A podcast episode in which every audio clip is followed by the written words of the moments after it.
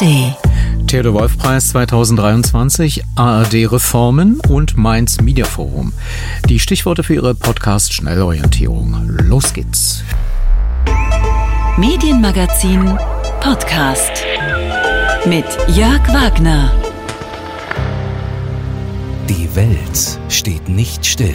Wir sind heute in einer anderen Welt aufgewacht. Wo auch immer etwas passiert, hier erfahren Sie es. Schnelle und zuverlässige Live-Berichterstattung in Tagesschau-Qualität.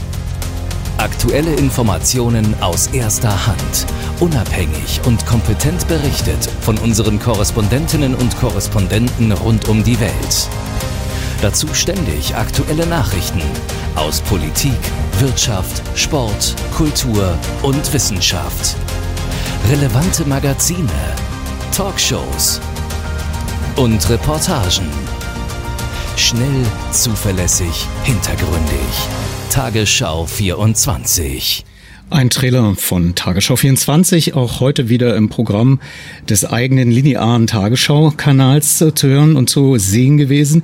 Ich will ja gar nicht die Kritik verstärken, die meist an dieser Stelle kommt, dass andere Programme viel schneller bei einer sogenannten Lage den Regelbetrieb abbrechen und sich mit dem Informationsbedürfnis durch eine engere Taktung der aktuellen Meldungssituation anpassen. Ich finde eher bei Tagesschau 24 sollte man sich nochmal überlegen, wie man mit Aufzeichnungen umgeht umgeht. Denn wie hieß es gerade, die Welt steht nicht still, schnelle und zuverlässige Live-Berichterstattung. Dass man nicht immer live gehen kann, ist normal. CNN blendete daher bereits im Golfkrieg vor 30 Jahren ein, recorded earlier. Bei den Tagesthemen gehört es zum Standard, verbal kenntlich zu machen, dass das eine Schalte war, die nicht live war, sondern aufgezeichnet. Bei Tagesschau 24 dagegen bekam man heute zum Beispiel um 10 Uhr dasselbe Schaltgespräch, auch um 11 Uhr, allerdings ohne Hinweis auf die Aufzeichnung. Sogar im Gegenteil. Moskau-Korrespondentin Ina Ruck mit dem Zeitstempel 10 Uhr 4 war eine Stunde später mit exakt derselben Aufnahme zu sehen und zu hören, nur überblendet mit 11 Uhr 4. Der Eindruck drängte sich auf, dass das Gespräch äh, eine neue Live-Schalte sei. Kleines Tonbeispiel. Im rechten Kanal hören Sie Tagesschau 24 um 10.04 Uhr, im linken Kanal Tagesschau 24 um 11.04 Uhr. Moderator Tim Berendung zunächst jeweils live, was man an dem Zeitversatz merkt und dann aufgezeichnet, absolut synchron auf beiden Kanälen. Das russische Verteidigungsministerium hat die Kämpfer der, die Kämpfer der Wagner-Gruppe Wagner aufgefordert, ihrem Chef Prigozhin die Gefolgschaft zu verweigern. Und wir sind jetzt telefonisch verbunden mit unserer Korrespondentin Ina Ruck in Moskau. Ja, Ina, Ina Prigozhin zieht gegen die russische Militärführung. Wie ist die Lage momentan? Unübersichtlich, sagen wir es mal so. Also von Putin selbst bestätigt ist ja, dass offenbar Prigozhins Leute in Rostov die wichtigen ähm, militärischen und zivilen äh, Behördenpunkte besetzt haben. Also absolut synchron. Ich denke, da sollte Tagesschau 24 den Standard der Tagesthemen übernehmen und Aufzeichnungen als solche kennzeichnen und nicht mit der aktuellen Uhrzeit noch versehen. Das Medienmagazin ist schon seit einigen Jahren der Fair Radio Initiative gefolgt und kennzeichnet auf Aufzeichnung. Es gibt heute in der Ausgabe vom 24. Juni 2023 tatsächlich einige Audioclips zu hören, aber auch einen Live-Studiogast, den ich ganz herzlich begrüße, Luca Kurschus-Schola. Dankeschön, Jörg. Ja, äh, dazu kommen wir gleich, warum du heute hier im Studio bist. Unter anderem, weil der Theodor Wolf Preis 2023 vergeben wurde, wo ich dich äh, mitnehmen konnte und du einige Interviews geführt hast. Dann zum Thema ARD, jetzt ist Zeit für Reform und es gibt kein Zurück mehr. Mainz Media Forum schlägt eine andere Perspektive für den öffentlich-rechtlichen Rundfunk vor und das alles wie gewohnt. Vom Mund zum Ohr auf dem Strahle der elektrischen Kraft.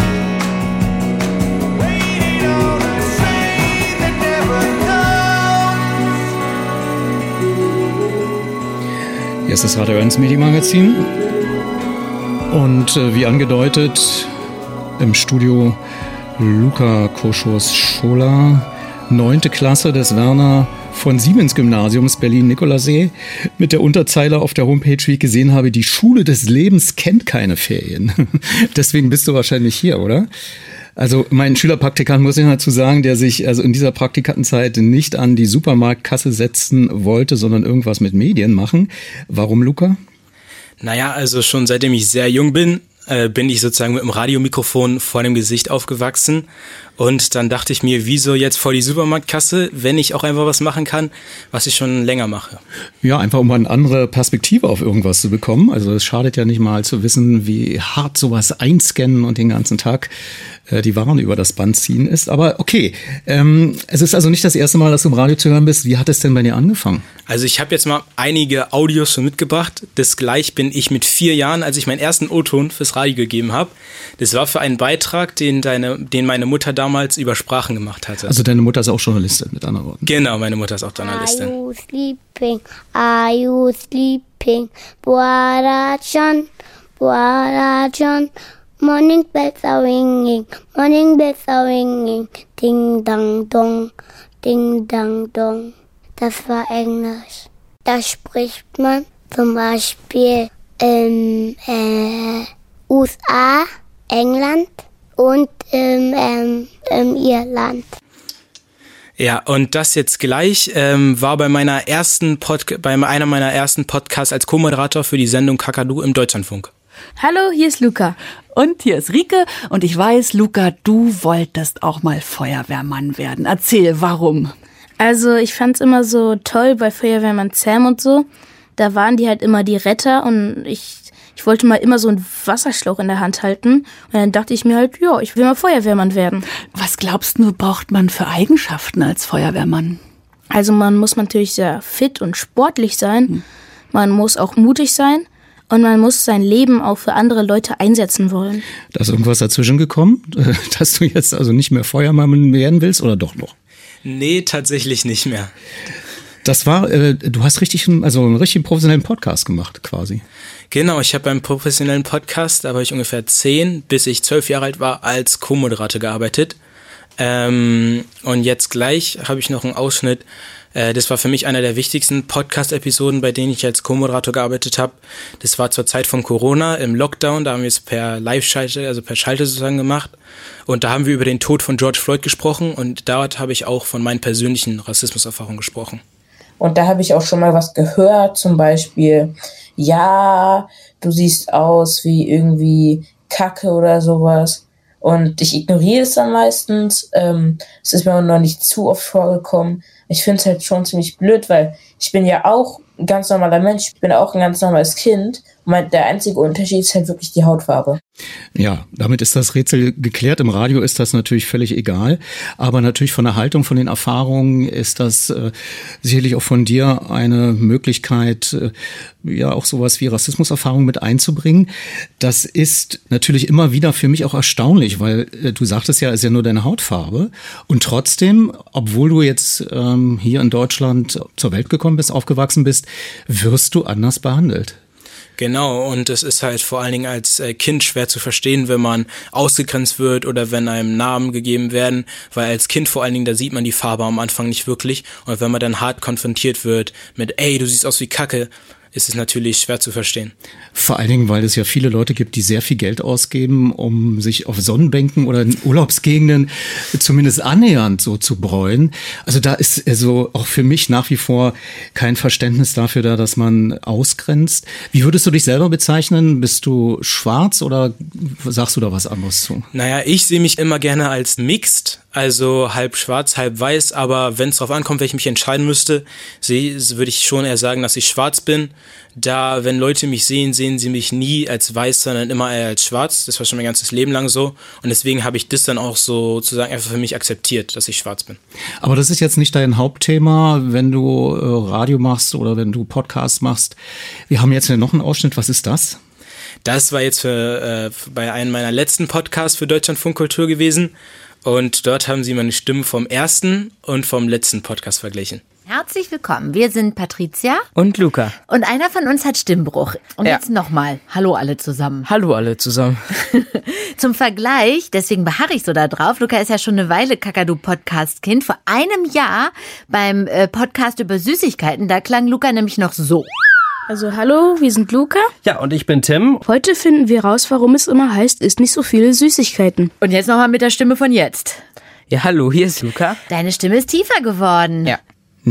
Und was man vielleicht gemerkt hat, die helle Stimme, die Kakadu-Stimme von Patricia kennen natürlich Radio 1 Hörerinnen und Hörer im Radio für Erwachsene hier auch. Ähm, kommen wir mal äh, thematisch zu deiner ersten Medienmagazin-Erfahrung am Mittwoch in Berlin. Im Radialsystem war das, der Theodor Wolf Preis 2023. Er erinnert an den langjährigen Chefredakteur des legendären Berliner Tageblatts, Theodor Wolf.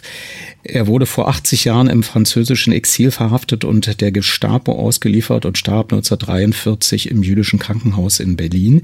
Der Theodor Wolf Preis gilt als renommierteste Auszeichnung für die Zeitungsbranche und ähm, wird vom Bundesverband Digital Publisher und Zeitungsverleger BDZV getragen. Du hast kleine Interviews mit den Preisträgerinnen und Preisträgern geführt, bevor wir dazu kommen. Das war für dich der erste Medienpreis, den du erlebt hast. Wie war es für dich? Ähm, es war auf jeden Fall sehr spannend. Also mein erstes Mal ähm, wirklich bei so einem Event zu sein. Ich bin erstmal angekommen und wirklich zu sehen, okay, wie in den Filmen, hier laufen wirklich Kellner rum, die einem auch Häppchen anbieten. ähm, war gleich eine super Erfahrung, aber dann auch gleich, äh, als die Preisverleihung angefangen hat, ähm, auch die ganzen Artikel zu hören und so.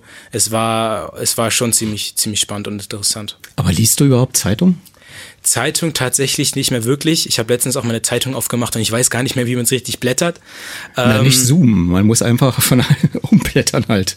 Ja, aber ähm, jetzt aktuell lese ich tatsächlich halt meistens einfach nur Online-Artikel in Apps oder so. Was ja im Prinzip äh, dasselbe ist. Also das Trägermedium ist bloß anders. Ich finde ja, Papier hat äh, bestimmte Vorteile. Man braucht keine Batterie und keinen Akku und ist auch lesbar bei äh, starkem Sonnenlicht zum Beispiel. Und man kann eine Zeitung auch sehr schnell entsorgen, wenn man äh, tatsächlich nicht mehr weiterlesen will oder darin vielleicht auch die Schuhe trocknen. Also sehr universell einsetzbar auf jeden Fall. Aber für so ein Archiv ist natürlich die elektronische Zeitung viel, viel interessanter. Selbst als PDF kann man ganz schnell nach Suchbegriffen suchen. In der Tat. Und ja, du hast ja jetzt hier gleich mehrere Interviewclips. Was hören wir als erstes? Als erstes hören wir erst erstmal einen Clip von der Frau äh, Ramadan. Und zwar hatte ich sie gefragt, was ihre Motivation war für den Artikel, den sie geschrieben hat. Ja, dazu muss man sagen, der Artikel hieß Der Garten und der Dschungel, erschien in der Süddeutschen Zeitung. Ramadan kritisiert so die Jury in ihrem Kommentar die Überheblichkeit der Deutschen bei deren Ablehnung der Vergabe der Weltmeisterschaft nach Katar. Und ähm, es handelt sich um einen wichtigen Text, der den Tag überstehen wird. Aber jetzt die Antwort auf deine Frage, was die Motivation war. Ich hatte das Gefühl, dass unser Katar-Bild sehr einseitig ist. Es gibt nur Gut und nur Böse. Und äh, bei Katar hat man sich so reingeschaukelt. Man, irgendwann hat man nur noch über Boykott gesprochen. Und äh, viele andere Seiten von, von dieser Weltmeisterschaft hat man überhaupt nicht mehr im Blick gehabt. Aber es geht noch weiter. Du hast äh, wahrscheinlich äh, mehrere Fragen gestellt. Genau, und zwar als nächstes kommen wir zu der Frage, hatte ich sie gefragt, was sie am meisten überrascht hatte bei der Recherche für den Artikel. Ich glaube, dass, ähm, also zum Beispiel ein Beispiel, hat mir zum Beispiel ein Senegalese aus Kuwait erzählt, dass er das Ticket sofort gekauft hat für die WM und dass er sich sicher ist, dass wenn die WM in den USA ist, dass er kein Visum bekommt. Also wie viele Menschen an der WM in Katar teilgenommen haben, die sonst nie die Möglichkeit gehabt hätten, jemals an einer WM teilzunehmen. Also einfach auch ja, diese ähm, diese Visa-Regelungen, die in den anderen Ländern sehr viel strenger sind. Und warum hat dich die dritte Frage so interessiert, äh, was als Ergebnis rausgekommen ist, was sie da äh, erwartet hat? Naja, also es ist vor allen Dingen, wenn ich jetzt auch Projekte habe oder so, stellt man, hat man immer so ein perfektes Bild im Kopf von dem, äh, was später rauskommen soll. Und manchmal übertrifft man die Erwartungen, manchmal ist es aber auch schlechter. Und dann hatte ich die Frau Ramadan gefragt, äh, wie es denn bei ihr aussah und ob bei ihr das Ergebnis so rausgekommen ist, wie erwartet. Also krass, ich habe einfach diesen, ich habe einfach den Theodor Wolf Preis gewonnen, von daher ja. ja. Gut, damit rechnet man erstmal nicht. Und wenn jemand damit rechnet, äh, dann tritt es meist gar nicht ein. Also so Preise sind dann doch immer Überraschungen. Gehen wir zum zweiten äh, Preis, dem Sturm ausgeliefert, erschien in der Zeit. Moritz Eislinger hat dort äh, den Preis bekommen. Perfekt formuliert, exzellent gebaut und packend zeichnet der Autor das spurlose Verschwinden von 90 Containerschiffen und deren Mannschaften pro Jahr nach. Eislinger gelinge es, lobt die Jury emotional berührend ein Thema nahezubringen, das völlig außerhalb unserer Wahrnehmung liege, aber doch jedermann sehr direkt betreffe, weil die Inhalte der Schiffs Hilfscontainer den Alltag ausstatten. Welche Frage hattest du Moritz Eislinger gestellt? Ähm, ihn hatte ich gefragt, was ihn am meisten motiviert hatte, den Artikel zu schreiben. Also dieselbe Frage nochmal quasi? Genau, die Frage hatte ich auch jeden Autoren gefragt, dass so eine Frage ist. Also einfach so einen Artikel schreiben, das passiert nicht so. Da muss jeder schon auch so, so eine ziemlich persönliche auch Motivation haben. Deswegen fand ich spannend, das von äh, den Preisgewinnern zu hören, was ihre Motivation war. Ähm, die persönliche Motivation äh, war, einen Blick in diese Parallelwelt zu werfen die, glaube ich, in der Öffentlichkeit sehr unterrepräsentiert ist. Obwohl das Meer irgendwie zwei Drittel der Erdoberfläche bedeckt, äh, wissen wir ganz, ganz wenig, was dort passiert. Und äh, das war, glaube ich, die Intention, einfach zu zeigen, äh, was da teilweise für äh, Missbrauch und Ausbeutung auf diesen Schiffen ähm, passiert. Das ist tatsächlich wichtig, dass man sich als Journalist natürlich immer wieder täglich neu motiviert, damit das nicht ähm, zur Qual wird, weil das kann ja aus eigener Erfahrung sein, weil es wiederholt sich auch viel. Nicht immer ist eine Story neu, sondern über Jahre beobachtet immer wieder dasselbe, bloß in anderen Facetten. Und da kann man manchmal auch äh, durch die äh, ja, Langeweile des Alltags schnell auch die Lust verlieren. Insofern eine interessante und wichtige Frage.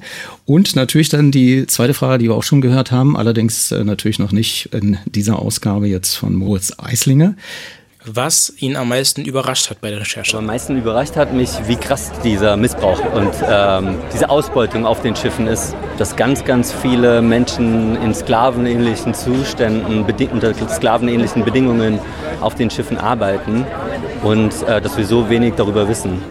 Mehr wissen wir jetzt durch diesen äh, Zeitartikel, den prämierten mit dem Theodor-Wolf-Preis. Beim Thema des Jahres der Krieg in Europa und was die Zeitenwende bedeutete, vergab die Jury den Preis an Daniel Brössler. Schreckliche neue Welt, Süddeutsche Zeitung. Brösslers tagesaktuelle Zusammenfassung des Auftritts von Bundeskanzler Scholz mit seiner Zeitenwende-Rede im Bundestag sei Tageszeitungsjournalismus at its best, würdigte die Jury. Binnen weniger Stunden habe der Autor mit breitem Hintergrundwissen ein historisches Ereignis so aufbereitet, dass es weit über die TV-Nachrichtenberichterstattung herausreichte. Genau, und ihn hatte ich dann auch mal wieder gefragt, die gute alte Frage, was seine Motivation war, den Artikel zu schreiben. Es war an dem Tag klar, ich meine, es war drei Tage vorher hat der Krieg begonnen, es war klar, das wird irgendwie eine ganz besondere Sitzung. Irgendwie in der Stimmung bin ich schon hingegangen und es ging schon darum zu zeigen, wie macht der Olaf Scholz das? Da ist jetzt Krieg in Europa und wie, wie schlägt er sich? Und dann war aber diese Sitzung halt ähm, noch viel, wirkte noch viel historischer, als ich es eigentlich schon erwartet hatte und das hat es dann geprägt.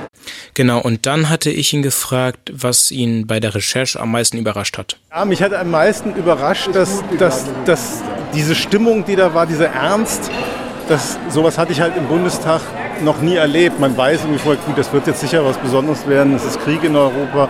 Aber das war eine Stimmung im Bundestag, wie ich sie vorher nachher nie erlebt hatte. Bei folgendem Artikel haben wir da gesessen. Das ist ja immer so ein bisschen äh, geheimnisvoll gemacht, so eine Preisverleihung, dass man erst die drei Nominierten hört und dann wird ein Umschlag aufgerissen. Äh, da wussten wir aber schon, dass das die äh, preisgekrönte, äh, dass das preisgekrönte äh, praktisch bestes lokale Stück sein wird von Julia Runau.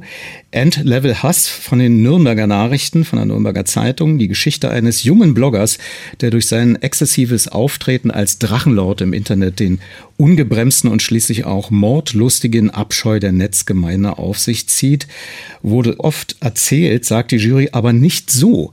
Runo habe das Material souverän sortiert und daraus eine relevante Story geschmiedet. Und sie habe ich dann auch wieder gefragt, was sie am meisten motiviert hat, den Artikel zu schreiben. Ich wollte verstehen, was da passiert ist. Also ich habe darüber geschrieben, dass ähm, ein YouTuber von Hatern verfolgt wurde, und zwar nicht nur im Netz, sondern auch ganz real in seinem Wohnort und dass da eben auch mehrere andere Menschen darunter gelitten haben über Jahre.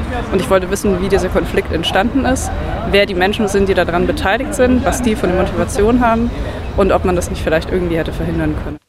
Und dann habe ich sie auch wieder gefragt, was sie bei der Recherche am meisten überrascht hatte. Im Prinzip alles, weil ich wusste ja vorher relativ wenig über die ganze Dynamik, die es da gibt.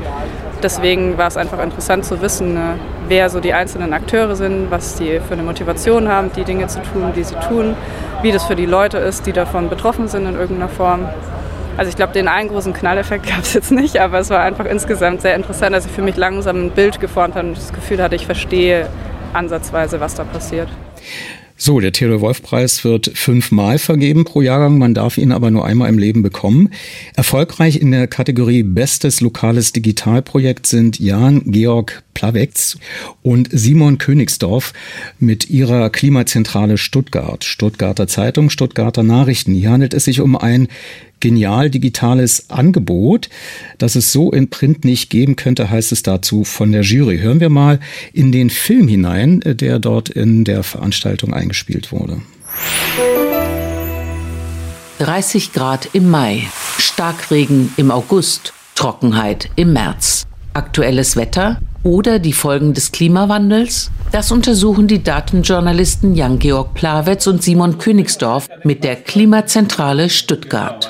Genutzt werden Daten des Deutschen Wetterdienstes, der Landesanstalt für Umwelt und der Stadt Stuttgart minütlich aktualisiert. Wir nutzen die Grafiken, die dabei entstehen, die Ansätze, die uns das liefert, um aktuell ungewöhnliche Wetterereignisse einzuordnen. Und Analysen zu erstellen, die auf allen Kanälen laufen. Ein Ergebnis im Extremsommer 2022. Infolge der Berichterstattung hat dann die Stadt Stuttgart sich dazu entschieden, einen Hitzebus durch Stuttgart fahren zu lassen. Der Obdachlosen an Hitzetagen hilft. Die Klimazentrale Stuttgart belegt, das Wetter heute ist nicht normal. Der Anspruch der Datenjournalisten? Ich halte es für eine wahnsinnig wichtige journalistische Aufgabe, die Auswirkungen der Klimakrise auch vor Ort, gerade auch im Lokalen, immer und immer wieder zu betonen.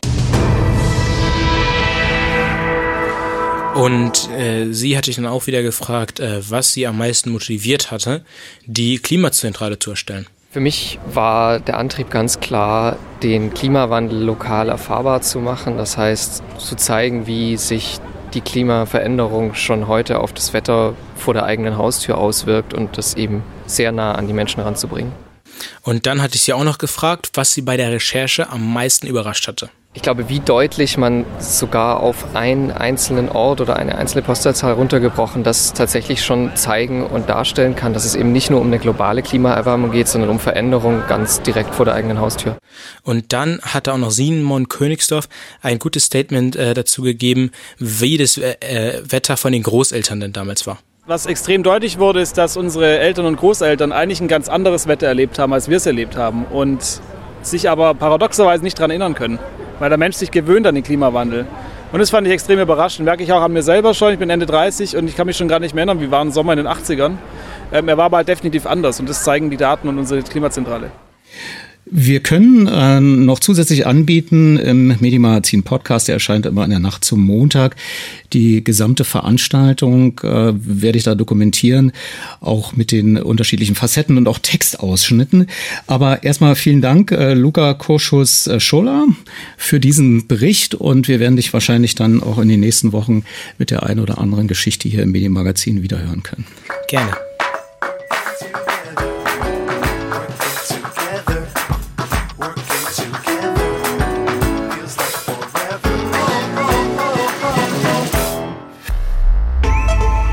Radio 1 Medienmagazin mit Jörg Wagner. Jetzt ist die Zeit für Reformen und es gibt kein Zurück mehr. Das ist eine der Erkenntnisse, die wir jetzt auch gewonnen haben und das, was wir uns auch nochmal deutlich ins Stammbuch geschrieben haben. Wir haben uns ins Stammbuch nochmal deutlich geschrieben, dass wir eine Arbeitsgemeinschaft sind. Dafür steht das A der ARD. Und wir sind diesmal mehr Arbeitsgemeinschaft als jemals zuvor. Die ARD wird digitaler, sie wird kooperativer, sie wird regionaler, sie wird deutlich wirtschaftlicher und effizienter und sie wird dialogischer.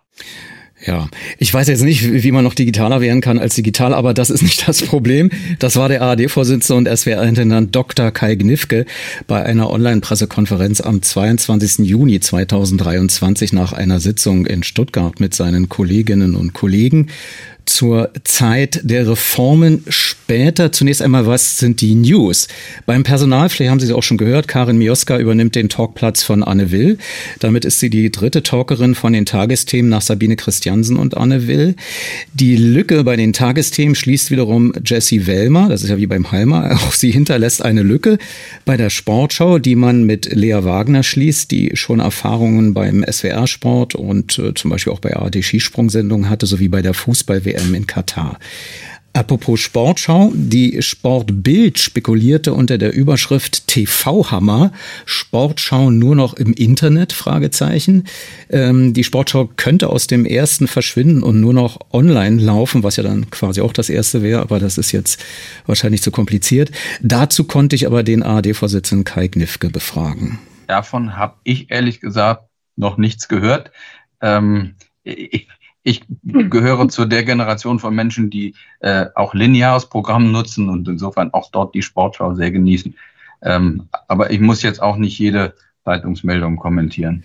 Muss man nicht, aber diese Antwort ist natürlich unbefriedigend, sodass ähm, auf Nachfrage des Tagesspiegel die ARD-Programmdirektorin das erste Christine Strobel ergänzte. Ich kann Sie beruhigen, es hat ja noch nicht mal, also das ist ja ein Verfahren, ähm, äh, Bundesliga-Rechte und da wird es eine Ausschreibung geben und wir es gibt im Moment noch nicht mal äh, ein Datum, wann die Ausschreibung sozusagen ist. Also wir warten das jetzt mal ab.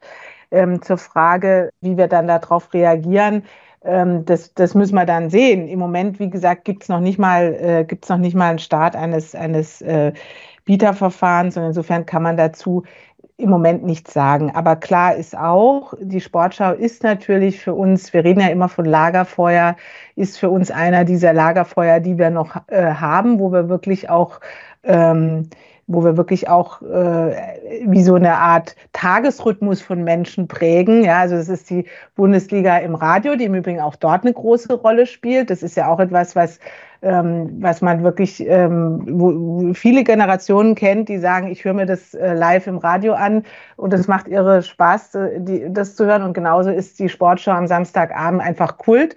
Und natürlich ist es uns lieber, wir haben dort mehr Spiele zu zeigen als äh, weniger. Und ähm, natürlich sind bestimmte Rahmenbedingungen für uns auch wichtig. Ich kann Ihnen aber sagen, dass manchmal Geduld, Ausdauer und Gelassenheit ähm, sowohl im Umgang mit der FIFA als auch im Umgang mit der ähm, DFL ganz gute Eigenschaften sind. Und so wie es jetzt bei den Frauen, äh, bei der Frauenfußball-WM gehalten haben, würden wir sicher auch hier ähm, agieren. Ich glaube, dass wir uns nicht alle Be äh, Bedingungen diktieren lassen können. Ich bin aber sehr sicher, dass der deutsche Vereinsfußball gut beraten daran ist, ähm, die Fußball-Bundesliga in all ihren Facetten, wir haben ja auch die Rechte für die dritten, Li dritten Ligen, ähm, in all ihren Facetten ähm, auch frei empfangbar zu zeigen. Und insofern, wir sind da gute Partner, wir sind sehr lange Partner und ich glaube, da wird man am Ende auf beiden Seiten ein großes Interesse haben, die Partnerschaft fortzusetzen, aber ganz sicher nicht zu jeder Bedingung.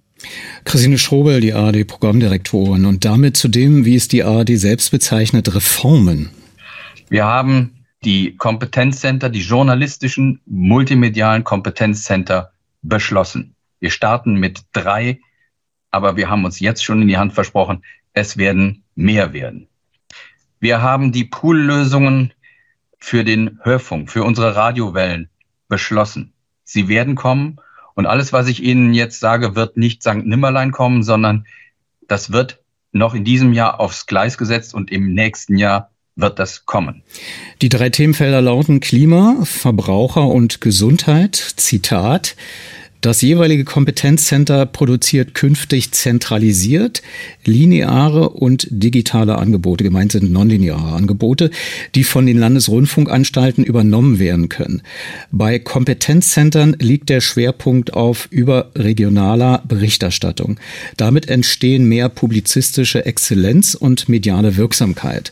Welche Medienhäuser in der ARD sich wie stark in den Kompetenzzentren einbringen, entscheidet die ARD noch in diesem Jahr sodass die Kompetenzcenter bereits 2024 starten können.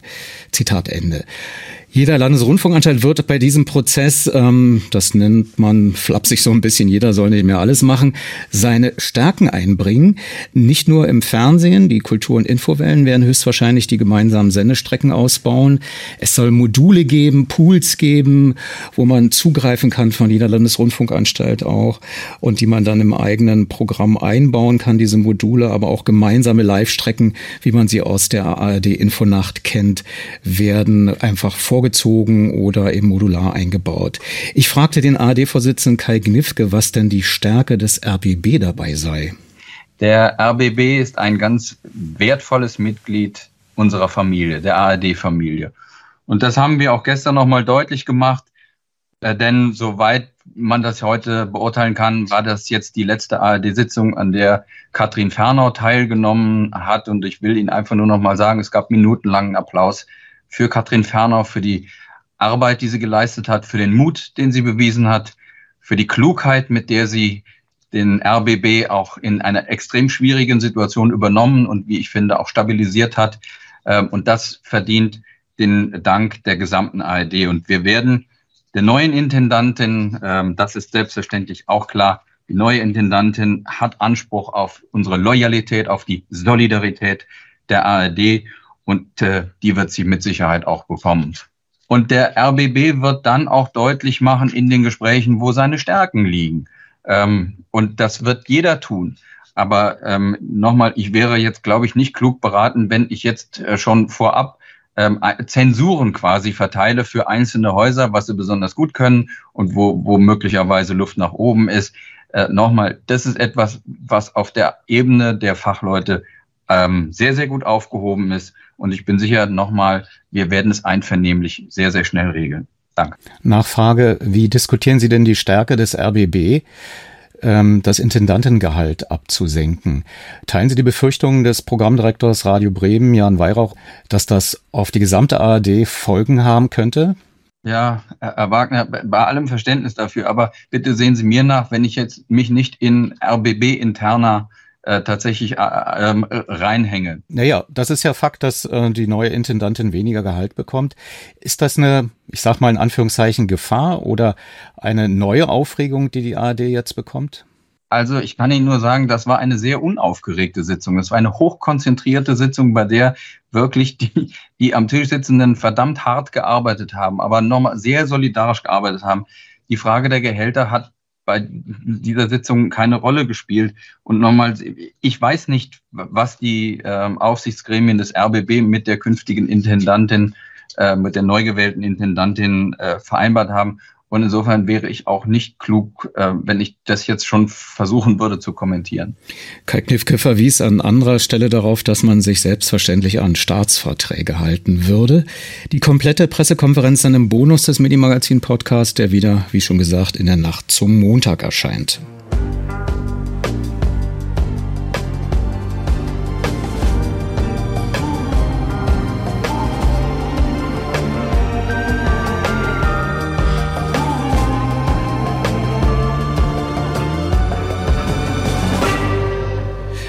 さっ exakt äh, ein Jahr nach den ersten Veröffentlichungen über Vorwürfe zu Vetternwirtschaft und Korruption beim Rundfunk Berlin-Brandenburg im Zusammenspiel mit der Messe Berlin diskutierte am Freitagnachmittag ein Fachgremium auf Initiative des Mainzer Medieninstituts über den Zustand des öffentlich-rechtlichen Rundfunks und seine Zukunft.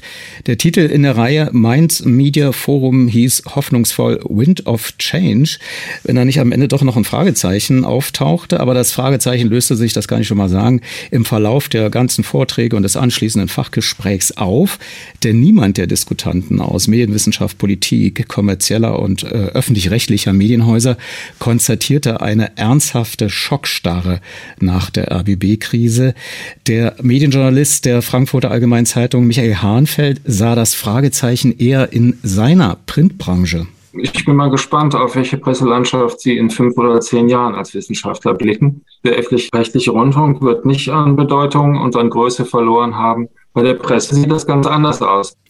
Das war natürlich auch ein Hinweis auf die komfortabel wirtschaftlich abgesicherte Zukunft von AD, ZDF und Deutschlandradio durch den, wie Sie ja wissen, gesetzlich fixierten Rundfunkbeitrag als äh, bewusstes Gegenmodell zu den Marktrisiken bei kommerziellen Medienunternehmen doch so viel wurde dann doch deutlich in der Mainzer Fachdiskussion. Der öffentlich-rechtliche Rundfunk ist kein krisenfester Selbstläufer. Insofern war es äh, sehr erfrischend, dass das Mainzer Medieninstitut Fachvorträge mit hoher Gedankentiefe voranstellte. Wir hören jetzt äh, ganz kurz im Ausschnitt in einem Podcast länger Professor Dr. Ottfried Jarren von der Uni Zürich.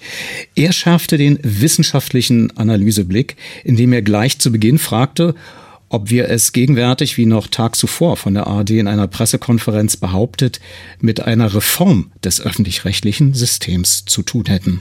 Haben wir das eigentlich mit einer Reform zu tun? Ich würde sagen, nein. Wir haben es zu tun mit einem Transformationsprozess, der über längere Zeit dauert, an dem viele Akteure Anteil haben, in dem Technologie verändert wird, in dem sich Märkte ändern, in dem sich auch das regulatorische Umfeld stark ändert, stark zum Beispiel in Richtung auf die EU bezogen. Das ist schon, glaube ich, wichtig zu wissen, wovon man spricht. Transformation ist etwas, was man nicht so alleine unter Kontrolle hat. Reform, wo man Defizite feststellt, die rechtlichen und ökonomischen Instrumente in den Händen glaubt zu haben, um einen Zustand A in einen Zustand B zu verändern. Es geht tatsächlich, glaube ich, mehr. Es geht um die institutionelle Legitimität, die institutionelle Legitimation öffentlich finanzierter Medien unter vollständig veränderten, stark marktlichen Bedingungen. Und es geht um die Frage, was sollen eigentlich die Kernleistungen öffentlicher Medien unter veränderten gesellschaftlichen Bedingungen sein, zu denen übrigens natürlich auch viele neue Anbieter aus dem Internet, Social Media und so weiter gehören. Also was sind die Kernleistungen? Über diese institutionelle Legitimität ist meines Erachtens zu diskutieren, muss diskutiert werden, weil die Legitimität wird nicht allein erzeugt durch Gerichte und kann auch nicht allein durch die Politik und Geld erzeugt werden. Letztlich kommt es darauf an, ob die Bürgerinnen und Bürger, ob Akzeptanz gefunden werden kann mit einem Angebot, was man macht. Ich sehe dabei einen Kernpunkt, nämlich weiterhin die Notwendigkeit, und zwar je mehr und je komplexer die Gesellschaft wird, auf die gesamte Gesellschaft zu fokussieren, also den öffentlichen Rundfunk, das öffentliche Medienhaus darauf zu verpflichten und stark auch das journalistische Leistungsprogramm auszubauen. Zweiter Aspekt vielleicht zum Thema der Steuerung. Was auffällig ist, dass es äh, bisher keine richtige Steuerung für den Gesamtprozess eigentlich gibt. Das wäre Sache nicht der Politik, das wäre vorrangig Sache der Gremien. Strategische Führung würde man das nennen indem man versucht, Leitbilder und Organisation und Konzeptentwicklung zu betreiben und klar zu machen, wie die Organisation sich entwickeln soll. Dabei eine Arbeitsteilung zu erreichen zwischen einerseits den staatsfernen Gremien und andererseits den Anstalten, die umzusetzen haben. Steuernde und gestaltende Aufgaben müssen meines Erachtens deutlicher werden und sie müssen auch anstaltsübergreifend funktionieren. Ansonsten werden wir ein Flickwerk haben. Auch die Professorin der Johannes Gutenberg Universität Mainz, Dr. Eva Ellen Wagner, riet zur präzisen Analyse der Ausgangssituation, um letztlich ein klares Ziel für den öffentlich-rechtlichen Rundfunk zu formulieren, unter den geänderten Kommunikationsbedingungen im Internetzeitalter mit seinen Streaming- und Mediathekenangeboten. Was sich die Gesellschaft an öffentlich-rechtlichen Medienangeboten eigentlich alles leisten will und auch leisten kann. Diese Frage zielt in ihrem materiellen Kern auf die Bestimmung der Funktion des öffentlich-rechtlichen Rundfunks in der digitalen Medienwelt. Um die Beantwortung dieser Frage im Lichte dieser aktuellen Umgebungsbedingungen haben wir uns, mich eingeschlossen, so meine These, bisher eher gedrückt. Tja, ganz klarer Befund.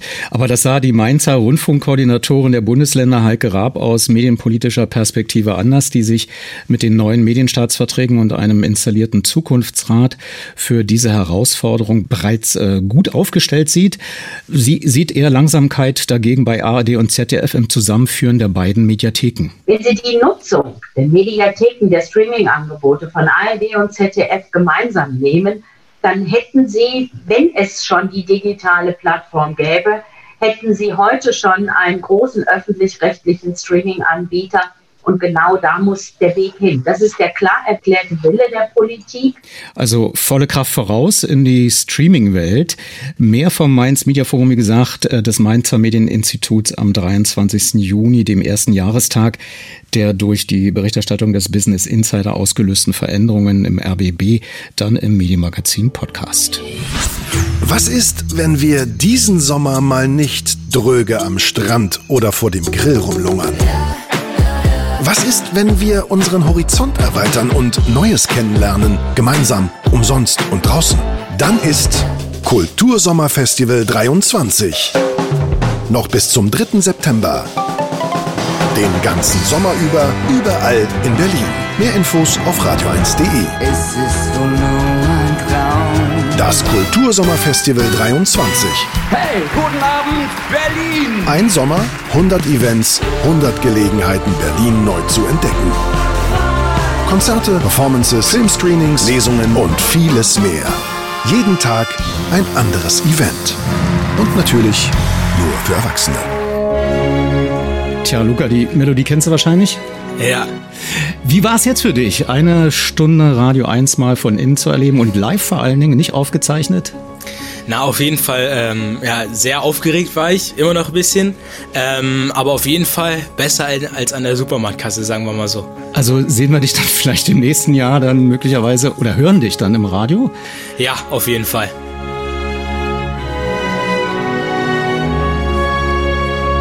So, ich kann Ihnen noch Annika Line Trost ankündigen, auch wieder live. Das denkt man manchmal gar nicht, weil die Rams so genau kommen. Da sind also diese kleinen Musikintros am Anfang, äh, wenn die da mit der Moderation passgenau formuliert werden, dass man denkt, das ist äh, irgendwie dann doch Voice-Tracking. Ist es aber nicht. Absolut live. Auch die Begeisterung, die sie ausströmt, sie tanzt hier fleißig mit, ist live.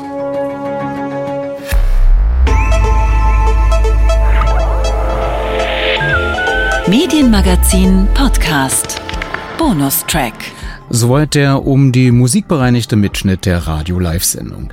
Damit herzlich willkommen im logischerweise aufgezeichneten Podcast Bonus für die Zielgruppe mit dem ausführlicheren Hörbildinteresse. In voller Länge gleich die ARD-Pressekonferenz vom 22. Juni 2023 und die Verleihung des Theodor-Wolf-Preises. Zuvor jedoch noch die drei Impulsvorträge des Mainz Media Forums, das am 23. Juni 2023 unter der Überschrift Wind of Change die Zukunft des öffentlich-rechtlichen Rundfunks online zusammenkam. Dr. Simone Schillberg vom Direktorium des Mainzer Medieninstituts stellt den ersten Redner vor. Ich darf zunächst übergeben an Professor Ottfried Jarren, Kommunikationswissenschaftler der Universität Zürich, ähm, Direktor am Hans-Predo-Institut Hamburg auch, bis 2021 zudem Präsident der Eidgenössischen Medienkommission und auch bei uns hier im MMI Mitglied des Wissenschaftlichen Beirats. Herr Professor Jarren, Sie haben das Wort. Herzlich willkommen. Herzlichen Dank, äh, Frau Schellberg, liebe sehr geehrte Damen und Herren. Ich freue mich, dass ich die Gelegenheit habe, äh, zu Ihnen zu sprechen. Ich will das in zwei Blöcken tun. Einem kürzeren, der sich mit begrifflichen Fragen auch beschäftigt, nämlich mit der Frage, haben wir das eigentlich mit einer Reform zu tun? Ich würde sagen, nein, wir haben es zu tun mit einem Transformationsprozess der über längere Zeit dauert, an dem viele Akteure Anteil haben, in dem Technologie verändert wird, in dem sich Märkte ändern, in dem sich auch das regulatorische Umfeld stark ändert, stark zum Beispiel in Richtung auf die EU bezogen.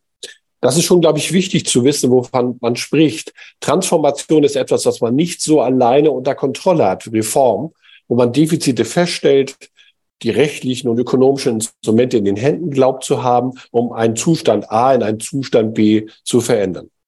Es geht tatsächlich, glaube ich, mehr. Es geht um die institutionelle Legitimität, die institutionelle Legitimation öffentlich finanzierter Medien unter vollständig veränderten, stark marktlichen Bedingungen. Und es geht um die Frage, was sollen eigentlich die Kernleistungen öffentlicher Medien unter veränderten gesellschaftlichen Bedingungen sein, zu denen übrigens natürlich auch viele neue Anbieter aus dem Internet, Social Media und so weiter gehören. Also was sind die Kernleistungen?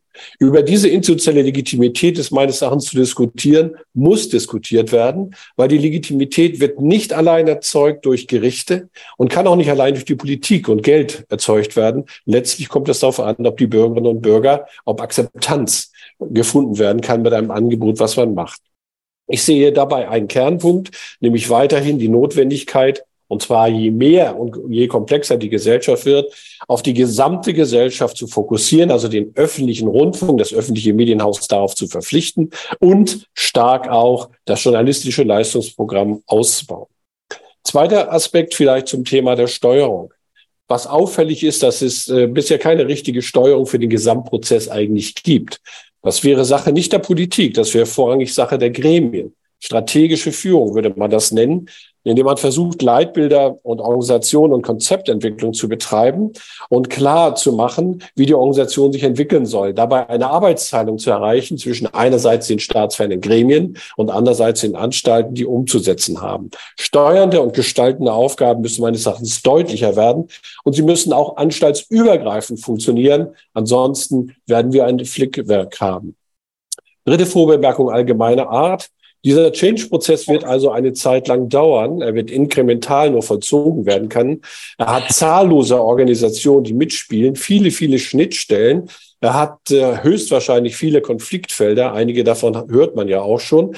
Und an diesem Prozess wirken sehr viele Köche, aber vor allem auch sehr viele stimmgewaltige Gastrokritiker mit aus der Branche, auch jenseits der Branche, das ist zu beachten. Genauso wie zu beachten ist, dass man ein Publikum hat, ein Stammpublikum, was eher bei den älteren Menschen ist und ein jüngeres gewinnen muss. Und das ist ein Spagat, wie wir wissen, das sehr schwierig ist für alle Medien, private wie öffentliche, zu erreichen.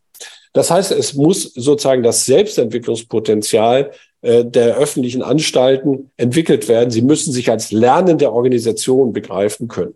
Zu den lernenden Organisationen gehört ein gewisses Maß an Respekt ihnen gegenüber und der Gewährung von Autonomie. Auch da habe ich gewisse Bedenken, wenn ich manche Diskussionen angucke, wie die Autonomie wieder eingeschränkt wird mit Vorab-Mitteilungen, die man machen will.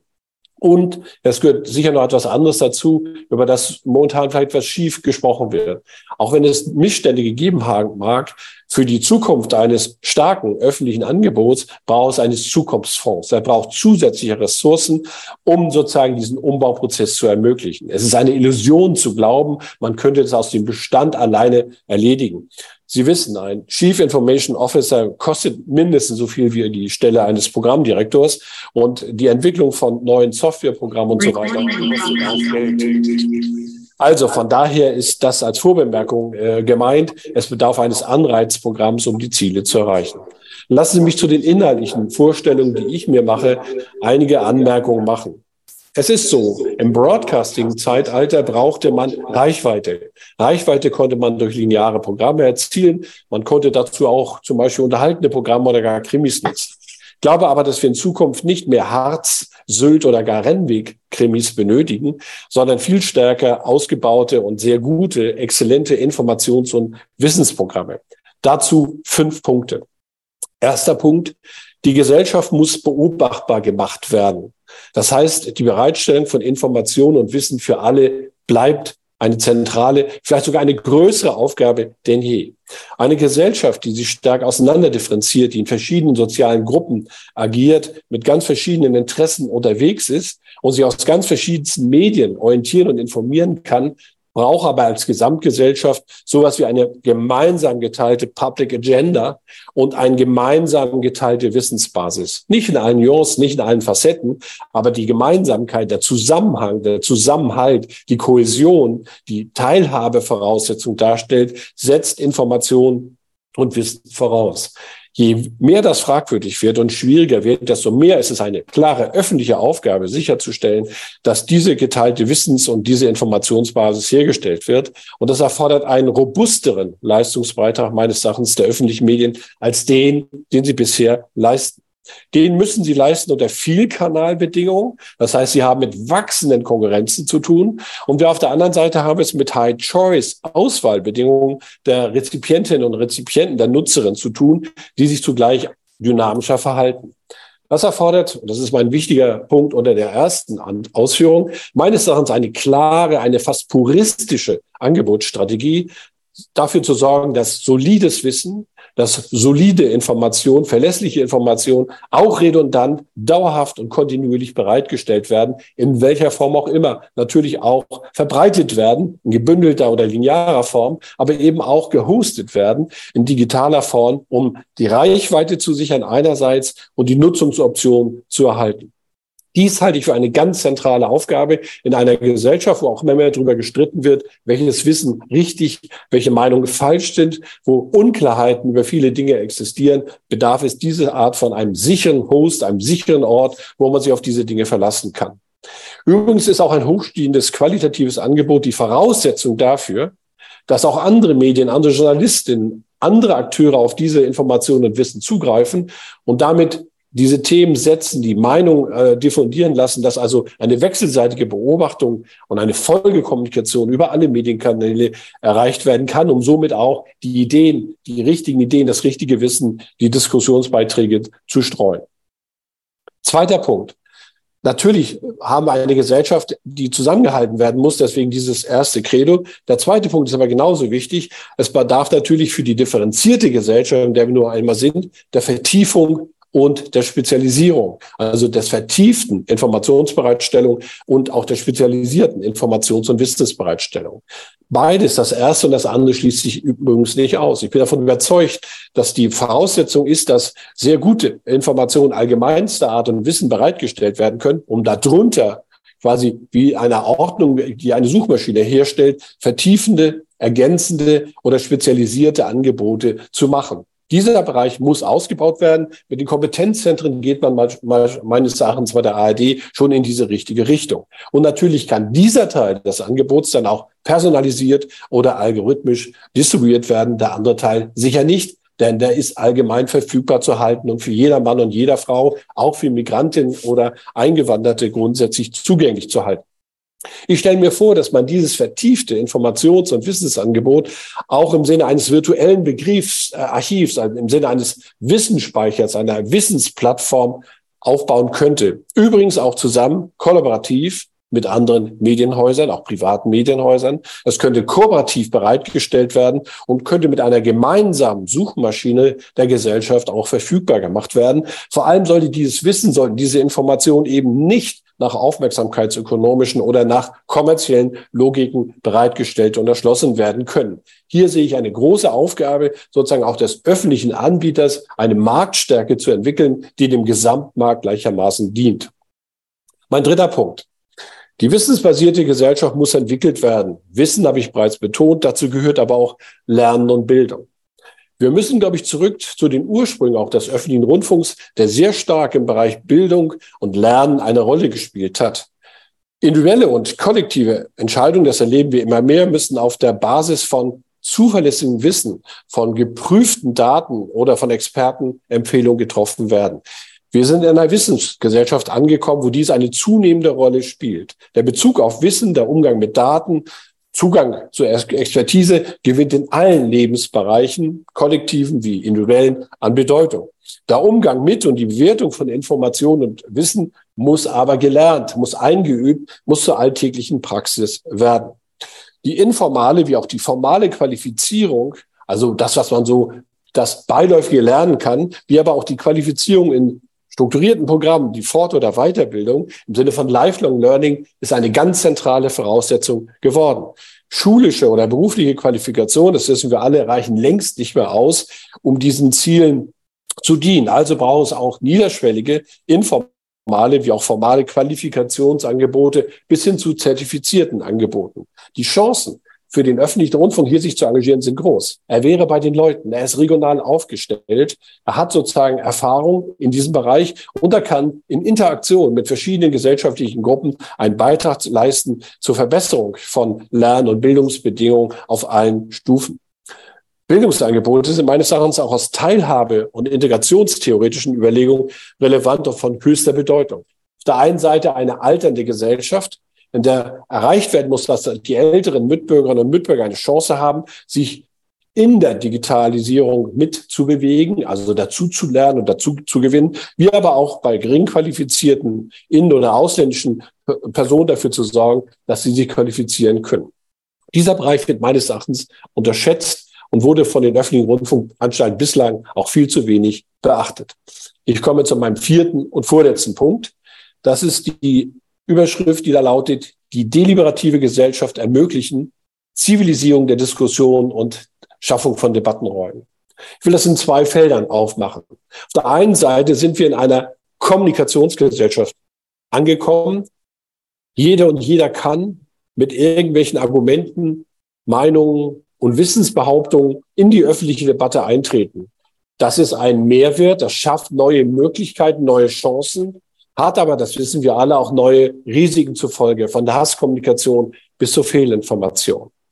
Die vormalige Mediengesellschaft, wo Profis, Journalistinnen, Journalisten oder andere ausgewählte und selektionierte aufbereitet haben, die Zeit ist vorbei. Jetzt geht es aber auch darum, die zivilisierte Kommunikationsgesellschaft zu etablieren, den Beteiligten klarzumachen, über was man wie reden kann, über Kommunikationsstile, über Kommunikationsnormen und Regeln miteinander ins Gespräch zu kommen. Das ist das, was der Deutsche Ethikrat gefordert hat und dafür hat er sogar eine eigene öffentlich-rechtliche Anstalt haben wollen. Meines Erachtens ist das eine Kernaufgabe auch eines öffentlichen Anbieters, sicherzustellen, dass die Regeln über Medien, äh, über Kommunikationsformen und Weisen miteinander diskutiert werden. Das Zweite, und das ist damit eng verknüpft als Aufgabe, ist die, die Funktion des Web-Watching. Man muss das, was dort stattfindet, auf den Social Media, auf den Plattformen ernst nehmen. Es sind Versuche, Kommunikationsangebote zu machen. Es sind ernsthafte Anliegen dahinter. Es werden neue Themen gebracht. Es sind neue Akteure dabei, die sich organisieren. Dieses sind wichtige Themen, die die Gesellschaft nicht ignorieren kann, sondern aufzunehmen hat. Ein systematisches Webwatching wäre eine öffentliche Aufgabe, um sicherzustellen, dass die Informationen, dass die Themen und das Wissen aus diesen Bereichen in die Gesellschaft sozusagen kommen kann, um sich damit auseinanderzusetzen. Er stellt für mich sozusagen der neue vorpolitische Raum dar, der neu, vor, neue vorpolitische Rahmen, aus dem heraus sozusagen wichtige Informationen für die Gesellschaft gewonnen werden können. Und dazu gehört auch, stärker denn je Debattenräume zu eröffnen, und auch dafür sind die öffentlichen Anstalten gut aufgestellt. Sie sind regional, ja, sie sind sogar teilweise lokal vor Ort. Das heißt, haben die Nähe nicht nur für digitale, sondern auch für physische, unmittelbare Treffen. Debattenräume sind meines Erachtens etwas Wichtiges. Man sieht, dass der Wunsch besteht. Man sieht auf den Social Media, ob und wie auch Debatten stattfinden. Hier sehe ich aber auch eine öffentliche Aufgabe, sowohl regional, lokal wie auch national, die Debatten in der Gesellschaft mit zu beeinflussen. Ich komme zu meinem letzten Punkt. Das ist die kulturell sprachlich differenzierte Gesellschaft. Diese muss meines Erachtens viel mehr zugänglich und erlebbar gemacht werden. Wir dürfen es nicht unterschätzen. In Deutschland leben 23,8 Millionen Menschen mit dem sogenannten Migrationshintergrund und es sind 13,4 Millionen Ausländerinnen und Ausländer. Wie ist es eigentlich um deren Möglichkeit, sich kulturell und sprachlich zu entwickeln, bestellt? Jenseits der formalen Institutionen. Wie findet hier eigentlich die Sozialisation in unserer Gesellschaft statt? Und andersrum, was wissen wir, die Einheimischen, die Angestammten, eigentlich von denen, die dazugekommen sind? Was wissen wir über ihre Kulturen? Was kennen wir von ihren Sprachen? Was wissen wir über ihre Verständnisse? Was sind die Gemeinsamkeiten? Was sind die Unterschiede? Wir wissen, dass diese Potenzial von Einwanderung, Zukommen, dabei sein, angestammt sein, nicht konfliktfrei ist. Im Gegenteil. Hier muss die Gesellschaft sich austauschen lernen. Sie muss Form des wechselseitigen Verstehens entwickeln. Das ist eine Kernleistung meines Erachtens eines öffentlichen Anbieters, in dem Bereich Beiträge zu liefern, um den Austausch, den zivilen Austausch für das gesellschaftliche Miteinander zu verstärken, das Verständnis für Gemeinsamkeiten und Unterschiede sozusagen deutlich zu machen und zugleich auch Beiträge der Vernetzung des Austauschs zu ermöglichen. Die Einwanderungsgesellschaften brauchen starke Sozialisationsagenturen. Und das bedeutet nicht nur für die Eingewanderten, sondern auch für die, die irgendwo sind. Sie auch müssen sozialisiert Medien. Den öffentlichen Medien kommt dabei meines Erachtens sogar eine Schlüsselrolle zu, weil sie kontinuierlich anbieten, Informationen und Wissen, weil sie kontinuierlich vermitteln, weil sie Austauschprozesse organisieren können. Die Journalistinnen und Journalisten sind dafür exzellent geeignet. Sie haben auch die Erfahrung dafür und sie sind unabhängig unabhängig nichtstaatliche Intermediäre. Sie können leichter zwischen Kulturen und Gruppen vermitteln und etwas darlegen. Bleibt zum Schluss die Anmerkung, das Ganze ist auch im europäischen Kontext zu sehen. Wir leben in einem gemeinsamen Europa, einem Raum der kulturellen Vielfalt und der Mehrsprachigkeit. Und diese muss zunehmend sowieso Realität werden. Mehrsprachige Medienleistungen gehören meines Erachtens dazu. Das ist eine Aufgabe, die auf den öffentlichen Rundfunk ohnehin zukommt. Er wird sich mehrsprachig in Europa entfalten müssen. Herzlichen Dank für Ihr Interesse. Vielen Dank. Ich darf das ganz kurz abnehmen, Herr Professor Jarm, für diese spannenden fünf Punkte, für diesen spannenden äh, Impuls. Ähm, wir würden äh, jetzt direkt weitermachen ähm, und die drei Impulse ähm, aneinanderreihen, direkt weitermachen mit Privatdozentin Dr. Eva Ellen Wagner, hier von unserer Johannes Gutenberg Universität in Mainz, derzeit an der Albert-Ludwigs-Universität in Freiburg mit den Schwerpunkten öffentliches Recht, Medienrecht und Rundfunkrecht, also jetzt der rechtliche, der medienrechtliche äh, Impuls. Frau Wagner, ähm, dann darf ich Sie bitten, loszulegen, liebe Eva. Ganz herzlichen Dank. Ähm, ich freue mich, mit meinem Impuls jetzt direkt an Herrn Jachen anschließen zu können. Meine Damen und Herren, wer große Reformen erdenken und in demokratischen Entscheidungsfindungsverfahren umsetzen will, der sollte meines Erachtens nach wissen, wo man herkommt. Zweitens, eine fundierte Einschätzung über den Status quo haben und schließlich drittens auch noch überzeugend erklären können, wo man eigentlich hin will. Das gilt im Grundsatz auch für jedes der Reformfelder, die die Medienpolitik mit Blick auf den öffentlich-rechtlichen Rundfunk derzeit als Regelungsgegenstände ausgemacht hat. Namentlich digitale Transformation gestalten und Qualität stärken, Strukturen und Zusammenarbeit des öffentlich-rechtlichen Rundfunks optimieren und Beitragsstabilität sichern und schließlich auch noch die Good Governance weiter stärken. Angesichts dieser Zielpunkte, die vor allem ja auch in der Stärkung und Optimierung bestehen, könnte ich vielleicht noch ergänzend oder präzisierend hinzufügen. In solchen Fällen sollte möglichst klar benannt werden können, welches gegenwärtige Defizit hierdurch eigentlich behoben und welche verbesserte Steuerungswirkung erreicht werden soll und ob eine solche auf dem ersonnenen Wege überhaupt erreicht werden kann wobei dieses Können wiederum ja durchaus noch nach faktischer Möglichkeit und rechtlichem Dürfen beurteilen werden kann. Man kann nun nicht sagen, dass der öffentlich-rechtliche Rundfunk schon seit längerem kein Gegenstand von Reformbemühungen mehr gewesen wäre. Das Gegenteil ist ja der Fall. Das gilt vor allem mit Blick auf den Auftrag, als auch, das allerdings in abgeschwächter Form, bezogen auf die innere Organisation der Anstalten und deren anstaltsübergreifende Zusammenarbeit. Die Anlässe der vergangenen Auftrags- und Strukturerneuerungen waren dabei vielfältig. Mal hielt die allgemeine Beauftragung der öffentlich-rechtlichen Rundfunkanstalten der beihilfenrechtlichen Beurteilung der Europäischen Kommission nicht stand. Mal hielt das Bundesverfassungsgericht die Ausgestaltung der anstaltsinternen Gremien für nicht mit den Anforderungen vereinbar, die die Ausgestaltung ähm, an, also die das Gebot der Staatsferne an die interne Ausgestaltung der Anstalten richtet. Mit Blick auf die Weiterentwicklung des Auftrags war und ist aber vor allem der strukturelle Wandel der Mediennutzung, den Herr Jahren ja auch schon angesprochen hat, in der Internetgesellschaft bedeutender oder bedeutendster Treiber für die Weiterentwicklung der einfach gesetzlichen Auftragskonkretisierung. Die Neuerungen umfassten hier jetzt in der jüngeren Vergangenheit vor allem die Beauftragung der Anstalten, unter anderem mit dem Jugendangebot Funk. Dieses darf inhaltlich und technisch dynamisch sowie entwicklungsoffen gestaltet und verbreitet werden und sich damit ebenso klar wie auch gewollt vom bisher jedenfalls sachgedanklich ja immer mitschwingenden vorherrschenden Sendungsbezug für öffentlich-rechtliche Telemedienangebote verabschieden. Und auch bei den anderen Telemedienangeboten der Anstalten zeigte die Entwicklung ja schon seit dem 12. Rundfunkänderungsstaatsvertrag 2009 ganz klar weg von der Prämisse, dass es sich bei dem Telemedienauftrag der öffentlich-rechtlichen Anstalten eher um eine implizite Annexkompetenz handelt zum Programmauftrag und eher hin zu einem eigenen und auch immer eigenständiger werdenden Telemedienauftrag. Eine Entwicklung, die sich, so möchte man bemerken, für ein Medienunternehmen in der digitalen Kommunikationsumgebung mit durchaus ja radikal gewandelten Rezeptionsgewohnheiten auch gehört. Vorläufiger Höhepunkt dieser dynamischen Bewegung hin zu einem klar breiteren Manövrierspielraum der Anstalten hinsichtlich ihrer Angebotsgestaltung und auch hinsichtlich der Verbreitungswege sind jetzt ja die Änderungen, die der dritte Medienänderungsstaatsvertrag auch mit sich bringt. Ja, mit Blick auf die bestimmten linearen Angebote können die Anstalten jetzt ja selbst entscheiden, ob sie die Kanäle überhaupt noch weiter betreiben wollen, durch ein anderes Fernsehprogramm austauschen wollen, ganz oder teilweise einstellen, oder, oder aber auch die Inhalte online-only platzieren wollen.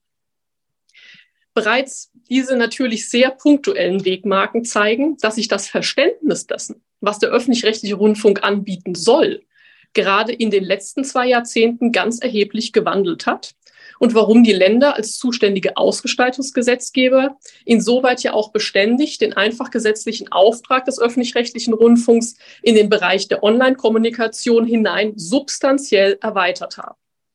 Allerdings, und das gilt es auch festzuhalten, ohne dass dabei die Beauftragung im linearen Bereich bislang quantitativ substanziell zurückgenommen worden wäre turnusmäßig und zunehmend auch merklich lauter, wird dann aber jetzt schon ähm, die Diskussion über die Frage angestoßen, was sich die Gesellschaft an öffentlich-rechtlichen Medienangeboten eigentlich alles leisten will und auch leisten kann.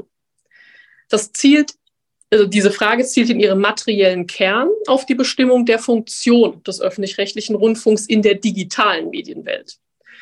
Um die Beantwortung im Lichte dieser aktuellen Umgebungsbewe um die Beantwortung dieser Frage im Lichte dieser aktuellen Umgebungsbedingungen haben wir uns, mich eingeschlossen, so meine These, bisher eher gedrückt. Und zwar gedrückt in dem Sinne, dass wir eigentlich immer noch an der Begründung festhalten, die uns das Bundesverfassungsgericht für die Bestimmung der Rolle des öffentlich-rechtlichen Rundfunks in der dualen Rundfunkordnung angeboten hat. Danach ist es, grob zusammengefasst, die Aufgabe des öffentlich-rechtlichen Rundfunks durch zur verfassungsrechtlich, äh, dadurch zur verfassungsrechtlich vorgegebenen Vielfaltssicherung beizutragen, dass er ein umfassendes, die Breite des möglichen Inhaltsspektrums voll abdeckendes Rundfunkangebot bereithält, das nach anderen als marktwirtschaftlichen Kriterien entworfen wird und deshalb anders sein kann als Angebote der privaten Rundfunkveranstalter. Dahinter steht die Vorstellung des öffentlich-rechtlichen Rundfunks als dem Denken in wirtschaftlichen Zwängen erhob, enthobenes Vielfaltsreservoir, das Vielfaltsdefizite des privaten Sektors jedenfalls konzeptionell umfassend auffangen kann. Dahinter verbirgt sich wiederum, aber das kann Herr Haukapp sicher viel kundiger erklären, eine tiefe Skepsis hinsichtlich der Leistungsfähigkeit und Eigenrationalität des privatwirtschaftlichen Kalküls im Bereich der medialen Kommunikation. Wir alle wissen, dass sich diese Skepsis im Pressebereich nicht zur Forderung nach einer öffentlich-rechtlichen Presse verdichtet hat. Das wiederum hängt jetzt daran, dass das Gericht den audiovisuellen Bereich als deutlich gefahrgeneigter mit Blick auf die Aufrechterhaltung eines freien individuellen und öffentlichen Meinungsbildungsprozesses wahrnimmt, als die massenmediale Kommunikation in Wort und Bild. Für die Steuerungs- und Gestaltungsperspektive des Gesetzgebers sind die Folgen dieser angenommenen und manche sagen bis heute nicht ausreichend kommunikationswissenschaftlich fundierten grundrechtlichen Sonderdogmatik ja ganz erheblich. Sie führen, auch jetzt einmal wieder sehr eng zusammengefasst, in Kombination mit einem weiteren essentiellen Verfassungsgrundsatz, nämlich dem der Staatsferne der Medien, zu einem medienpolitischen Gestaltungsdilemma, das insbesondere auch die Suche nach verfassungsrechtlich akzeptierten Ansätzen erschwert, wie man den Tätigkeitsbereich der Anstalten begrenzen kann. Einschränkungen in der einfach gesetzlichen Beauftragung laufen in Ansehung der Maßstäbe des Bundesverfassungsgerichts nämlich stets Gefahr, die in der dualen Rundfunkordnung verfassungsrechtlich gebotene Funktionszuweisung an die Anstalten unzulässig einzuengen. Der verfassungsrechtlichen Logik nach werden nämlich Vielfaltsbeiträge dadurch unterbunden, die der Funktion des Rundfunks entsprechen und dem öffentlich-rechtlichen Rundfunk deswegen nicht ohne weiteres untersagt werden können. Und eine weitere Sache kommt hier jetzt noch hinzu, die momentan ja auch immer wieder unter dem in der medienpolitischen Diskussion fast schon wie ein Mantra vorgetragenen Begriff der Beitragsstabilität verhandelt wird. Nämlich die Pflicht zur Sicherung der finanziellen Ausstattung richtet sich nach dem Funktionsauftrag der Anstalten. Der ist mit Blick auf die duale Rundfunkordnung nach Auffassung des Gerichts sehr breit gehalten oder muss sehr breit gehalten werden, jedenfalls solange man an die privaten Anbieter nur grobmaschige normative Vielfaltsvorgaben stellt.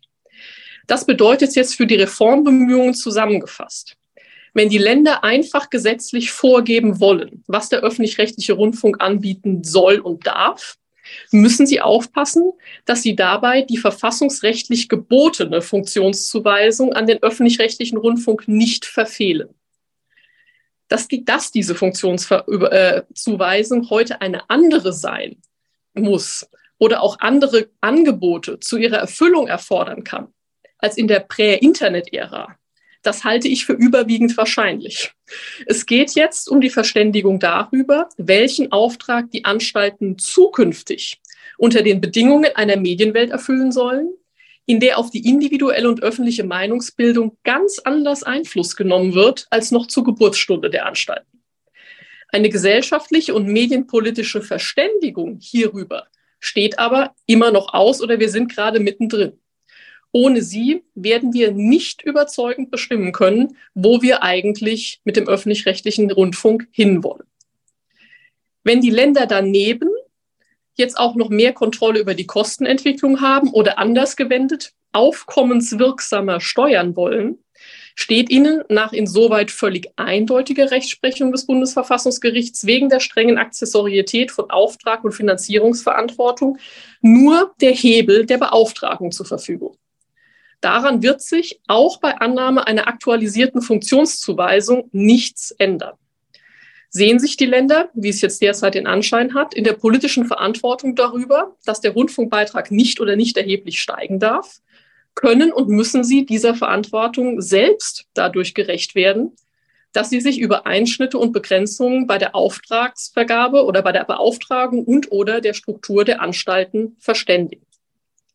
Da ich jetzt aber nicht den Eindruck erwecken möchte, dass es den Anstalten gegenwärtig in der Reformdiskussion nur um die Beitragsstabilität geht, es geht natürlich auch und sogar vorrangig um die Sicherung der Akzeptanz der Beitragszahlenden für die Unterhaltung der öffentlich-rechtlichen Rundfunkanstalten. Wenn jetzt die Angebote des öffentlich-rechtlichen Rundfunks an der Mehrzahl der nutzenden Präferenzen vorbeigehen, oder die Menschen den begründeten Eindruck haben, dass mit ihren Beiträgen nicht nur im Einzelfall, sondern systemisch nicht mit, nicht mit dem angemessenen Verantwortungsbewusstsein umgegangen wird, dann kommt natürlich das ganze Modell eines mit einer öffentlichen Abgabe finanzierten Medienangebots bekommt legitimatorische Risse. Und das grundsätzlich natürlich eigentlich auch schon unabhängig davon, ob die normative Legitimationsbasis ähm, in dieser Hinsicht jetzt noch als tragend angesehen wird oder nicht. Jetzt ist die Frage, was man macht. Ambition der gesetzlichen Ausgestaltung des Auftrags oder der Struktur der Anstalten muss es dabei meines Erachtens nach nicht sein, alle Vorstellungen darüber, was der öffentlich-rechtliche Rundfunk an Einzelangeboten erbringen soll oder was nicht und was derzeit kritikwürdig ist und was nicht aufzunehmen so ein publizistisches und institutionelles Mikromanagement kann und wird, glaube ich, auf der politischen Ebene so nicht gelingen und betrifft dann oftmals eben auch den Kern der Programmfreiheit der Anstalten, der aus sehr guten Gründen vom Bundesverfassungsgericht auch sehr genau bewacht wird. Ziel sollte es davon unbeschadet natürlich aber schon sein, dass der weit überwiegende Teil der Beitragspflichtigen seine Finanzierungspflicht, wenn auch nicht begrüßt, so doch zumindest einsehen kann. Vorschläge dafür wie die gesellschaftliche Akzeptanz und die Zukunftsfähigkeit der Anstalten jetzt langfristig besser gesichert werden können als durch die Beibehaltung des Status quo, liegen ja schon einige auf dem Tisch. Sie umfassen eine qualitative und quantitative Reformulierung des Auftrags ebenso wie Vorschläge zu organisatorisch-institutionellen Änderungen. Auch der Zukunftsrat soll und wird da sicher auch ganz wertvolle Impulse liefern. Dessen unbeschadet ist es aber natürlich schon der demokratisch legitimierte Gesetzgeber, der seine Linie zwischen widerstreitenden politischen Präferenzen und grundrechtlichen Schutzpositionen und Anforderungen der Verfassung an die Vielfaltssicherung irgendwie navigieren muss. Dass, dass es dabei in einer pluralistischen Gesellschaft notwendig sein muss, ein denkbar breit geprägtes Spektrum unterschiedlicher Verständnisse, Vorstellungen und Bedürfnisse irgendwie zu verarbeiten, das zeigt sich ja auch an der, an der gegenwärtigen Reformdiskussion und das ist natürlich alles andere als trivial. Aus der rechtlichen Perspektive, auf die ich mir jetzt, mich jetzt erstmal hier zurückziehen möchte, würde ich gerne festhalten, dass ich davon ausgehe, dass der gesetzgeberische Gestaltungsspielraum bei der Ausgestaltung jedenfalls des einfach gesetzlichen Telemedienauftrags der Anstalten einerseits weiter ist als das für den Programmauftrag unter den eigenartigen Bedingungen der rundfunkverfassungsrechtlichen Sonderdogmatik bisher immer der Fall war. Die hierin wurzelten und vorstehend ja auch schon in ihrer Vaterabhängigkeit kurz dargestellten Einschränkungen für die gesetzgeberische Ausgestaltung betreffen meines Erachtens nach erstmal nur den Bereich des linearen Programmrundfunks. Das Bundesverfassungsgericht hat hier jedenfalls bisher keine Maßstabskongruenz bezogen auf den Bereich der Internetkommunikation herbeigeführt. Der Auffassung, die davon ausgeht, dass dieses, dass zum Beispiel das Beitragsurteil und der Sachsen-Anhalt-Beschluss hier Gegenteiliges schon bewirkt haben. Der kann ich mich nicht anschließen und da kann ich auch gleich in der Diskussion gerne noch was dazu sagen. Unbeschadet dieses breiteren Gestaltungsspielraums bezogen auf die Ausgestaltung des Telemedienauftrags und wie ich glaube mittlerweile auch eigentlich bezogen auch schon auf den linearen Programmauftrag, muss der Gesetzgeber aber auch etwas beachten, dass er im Rahmen der dualen Rundfunkordnung bisher eher vernachlässigen konnte, nämlich die Entfaltungschancen der privaten Anbieter. Ihnen ist im Netz als insoweit Metamedium ein höheres Gewicht beizumessen, als wir das aus der dualen Rundfunkordnung mit Blick auf die privaten Rundfunkanbieter so gewohnt sind. Deswegen sollten wir nicht nur aus unional beihilfenrechtlicher Perspektive, wo das immer schon ein größeres Thema war, auch aus unserer national verfassungsrechtlichen Perspektive darauf achten. Deswegen ist es auch ratsam, Neuerungen und gar grundlegende Umgestaltungen des öffentlich-rechtlichen Rundfunksengagements im Telemedienbereich in dieser Hinsicht auch einer Prüfung zu unterziehen. Die, und das sei hier auch nochmal angemerkt, natürlich nicht zwangsläufig zur Folge haben muss, dass das Engagement beitragsfinanzierter Anstalten im Bereich der Online-Kommunikation als verfassungsrechtlich bedenklich einzustufen ist. Eher ist wahrscheinlich sogar das Gegenteil der Fall, aber das Engagement unterliegt eben Rechtfertigungslasten, denen unter anderem dadurch Rechnung zu tragen ist, dass klar benannt werden kann, welche Gründe für die individuelle und öffentliche Meinungsbildung gerade oder welche Punkte gerade durch ähm, Engagement des öffentlich-rechtlichen Rundfunks im Netz begegnet werden soll, welchen Gefahren begegnet werden soll. Und dabei sollte auch relativ ordentlich erhoben werden, wie, das, wie die damit einhergehende Bindung der ja endlichen Ressource Aufmerksamkeit der Nutzenden für die privaten Inhalte, Angebote oder was für Rückwirkungen das hat. Ein globaler Verweis darauf, dass der öffentlich-rechtliche Rundfunk ganz allgemein eine umfassende, nicht kommerzielle Alternative zu jeglichen privaten Online-Angeboten im Sinne einer quasi mediengattungstranszendierenden Gegengewichtslogik sein müsse oder dazu äh, ausgebaut werden müsse, das reicht hier meines Erachtens nach klar nicht. Das Bundesverfassungsgericht hat freilich allerdings auch noch mit vergleichsweise groben Pinsel bereits Gesichtspunkte der Vielfaltssicherung im Netz sowie die Notwendigkeit ins Spiel gebracht, unter den Bedingungen einer Informationsflut und unter den Bedingungen algorithmisch kuratierter Kommunikationsumgebungen, die meistens von konzentrationsgeneigten Plattformkonglomeraten verwaltet werden, für einen nicht diskriminierenden und verlässlichen Zugang zu Informationsquellen zu sorgen. Insbesondere letzte Erwägung ist für, Erwägung ist für alle, denen ein freiheitlicher Kommunikationsprozess am Herzen liegt, ja ganz zentral und den öffentlich-rechtlichen Rundfunkanstalten auch hier eine Aufgabe bei der Absicherung eines freien Meinungsbildungsprozesses zuzuweisen, ist sicherlich auch kein abwegiger Weg. Da es aber natürlich auch noch andere Inhalteanbietende gibt, die im freien Kommunikationsprozess unterwegs sind und ihn auch am Laufen halten, können und müssen deren Interessen gerade auch im Sinne einer liberalen, eines liberalen Grundrechtsverständnisses in ihrer Eigenrationalität Beachtung finden und auch ernst genommen werden. Kommt es nun in diesem Sinne zu einer Anpassung oder sogar zu einer Neubestimmung des Auftrags der öffentlich-rechtlichen Anstalten, währenddessen wir jetzt hier über die größeren Reformdiskussionen nachdenken, dann kann es natürlich durchaus auch gut sein, dass gleichsam im Sinne einer Form-Follows-Function-Logik damit auch Rückwirkungen auf die Strukturen der Anstalten einhergehen oder zumindest mal damit verbunden werden. Ein durchgreifend modifizierter institutioneller Rahmen wie zum Beispiel die Zusammenlegung der Anstalten, mehr Binnenkontrolle, die Steigerung der Mitverantwortung der Gremien in publizistischen Fragen oder mehr gesellschaftliche Partizipationsmöglichkeiten in der Binnenstruktur oder bei den Angeboten der öffentlich-rechtlichen Rundfunkanstalten. Die können alle grundsätzlich schon dazu beitragen, dass die Bindung der Menschen mit ihren Rundfunkanstalten gestärkt wird. Das Problem ist nur ein Mehr an gesellschaftlicher Kontrolle, sowie eine Verschlankung der institutionellen Struktur um der Verschlankung willen können, jedenfalls bei diffuser Maßstabsbildung, unscharfer Kompetenzabgrenzung und der Wahl unan, eines unangemessenen organisatorisch-institutionellen Settings, aber auch ganz schnell destruktive Impulse setzen, die dann die Angebotsfreiheit der Anstalten gefährden können und damit schlussendlich am Ende genau das verspielen, weshalb wir öffentlich-rechtliche Rundfunkanstalten mit Grundrechtsträgerschaft überhaupt mal für eine gute Idee gehalten haben und heute eigentlich auch immer noch für eine wirklich gute Idee halten sollten. Ganz herzlichen Dank. Das wäre es mit meinem kurzen Impuls. Liebe Eva Wagner, auch dafür ganz herzlichen Dank. Ich denke, auch das eine gute Basis für die Diskussion äh, um die Zukunft des öffentlich-rechtlichen Rundfunks. Vielen Dank. Ähm, ich würde dann nahtlos anschließen, ähm, Herr Professor Haukapp, ähm, mit Ihnen, Professor Justus Haukapp, Direktor des Instituts for Competition Economics an der Heinrich-Heine-Universität in Düsseldorf. Und er nimmt uns jetzt mit zur ökonomischen Perspektive zum, zur Zukunft ähm, des öffentlich-rechtlichen Rundfunks. Herr Haukapp, vielen Dank.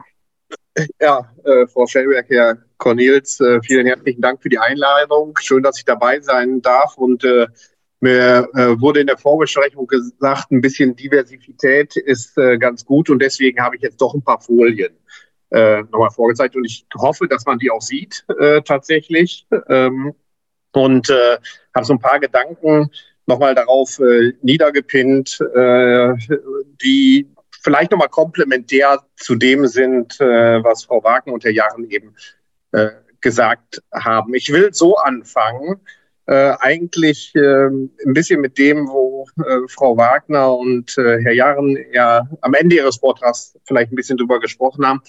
Wie, wie stellt sich äh, die Rolle des öffentlich-rechtlichen Rundfunks heute oder in der Zukunft dar? Und ähm, das nochmal versuchen darzulegen anhand dessen, wie, wie, wie ist mein Verständnis äh, sozusagen dessen, wie sich die Rolle gewandelt hat. Und ich mache das jetzt, äh, das ist zugegeben ein bisschen holzschnittartig ähm, und ähm, habe das jetzt erstmal äh, etwas salopp damit überschrieben. Früher war alles besser. Ähm, früher können wir uns streiten, wann genau war früher, aber ähm, sehr viel früher zumindest hatten wir eine Situation, wo man äh, in der, äh, also eine Situation, in der die Sendeplätze, äh, die also sowohl im äh, TV, aber auch im Radio wirklich knapp äh, waren. Man kann sagen, Fernsehen war sowas wie ein, ja, als Ökonom würde man sagen, natürliches Monopol oder natürliches Oligopol. Man konnte einfach nur eine bestimmte Anzahl von Sendern verbreiten. Mehr war gar nicht möglich. Ähm, und dann gibt's eben die auch sehr berechtigte, äh, sowohl theoretisch, aber ich glaube auch empirisch fundierte Befürchtung, dass wenn man das jetzt allein privaten Sendern überlässt, diese knappen Sendeplätze, dass die dann kein hinreichendes Interesse daran haben, die Meinungsvielfalt äh, abzubilden. Ähm, das kann man theoretisch argumentieren. Da gibt es uralte Artikel. Ähm, man kann auch sagen, es gibt, das kennen wir aus anderen Ländern, politische Interessen der Eigentümer. Äh, und wenn wir fürchten, dass das insbesondere auch für die Demokratie verheerende oder zumindest negative Auswirkungen haben kann, dann war die Lösung ein öffentlich-rechtlicher Rundfunk. Wir versuchen die Vielfalt auf diesen wenigen Sendeplätzen durch ein besonderes institutionelles äh, Konstrukt zu lösen. Ähm, zugleich ähm, hatten wir sowas, ich sag mal, äh, wie eine äh, duale Medienordnung, nicht jetzt im Sinne von privates äh, äh, audiovisuelle Medien und öffentlich-rechtliche audiovisuelle Medien, sondern eher, das hatte Frau Wagner schon angesprochen, eine weitgehend private Presselandschaft, ähm, auch mit zahlreichen Einzeitungskreisen, ähm, heute vielleicht noch mehr, aber auch früher schon im regionalen Bereich zumindest, also wo man mehr oder weniger im Zeitungsbereich regional mit Monopol konfrontiert äh, war und äh, dem gegenüber dann eine öffentlich-rechtliche Rundfunklandschaft hatte. Und das Medienkonsumverhalten, etwas holzschnittartig, war dann so, morgens äh, haben die Leute Zeitung gelesen, inhaltlich äh, gebündelt und kuratiert, wie schon ausgeführt äh, wurde von Redakteuren. Und abends äh, gab es dann äh, heute Journal und Tagesschau beziehungsweise Fernsehen und tagsüber vielleicht noch äh, Radio. Und in der Folge war es so, etwas holzschnittartig, wie gesagt, die äh, Menschen waren einfach mangels alternativen verschiedenen Inhalteanbietern ausgesetzt. Also morgens der Zeitung, die unterlag vielleicht gewissen Verzerrungen, weil es kommerzielle Interessen gab oder bestimmte inhaltliche Ansichten äh, des Herausgebers. Äh, und abends dann äh, dem öffentlich-rechtlichen Fernsehen, das vielleicht auch nicht ganz verzerrungsfrei war, aber zumindest sozusagen hat man verschiedene Inhalte vorgesetzt äh, bekommen und alle Bürgerinnen und Bürger waren mehr oder weniger denselben Inhalten ausgesetzt. Also es entstand sowas wie ein Common Sense oder man kann auch sagen, es gab sowas wie ein Lagerfeuer äh, heute.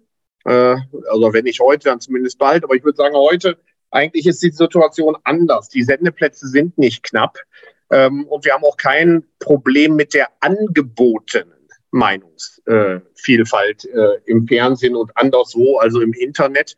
Ähm, es findet sich jede noch so äh, obskure Meinung äh, tatsächlich irgendwo ähm, wieder. Also, dass man die Meinungsvielfalt nicht irgendwo finden äh, kann, ist weniger äh, das Problem. Zugleich haben wir aber ähm, durchaus ein Problem, dass die Medien, die, die Presselandschaft in einer gewissen Krise ist. Das hat zu tun natürlich mit dem Rückgang der Werbeanzeigen. Es kommt zu einer faktischen Entbündelung der Presse.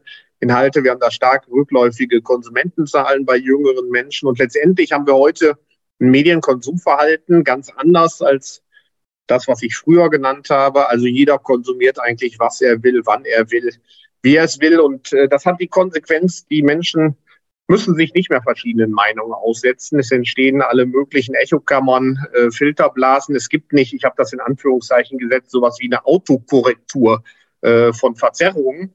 Äh, die wir in der früheren Welt hatten, weil man einfach nur sozusagen sich den Meinungen von äh, Presse und öffentlich-rechtlichem Fernsehen aussetzen äh, konnte. Das heißt also, ähm, es gibt zunehmend Menschen, die sich in äh, Blasen, Communities, Milieus, wie immer wir das nennen wollen, äh, bewegen und äh, auch nicht mehr von außen angestupst werden. Also das Lagerfeuer geht vorüber. Und was kann der öffentlich-rechtliche Rundfunk sozusagen vor dieser veränderten Situation jetzt eigentlich leisten? Äh, was, was, was sollte er eigentlich ähm, leisten aus einer ökonomischen? Das ist ja jetzt keine rechtliche, juristische Perspektive. Ich würde sagen, Angebotspolitik ist, das habe ich auch in Anführungszeichen gesetzt, wir sehen, ist nur noch begrenzt wirksam. Es ist nicht mehr so einfach äh, wie in der schönen alten Welt. Ähm, da sage ich mal, musste man einfach nur für das vielfältige Angebot äh, sorgen und der Job war mehr oder weniger erledigt. Das geht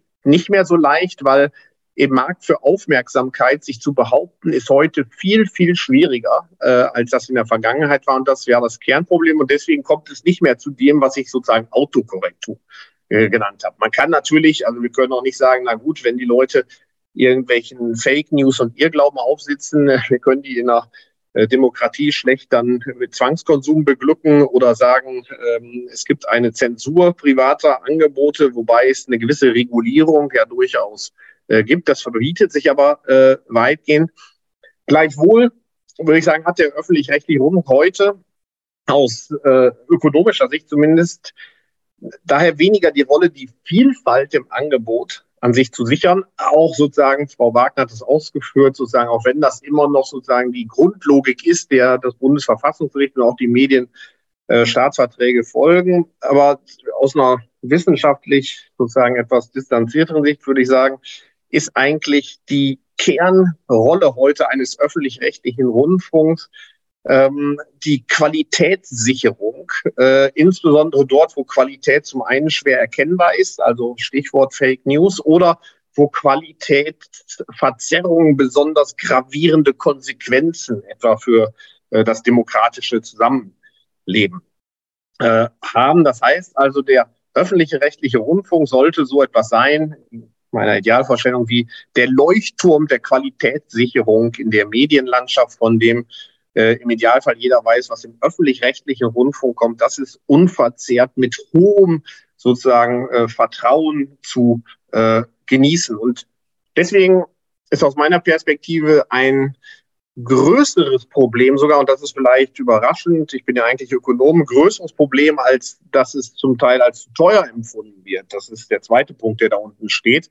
Ähm, eine, eine beunruhigendere Entwicklung ist, wenn Teile der Bevölkerung ähm, das nicht mehr als verlässliche objektive Informationsquelle äh, wahrnehmen, sondern als politische Kraft mit eigener Agenda oder Erziehungsaufträgen oder wie es äh, genannt wird, die angeblich unbequeme Wahrheit nicht immer ausreichend transportiert, weil das diese Leuchtturmfunktion natürlich äh, beschädigt. Ich will jetzt nicht über die verschiedenen Beispiele äh, gehen, aber das ist eigentlich das, was am Kern des öffentlichen rechtlichen Rundfunks, an der Kernfunktion, an der der es heute haben sollte, stärker nagt, als dass man sagt, das Ganze ist ähm, zu, äh, ähm, äh, zu teuer. Und deswegen wäre das Erste, was mir von besonderer Bedeutung äh, zu sein äh, scheint, ähm, dass eben die Qualitätssicherung ähm, ganz,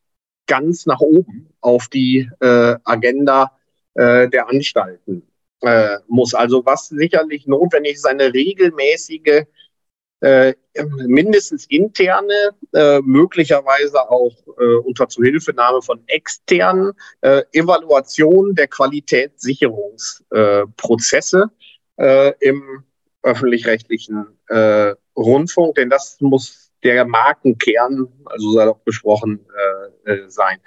Ich habe auch den Eindruck, dass überlegenswert sein könnte, die, sag ich mal, Krisenkommunikation äh, zu überdenken. Ähm, in der äh, Vergangenheit, so zumindest mein Eindruck von außen, war es in Teilen doch so etwas naja, das ist jetzt übertrieben gesagt, aber so ein bisschen eine Art Wagenburg-Mentalität, ist auch verständlich. Man will sich vor die Angestellten schützen stellen und das eher verteidigen, sozusagen, was dann gegebenenfalls auch schiefgelaufen äh, ist. Da bin ich mir nicht sicher, ob das langfristig eine eher abwehrende Haltung, äh, die dann auch sagt, wir müssen uns weniger auf Fakten stützen als eine moralische Komponente mit transportieren, ob das hilfreich ist, die Glaubwürdigkeit äh, langfristig tatsächlich zu stützen, als eher doch auch mal Fehler zuzugestehen und versuchen, diese zu äh, beheben. Nicht nur, wenn man sagt, da ist es zu Verschwendung von Geldmitteln gekommen, sondern wenn man auch sagt, da waren wir inhaltlich einfach aber daneben gelegen, das war äh, ein Fehler. Auch, und das knüpft an das, was Herr Jachen gesagt hat, ähm, würde ich denken, bedarf das wahrscheinlich einer Angebotsausweitung äh, bei besonders demokratierelevanten Inhalten. Bildung, Kultur, Politik, Wissenschaft, Information, Beratung.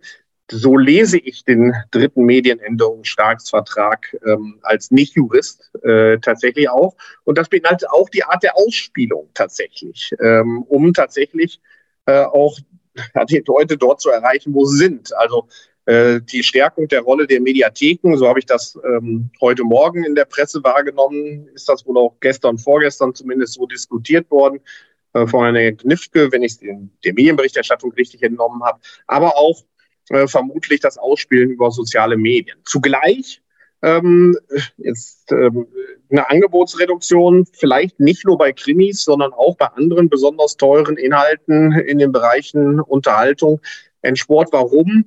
Ähm, diese alten Carry-over-Theorien, äh, die werden bei nichtlinearem Medienkonsum immer weniger äh, äh, relevant. Äh, die größten Wettbewerbsverzerrungen drohen wahrscheinlich hier in diesen ähm, eher kommerziellen äh, Bereichen des Angebots. Ähm, und zugleich ähm, ist die Gefahr einer verzerrten Berichterstattung oder Inhalteproduktion ähm, vermutlich geringer oder zumindest sind die Konsequenzen nicht so dramatisch, als wenn das in politischen äh, Bereichen äh, geschieht. Ähm, zur zweiten Frage sozusagen, was ist sozusagen die zweite Kritik, die doch ähm, äh, die, die Kritik an den zu hohen äh, Kosten des öffentlich-rechtlichen Rundfunks. Sicherlich ähm, kann man sozusagen, ist das eine Frage der Governance auch ähm, äh, des gesamten öffentlich-rechtlichen Rundfunksystems.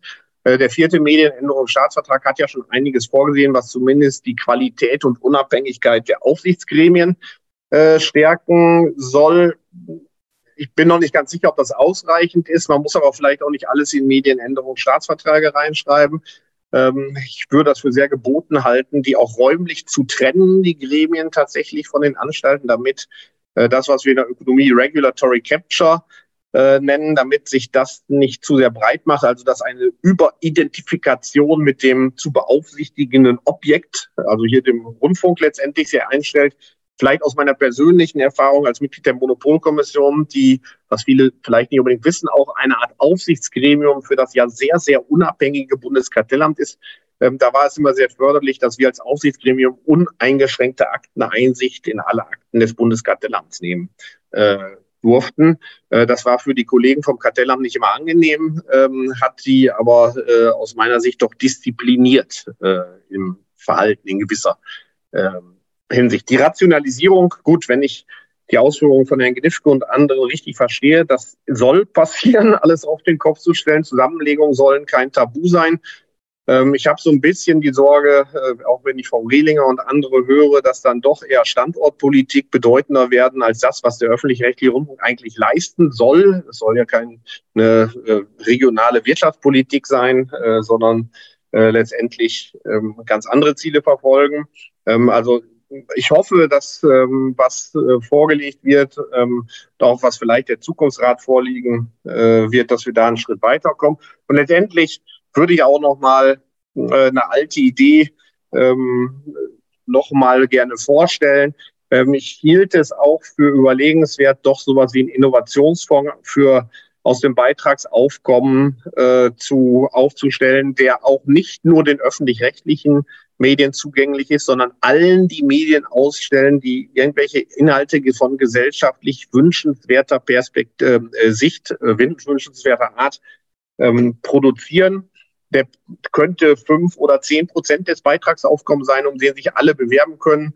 Ähm, da spricht vielleicht der Wettbewerbsökonom in mir, der dann doch immer wieder die Erfahrung gemacht hat, dass Wettbewerb äh, eben nicht nur Preissenkungsverfahren ist, sondern auch ein Innovationsverfahren äh, ist und neue Ideen vor allen Dingen hervorbringt, die man nicht innerhalb von Organisationen so leicht hervorbringen kann. Schlussbemerkung noch. Ähm, wie gesagt, wir können die heutigen Herausforderungen nicht allein über Angebotspolitik aus meiner Sicht äh, äh, allein regeln. Von daher bedarf es einer veränderten Rolle auch der Regulierung äh, in der Medienlandschaft. Wir sehen das in Teilen auch schon, wie etwa mit dem Netzdurchsetzungsgesetz. Ähm, und von daher, wenn wir alles dem öffentlich-rechtlichen Rundfunk abverlangen, äh, dann überfordert das sicherlich den auch. Es muss eine komplementäre Regulierung äh, dazu geben, um diese Probleme von äh, Echokammern, Filterblasen etc.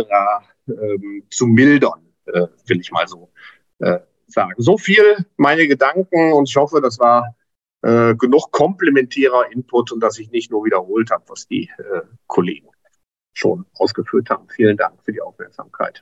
Soweit hier dokumentiert drei Vorträge der Online-Konferenz Wind of Change, die Zukunft des öffentlich-rechtlichen Rundfunks vom 23. Juni 2023 ab 14 Uhr. Weitere Informationen finden Sie auf www.mainzer-medieninstitut.de slash Mainz Media Forum Wind of Change, die Zukunft des öffentlich-rechtlichen Rundfunks, die Wörter getrennt durch einen Bindestrich.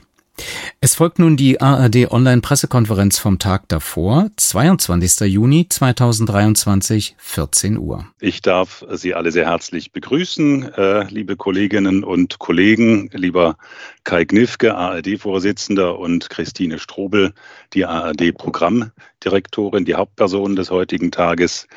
Und ich begrüße natürlich auch meine Kollegin Stefanie Germann, die ARD-Sprecherin, die ein sehr aufmerksames Auge auf den Chat haben wird. Stefanie. Auch von mir einfach kurz und bündig äh, mit Oh Gott. Herzlich willkommen. Mein Name ist Volker Schwenk, ich bin ARD-Sprecher und jetzt kommen die obligatorischen organisatorischen Hinweise zu Beginn. Ähm, wir haben bis maximal 15.30 Uhr Zeit ähm, für dieses Pressegespräch, weil danach gibt es Anschlusstermine und wir können nicht verhandlungsbereit sein. Es gibt echt eine Deadline 15.30 Uhr.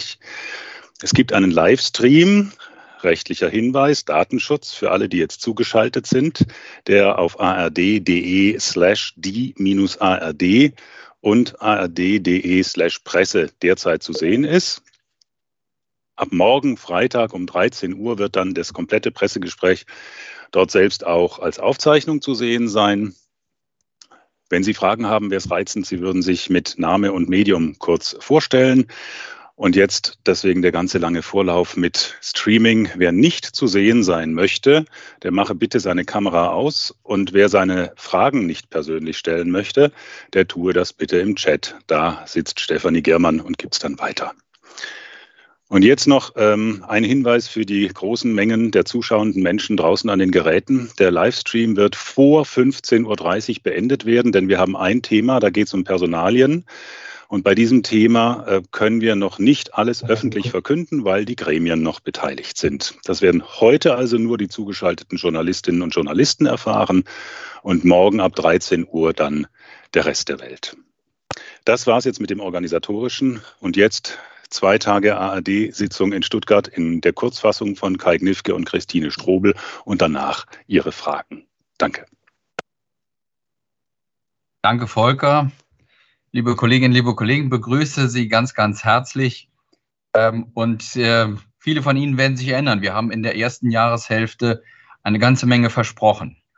Und wir hatten versprochen, im Juni dann Sie darüber zu informieren, was wir getan haben. Und heute bin ich froh, dass wir sagen können, die ARD hält Wort, die ARD liefert. Und wir liefern alles, was wir uns vorgenommen haben. Wir liefern alles, was wir versprochen haben. Jetzt ist die Zeit für Reformen und es gibt kein Zurück mehr. Das ist eine der Erkenntnisse, die wir jetzt auch gewonnen haben und das, was wir uns auch nochmal deutlich ins Stammbuch geschrieben haben.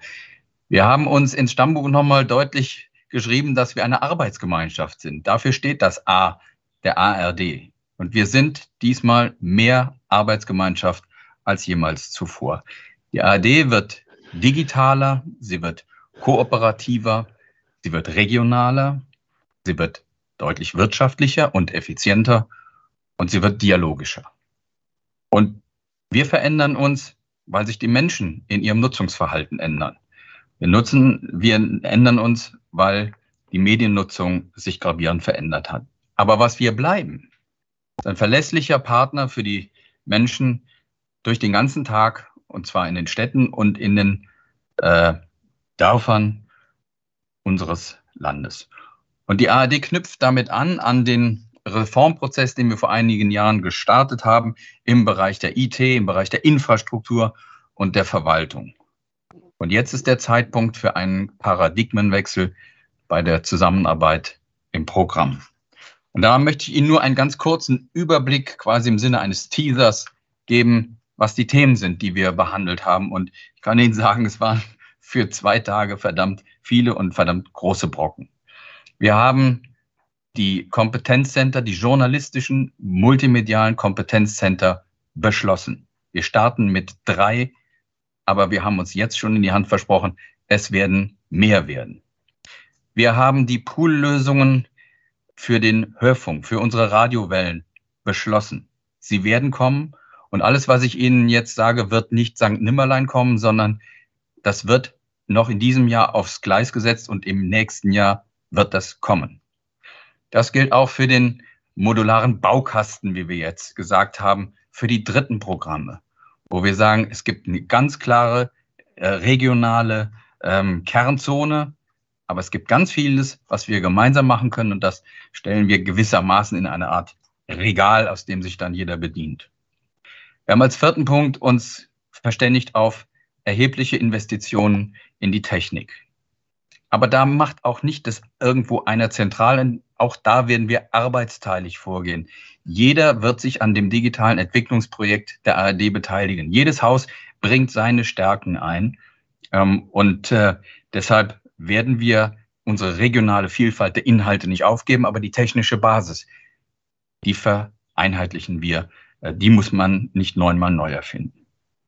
Und als fünften Punkt, wir haben ein klares Bekenntnis abgelegt zu einer größtmöglichen gemeinsamen technischen Basis, einer gemeinsamen technischen Plattform mit dem ZDF unter Beibehaltung unserer klaren Absendermarken. Denn dadurch sind wir im Streaming-Bereich der Anbieter, der auf Transparenz, auch der Algorithmen setzt, der auf die Wirklichkeit setzt, der auf Respekt setzt und damit dem gesellschaftlichen Zusammenhalt und dem demokratischen Diskurs dient. Und als sechsten Punkt vielleicht noch das, wir werden auch den Dialog mit unserem Publikum stärken. Wir werden wöchentlich zwei Abende in den Radioprogrammen haben, wo wir uns mit dem Publikum austauschen. Wir werden mehrere bereits in Landesrundfunkanstalten bewährte Dialogformate ähm, auf andere Landesrundfunkanstalten ausrollen und auch wir werden auch die CEO-Kommunikation ähm, deutlich nochmal verstärken. Das ein erster schneller Überblick über die Vielzahl der Themen. Und ich sage Ihnen wirklich, es war ein hochkonzentriertes, hochsolidarisches Arbeiten, ein kameradschaftlich, ja, freundschaftliches Zusammenarbeiten in dieser Runde, das es möglich gemacht hat, dass wir diesen Paradigmenwechsel in der Geschichte der ARD tatsächlich bewerkstelligt haben. So viel als erster Input von mir. Danke. Es gibt kein Zurück in der Strukturreform der ARD, sagt der Vorsitzende. Gilt das auch fürs Programm? Frage ich die ARD-Programmdirektorin. Ja, vielen Dank, äh, lieber Volker Schwenk. Ähm, wir sind ja im Programm schon in Teilen ein bisschen weiter, äh, weil wir äh, uns schon aufgemacht haben. Das wissen Sie, wir haben Ende 2021 eine große Programmreform begonnen und haben den Auftrag äh, sehr ernst genommen, äh, uns wieder an das gesamte Publikum zu richten. Wir haben, das wissen Sie, aufgrund des sich verändernden Mediennutzungsverhalten natürlich ähm, die Mediathek sehr stark in den Blick genommen und ähm, haben begonnen ähm, in dem Jahr 2022 äh, wirklich umzuschichten im Programm hin zu einem digitalen Angebot, mit dem wir auch jetzt über die Mediathek und über das sich ständig verbessernde Produkt der Mediathek die Chance haben, wieder alle Zielgruppen zu erreichen. Das heißt auch gezielt Angebote für Jüngere zu machen. Und ich habe mich jetzt über die ARD-Sitzung so gefreut, weil ähm, wir da in den Strukturen einen Schritt weitergehen, aber sie bestätigen uns im Programm ausdrücklich. Sie wissen, wir haben ähm, Angebote gemacht, auch wirklich zu Lasten des ersten deutschen Fernsehens. Das heißt, wir machen dort weniger Krimi zum Beispiel ähm, um uns leisten zu können, dass wir Angebote speziell für die Mediathek machen. Ich denke an sowas wie Moneymaker, das können, konnten Sie schon sehen. Da sind die erste und die zweite Staffel gestartet schon gewesen. Und wir haben jetzt am 25. Juli die dritte Staffel. Wenn Sie Moneymaker angucken, verstehen Sie wahrscheinlich, was ich meine. Das ist eine andere Form, eine andere Erzählform, wie wir in der Doku ähm, äh, jetzt neu für ein anderes Publikum, ein internationaleres, ein jüngeres Publikum Programm machen. Und wir haben jetzt äh, als weiteren großen Punkt die Dokumentation insgesamt in den Blick genommen und haben sozusagen den Doku September vor uns, worauf ich mich ganz besonders freue, ähm, wo wir wirklich mit vier, ich will nur beispielhaft vier große dokumentarische Stücke nennen, nämlich Ernstfall Regierungenstoff von Stefan Lambi, dann Jessie Wellmer, die ein ganz spezielles Porträt über ihre Ostdeutsche mit einem ganz persönlichen Blick auf Ostdeutschland blickt. Und ähm, sowas wie besser Bahn fahren, wo wir mal der Bahn auf die mit großem Fragezeichen auf die äh, Finger gucken wollen, wie läuft denn das? Und eben auch Inga, Ingo Zamperoni stellt seine italienische Familie vor. Das heißt, wir haben sozusagen einmal diesen großen Schwenk mit 150 Millionen schon in 2023 Umschichtungen vom ersten Programm für spezielles Mediatheksangebot gemacht. Wir haben ganz stark das Thema Dokumentation in den Blick genommen. Und ähm, einen dritten Punkt möchte ich noch nennen, das ist die Regionalität die jetzt in der Mediathek einfach eine noch größere Rolle spielt als vorher. Sie können jetzt schon auswählen in der Mediathek, in welchem Bundesland Sie sind oder welches Bundesland Sie ähm, interessiert. Und dann kriegen Sie zum Beispiel, wir sind ja jetzt gerade hier mit dem Pressegespräch in Stuttgart, dann können Sie sowas wie Drags of Mannheim direkt finden. Das heißt, wir haben eine regionale Auswahl in der Medi Mediathek geschaffen für Menschen, die sich ähm, regional äh, interessieren. Und das ist so wichtig für uns, weil es die ARD verdeutlicht. Das heißt, das, was uns in der ARD immer ausgemacht hat im linearen Programm, können wir jetzt auch in der Mediathek zeigen mit dem Regio-Widget, das neu da ist. Und ähm, da finde ich, ist eine ganze Menge schon gelungen. Und deswegen freue ich mich, dass die Intendantinnen und Intendanten jetzt auch in der Struktur noch weitere große Beschlüsse gefasst haben, die auch das, was wir so gut können, nämlich ähm, regional aufgestellt sein und gemeinsam äh, äh, arbeiten, ähm, nicht nur im Programm sichtbar machen werden, sondern auch in den Strukturen. Insofern ähm, sind wir, glaube ich, auf einem sehr guten Weg. Vielen Dank. 14 Uhr, 11 Minuten. Jetzt sind Sie dran. Ihre Fragen. Frau Röther. Ja, äh, mein Name ist Dimut Röther. Ich bin ähm, von EPD Medien. Ähm, jetzt kriege ich die Kamera nicht. Doch, sie ist wieder an. Äh, Sie haben gesagt, Sie wollen die CEO-Kommunikation stärken, Herr Knifke. Was verstehen Sie darunter? Darunter verstehe ich zum Beispiel etwas, was ich äh, jetzt schon äh, mehrfach mit großem Erfolg gemacht habe, nämlich, dass ich mich direkt den Fragen äh, von Menschen stelle. Und dafür gibt es mehrere Gelegenheiten.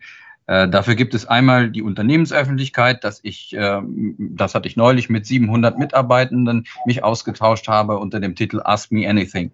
Das kann man aber auch draußen machen bei Veranstaltungen, wie ich es bei der Republika gemacht habe. Das kann man auch machen wie ich es auch schon praktiziert habe, äh, bei einem Insta Live. Da waren dann 14.000 Menschen mit dabei.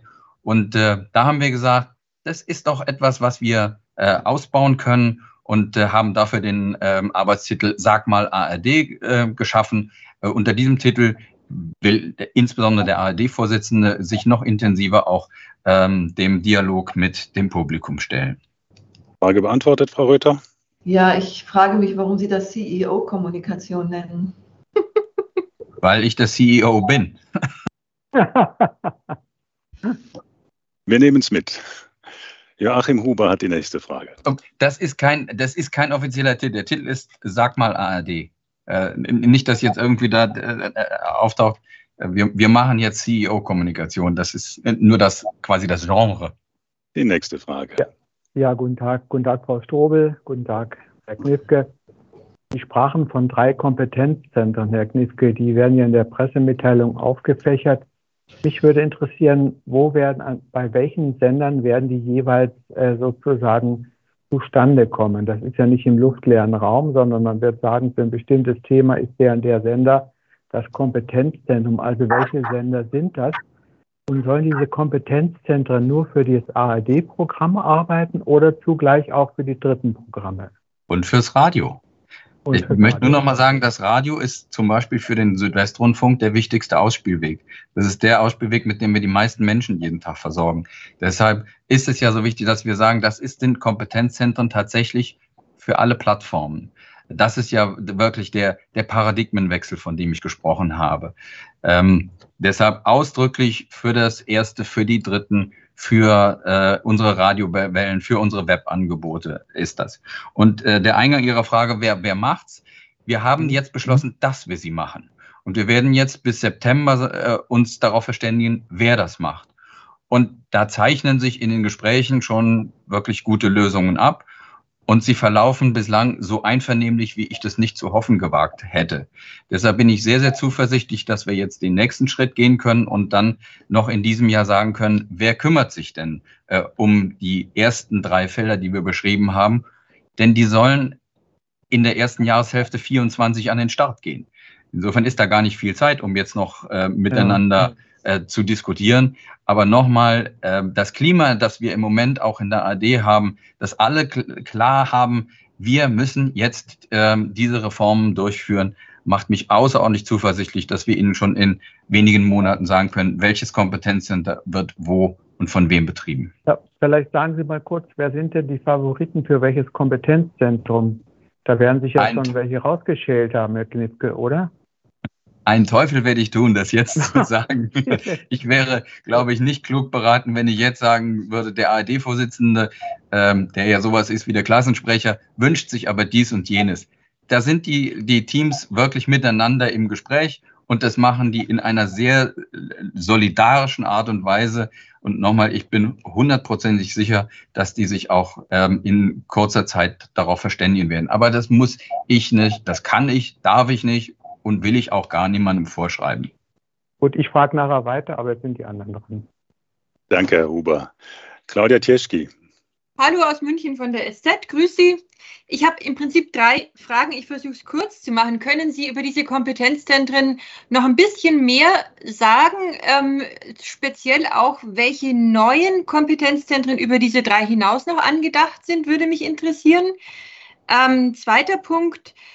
Sie sprechen beim Hörspiel von einer vernetzten Gemeinschaftsredaktion. Vernetzt bedeutet, dass man mit irgendwas vernetzt ist. Also bleiben die Hörfunkredaktionen in den einzelnen Sendern bestehen oder nicht in diesem Modell? Und die dritte Frage, ähm, man hat verstanden, dass es für die ARD ein großer struktureller Schritt ist. Wird denn sich diese Kompetenzcenter-Struktur in irgendeiner Form auch auf den Beitrag auswirken? Haben Sie da Erkenntnisse dazu? Dankeschön.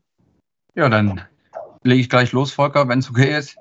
Dann äh, Ihre erste Frage, äh, die Kompetenzcenter. Also wir starten mit dem mit den Themen Verbraucher, ähm, äh, Klima und Gesundheit.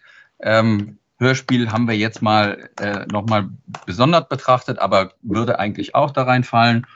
Und wir werden weitermachen. Wir haben jetzt schon ins Auge gefasst, die entsprechenden Kommissionen haben jetzt schon ins Auge gefasst, das Thema KI wird ein weiteres äh, Kompetenz oder soll ein weiteres Kompetenzfeld werden. Wir werden über den Bereich Reise und Touristik ähm, reden, dass wir auch dort ein Kompetenzzentrum haben und vielleicht kommen noch Ernährung und Kulinarik auch dazu. Also, da sind schon klar die nächsten äh, Themen adressiert. Und das ist das, was ich den Kommissionen so hoch anrechne, die eine Heidenarbeit hatten in den letzten Monaten und extrem weit gesprungen sind. Und die Kommissionen haben jetzt gesagt, wir wollen da weitermachen und wir wollen die nächsten Kompetenzfelder definieren. Das macht mir sehr viel Freude. Beim Hörspiel ähm, ist es so, es ist eine virtuelle Gemeinschaftsredaktion. Niemand muss umziehen. Ja, die Redaktion, die Redakteurinnen und Redakteure, die für Hörspiel gearbeitet haben, arbeiten weiter für Hörspiel. Aber sie tun es in einer Gemeinschaftsredaktion, in der wir das Angebot gemeinschaftlich steuern, ähm, damit wir eben keine Doppelbefassung haben, sondern dass wir optimal zugeschnitten auf die Bedürfnisse, auf die Interessen des Publikums ähm, ein, ein äh, Angebot haben, das Hörspiele äh, in ihrer Vielfalt belässt Und die Vielfalt ist nicht immer nur regional bedingt. Gerade beim Hörspiel ist Regionalität, sagen wir mal, nicht bei allen ähm, das oberste Kriterium. Deshalb glauben wir, dass wir dort sehr viel Effizienzreserven gewinnen können und gleichzeitig Qualität garantieren können. Und Ihre dritte Frage, helfen Sie mir ein Stichwort. Auswirkungen auf den Beitrag. Auswirkungen auf den Beitrag. Ja, also äh, wir sind ja mitten im Beitragsverfahren. Die ARD hat ihre Anmeldung äh, abgegeben, die wir, sagen wir mal, als moderat und äh, bedarfsgerecht bezeichnen können. Und jetzt ist die KEF am Zug und die wird ermitteln, welcher, äh, was der Finanzbedarf von ARD, ZDF und Deutschlandradio ist. Sie haben Frage 2 nicht beantwortet, Herr Gnifke. Werden die Hörspielredaktionen in den einzelnen Häusern aufgelöst? Die Redaktionen aufgelöst. Ich meinte, ich hätte es beantwortet, indem ich gesagt habe, die Redakteurinnen und Redakteure bleiben Hörspielredaktionen. Ähm, nur wir fassen sie zusammen in, einem, in einer Gemeinschaftsredaktion, damit wir das Angebot gemeinsam steuern können. Also es gibt ja tatsächlich dann eine Zentrale, aber noch einmal, niemand muss umziehen sodass also jetzt keiner äh, Sorge haben muss, äh, das gibt dann nur noch in, ich weiß nicht, äh, Kiel oder Köln oder, oder, oder Dresden oder Stuttgart ein, ein Team, das sozusagen ähm, die ganze ARD ähm, im Bereich Hörspiel dominiert. Okay, wir schalten hier jetzt mal kurz um zum Chat. Da gibt es nämlich genau dazu passende Fragen und Christine Strobel will auch was direkt dazu sagen. Genau, nicht wirklich genau dazu passend, aber lieber Herr Wittenburg, Sie wurden gerade eben äh, überholt, deswegen im Chat und wir wollen nicht allzu lange warten lassen. Gleiches Recht für alle. Ähm, das ist eine Frage von Herrn Kupka von der Initiative Neue ARD Forum.de. Ähm, äh, Frau Strobel, wie geht es mit dem Comedy-Freitag um 21.45 Uhr weiter? Die Quoten waren aus Ihrer Sicht gut, akzeptabel schlecht? Fragezeichen. Ist es klug, dem ZDF hier nur nachzueifern? Wären Alternativen nicht wesentlich besser oder gibt es keine eigenen Ideen? Also vier Fragen in eins. Christine Strobel, bitte. Ja, vielen Dank. Ich wollte erst noch kurz, wenn ich darf, zu Frau Tischki noch was sagen, weil ich war mit den Direktorinnen und Direktoren, das hat ähm, die Frage Kompetenzcenter spielt ja vor allen Dingen deswegen eine Rolle, weil wir diese Umschichtungen brauchen, äh, um eben das Thema Regionalität auch in der Mediathek zu übersetzen. Wir brauchen die Power, das heißt, wir müssen ähm, die Kraft finden, in, dass nicht mehr alle das Gleiche machen, sondern wir versuchen, ähm, äh, da zu bündeln und Kraft zu schaffen, um, um eben Regionalität auch in der Mediathek entsprechend abzubilden. Und das war der Geist, der uns geprägt hat in den Diskussionen. Und das ist sozusagen das große Thema im Moment, mit dem wir uns beschäftigen. Also wie schaffen wir es, ähm, die Kompetenzen in den einzelnen Häusern so zu bündeln, dass wir im Programm und zwar auch speziell in der Mediathek gerade im Bereich der Regionalität eben noch mehr Power entwickeln können. Da ähm, stellen wir einfach fest, dass das äh, in, einer, in einer arbeitsteiligeren Form möglicherweise noch ähm, deutlich powervoller gelingen kann, als es das bisher getan hat. Das wollte ich nur noch ergänzen. Und zu der Frage Comedy am Freitag. Ähm, ja, also ich bin da ganz entspannt. Ich finde, man darf auch Sachen ausprobieren und manchmal klappen sie nicht so gut und manchmal klappen sie besser. In dem Fall würde ich sagen, war der Erfolg ausbaufähig. Deswegen geben wir aber die Idee nicht auf, dass wir sagen, wir, Sie kennen das ja im, im ersten deutschen Fernsehen, haben wir den Freitag heißt auch endlich Freitag im ersten, äh, wo die Filme um 20.15 Uhr kommen. Ich habe da lange genug mich mit jedem Einzelnen intensiv beschäftigt, als ich noch bei der Digeto war. Das soll schon wirklich nicht Krimi sein, sondern einen ins Wochenende ähm, äh, entspannt führen. Und da wollen wir gerne mit Comedy ähm, hinten hinterher ähm, auch die Woche nochmal im Rückblick betrachten. Das war die Idee dahinter. Das Publikum hat es nicht so angenommen. Und ich lasse mich gerne auch mal dafür ähm, schimpfen, dass wir zu viel ausprobiert haben. In dem Fall ähm, waren die Quoten und die Akzeptanz, das ist ja das, was dahinter steckt. Also wie viele Menschen wollen das um die Uhrzeit dann tatsächlich sehen? Nicht so, dass wir den Versuch und das, den Test ähm, weiter jetzt äh, fortgesetzt haben, aber in dem Ziel, ähm, tatsächlich im Bereich von Comedy noch mehr zu tun. Ähm, das ist äh, ganz klar weiterhin unser, unser Auftrag. Daran arbeiten die entsprechenden Redaktionen und das wollen wir weiter tun. Wir suchen auch insbesondere, das wissen Sie vielleicht, wir haben ja mit Reschke Fernsehen was Neues gestartet, was ich sehr ähm, sehr, sehr schätze, genauso mit Caroline Kebekus das, äh, und Extra 3. Das sind ja Formen, wo wir schon sehr erfolgreich sind. Aber ähm, das darf ruhig noch an einem anderen Tag wie dem Donnerstag sein. Ich finde, zu viel Lachen kann gar nicht sein und die Form äh, auch mal bei allen Krisen, die wir ja haben und die wir informativ und journalistisch gut aus, äh, aufarbeiten, ähm, darf auch mal der der, sagen wir mal, satirische und der etwas äh, fröhlichere Blick auch auf die Woche sein. Insofern, nein, wir geben den Versuch nicht auf und nein, wir machen nicht im ZDF was nach. Wir werden da unsere eigene Handschrift finden. Und ja, manche Versuche dürfen auch ähm, äh, so sein, dass sie nicht fortgesetzt werden müssen. Aber äh, lieber probieren wir einmal was zu viel aus, wie äh, wir verharren nur im Alten. Es gibt tatsächlich noch direkt eine Nachfrage von Herrn Kupka, die sich an Herrn Kniff gerichtet. Allerdings, lieber Herr Kupka, entschuldigen Sie, ich glaube, die ist tatsächlich auch bei der Programmdirektorin am besten aufgehoben. Ähm, äh, Herr Knifke, warum gibt es, oder äh, in dem Fall Frau Strobel, warum gibt es kein Magazin zum Thema Migration? Themen gibt es doch reichlich. Mikrofon, Mikro. äh, Mikrofon bitte. Oh, vielen Dank. Sorry. Doppelklick hilft nicht immer. Ähm, also wir haben das Thema Migration ja in allen unseren äh, politischen Magazinen ähm, sehr, sehr intensiv und oft. Und ich glaube, dass das auch die richtige Form ist, ähm, nicht ähm, Magazine ähm, zu speziellen Themen zu machen, sondern in den Magazinen die Vielfalt der Themen abzubilden und dort regelmäßig auf äh, Migration einzugehen.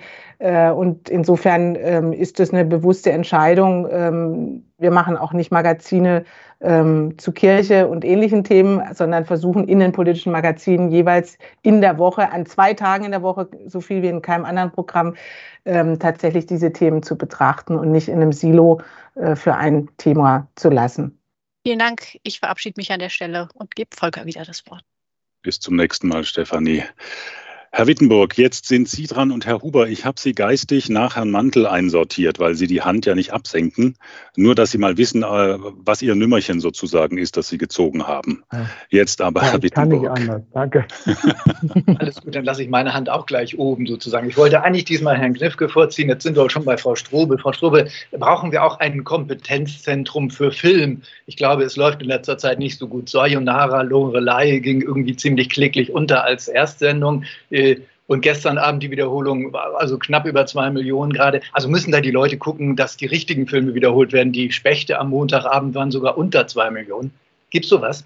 Also, Herr Wittenburg, dass Sie das fragen, ich bin fast ein bisschen empört. Also, erstens haben wir die Fernsehfilmabteilung der der, der Landesrundfunkanstalten, zweitens haben wir die Digeto ähm, und drittens ähm, gestern der Film Vorsicht vor Leuten. Das ist ja ein wunderbarer Film, da werden Sie mir ja recht geben und der hat leider sein Publikum nicht gefunden, aber dadurch wird ja der Film nicht schlechter.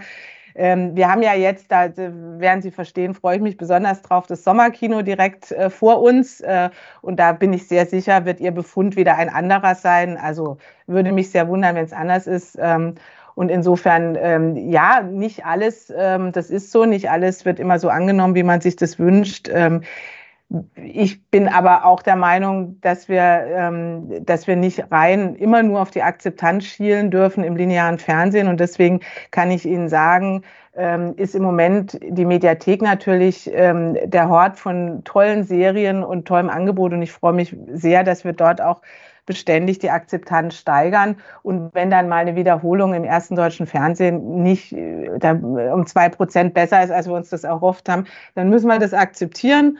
Ähm, das macht den Film nicht schlechter und ähm, ich bin aber sehr sicher, dass wir mit dem Sommerkino gute Erfolge erzielen werden und und deswegen, äh, wenn Sie Lust haben, äh, können wir gern auch noch mal über einzelne An äh, Vorschläge, die Sie anschauen sollen, in der Mediathek sprechen. Äh, ich glaube nicht, dass wir da deswegen jetzt ein Kompetenzcenter Film brauchen, aber ganz klar ist, was wir in der was wir in der ARD äh, schaffen wollen und müssen, ist auch, ähm, gilt auch für die Fiktion. Wir werden da deutlich ähm, die Zusammenarbeit verstärken, weil wir eben wissen, dass gerade serielle Angebote ähm, nur zusammen entstehen werden und kann vielleicht auch nochmal sagen, es ist äh, ja jetzt bald Herbst und dann wird auch nochmal Babylon Berlin äh, starten mit der vierten Staffel am 29. September. Das ist ja auch etwas, was als Kraftanstrengung in der Bündelung gerade bei der Digito entstanden ist und in die Richtung müssen wir mehr denken. Deswegen auch dort wird es zu mehr Zusammenarbeit kommen. Ähm, da bin ich sehr sicher, denn sonst werden wir uns die großen Serien gar nicht leisten können. Nur wenn wir es zusammen machen, wird das funktionieren kurze Rückfrage noch. Sommerkino ist ein gutes Stichwort, Frau Strobel. Bevor die 15. Landfrau vom Köln aufs Land geht und, und also da wieder das Gleiche erlebt, wie die andere das schon in den Alpen erlebt hat. Sie haben Sommer auf drei Rädern. Arte war so mutig, den um 20.15 Uhr zu senden. Die ARD sendet den am Sonntag um 23.35 Uhr. Es gibt so gute Filme. Warum kommen die nicht am Freitag um 21.45 Uhr? Ist da Bewegung? Das ist immer lustig, wenn jeder den Film, den er gut findet, um 20.15 Uhr sehen will, sich zeitgleich aber über die Akzeptanz ähm, äh, von, von, von Filmen beschwert. Das ist ein bisschen schwierig zusammenzubringen. Also ich glaube, ähm, dass man die Diskussion so nicht führen kann. Ähm, da, wann hat Arte was gezeigt und wann wir? Wir richten uns ja schon an ein unterschiedliches Publikum und das ist ja auch gut so. Und deswegen haben die Leute, die den Film um 20.15 Uhr sehen wollten, hatten die Chance bei Arte. Wir zeigen ihn jetzt später können ihn dort zeitunabhängig ähm, auch anschauen. Sie haben alles verstanden, Herr Wittenburg. Es gab einen kurzen Aussetzer zum Schluss noch, technischer Art. Okay.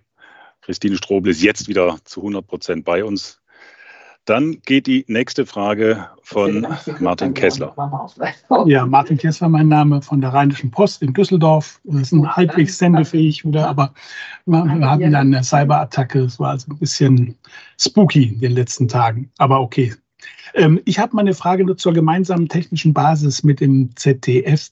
Ähm, Herr Buro hatte ja damals ein mögliches Zusammengehen von ARD und ZDF ins Gespräch gebracht. Jetzt ist offenbar die gemeinsame technische Basis geblieben. Wie hoch sind denn da die Einsparungen, die Sie erwarten? Das könnte ja auch für den Beitrag und natürlich auch für den Finanzbedarf interessant sein. Und dann, das ist an Herrn Knifke und an Frau Strobel die Frage, Krimi-Angebot ähm, wollen Sie einschränken. Was heißt denn das ähm, konkret? Man hat ja den Eindruck, wenn man äh, viel Fernsehen guckt, dass fast nur noch Krimis erscheinen. Ähm, aber Sie werden das ja wahrscheinlich nicht ganz ähm, ähm runterfahren, sondern wie soll da so die, ähm, die Zukunft aussehen, wenn Sie da sehr stark in die Mediathek gehen? Danke. Dann würde ich mal mit Frage 1 äh, loslegen. Ähm, es war ja Tom Buro, der gemeinsam mit Thomas Bellut das Streaming-Netzwerk von ARD und ZDF aus der Taufe gehoben hat. Und es war ein sehr kluger und sehr weitblickender Schritt, für den ich den beiden echt dankbar bin, weil wir sehen jetzt ganz klar, dass wir gemeinsam die Chance haben, ähm, ein deutschsprachiges ähm, Mediennetzwerk zu bilden, das tatsächlich auch die Reichweite erzielt und auch die Relevanz erzielt um den Deutschen ein Angebot zu machen, bei dem sie nicht abhängig sind von, ähm, von ausländischen äh, Tech-Konzernen, sondern wo sie auch in der digitalen Welt ihre regionale Heimat auch wiederfinden. Die regionale Verankerung in der digitalen Welt, das ist, glaube ich, das, was wir mit dem Streaming-Netzwerk noch viel besser schaffen können. Und ich möchte Ihnen nur mal zeigen, welche ja auch Skaleneffekte möglich sind, wenn man wirklich seine Kräfte bündelt. Äh, wenn wir könnten jetzt den deutschen Streaming-Markt beschreiben, indem wir sagen, die ARD ist Platz drei hinter äh, Netflix und Amazon und das ZDF ist Platz vier. Wir können es aber auch so beschreiben, das Netzwerk von ARD und ZDF ist auf Platz zwei hinter Netflix. Und da sehen Sie, wohin die, die Reise geht, wenn man die Kräfte bündelt. Also eine gemeinsame technische Plattform scheint uns äh, richtig zu sein. Wir haben uns bei dieser Sitzung nochmal klar committed, wir wollen eine äh, eine größtmögliche Zusammenarbeit mit dem ZDF, weil wir nur so es schaffen, die, die Relevanz in Deutschland auch zu bekommen, damit wir eben ähm, nicht marginalisiert werden unter, äh, äh, oder unter Wettbewerbern, die deutlich, ganz deutlich größere finanzielle Möglichkeiten haben als wir. Insofern ist es eher eine Frage der, der Relevanz, der gesamtgesellschaftlichen Relevanz, als eine Frage jetzt von, von, wie viel können wir Aufwand reduzieren. Aber klar ist doch auch, wenn wir uns auf ein, eine Empfehlungslogik einigen, wenn wir uns auf einen Player einigen, dann können wir auch Investitionen reduzieren. Und das haben wir natürlich mitkalkuliert, als wir auch unseren Ansatz für die Investitionen in Technik ähm, auch aufgeschrieben haben. Dann noch die Frage an Christine Strobel. Wie geht Krimi-Angebot einschränken konkret? Ja, also ich, es ist, also gibt ja immer wieder die Diskussion, haben wir zu viel Krimi und zu wenig. Ich finde, wir haben nicht zu viel Krimi, um das ausdrücklich zu sagen. Nur äh, wenn wir uns, ähm, wenn wir uns äh, ehrlich machen und sagen, wir wollen mit dem gleichen Geld auch äh, Angebote schaffen, die ähm, nicht nur das klassische Fernsehpublikum erreichen, sondern eben auch in der Fiktion Menschen, die, sagen wir mal, sowas wie Amazon und Netflix gewöhnt sind, dann müssen wir sehr stark auch auf serielle Angebote setzen. Ich nenne jetzt mal ein Beispiel Asbest, ähm, haben Sie vielleicht gesehen. Das ist natürlich eine Serie, die wir so klassischerweise fürs erste deutsche Fernsehen nicht angeschoben hätten. Und da wir den Euro selbst hier in Stuttgart nicht zweimal umdrehen können, müssen wir dann dafür was anderes lassen. Und das heißt konkret, dass wir ähm, auch die Stückzahlen beim, beim Krimi, zum Beispiel auch beim Donnerstag, ähm, rund einfach ähm, reduziert haben. Das heißt, es gibt an der Stelle dann äh, zwei, drei, vier ähm, Donnerstagskrimis, jetzt nur mal als Beispiel, weniger, um so etwas wie Asbest äh, zu machen. Und das sind die Umschichtungen, die wir äh, jetzt in diesem Jahr schon vorgenommen haben und die wir fortsetzen werden. Das heißt, ähm, wir wollen das, das Angebot auch in der Fiktion vielfältiger machen, betrifft aber auch die Dokumentation. Ich hatte vorhin das Beispiel Moneymaker genannt. Ähm, äh, kann man aber auch an vielen anderen Beispielen äh, deutlich machen. Ich nehme mal sowas wie Paartherapie oder Dirty Little Secrets. Das sind andere Formen, andere Erzählarten, andere Macharten. Und um uns die leisten zu können, müssen wir eben auch andere Dinge dann reduzieren. Und ähm, ich finde trotzdem, ähm, dass das eine große Vielfalt, eine größere Vielfalt ist, als wir bisher hatten.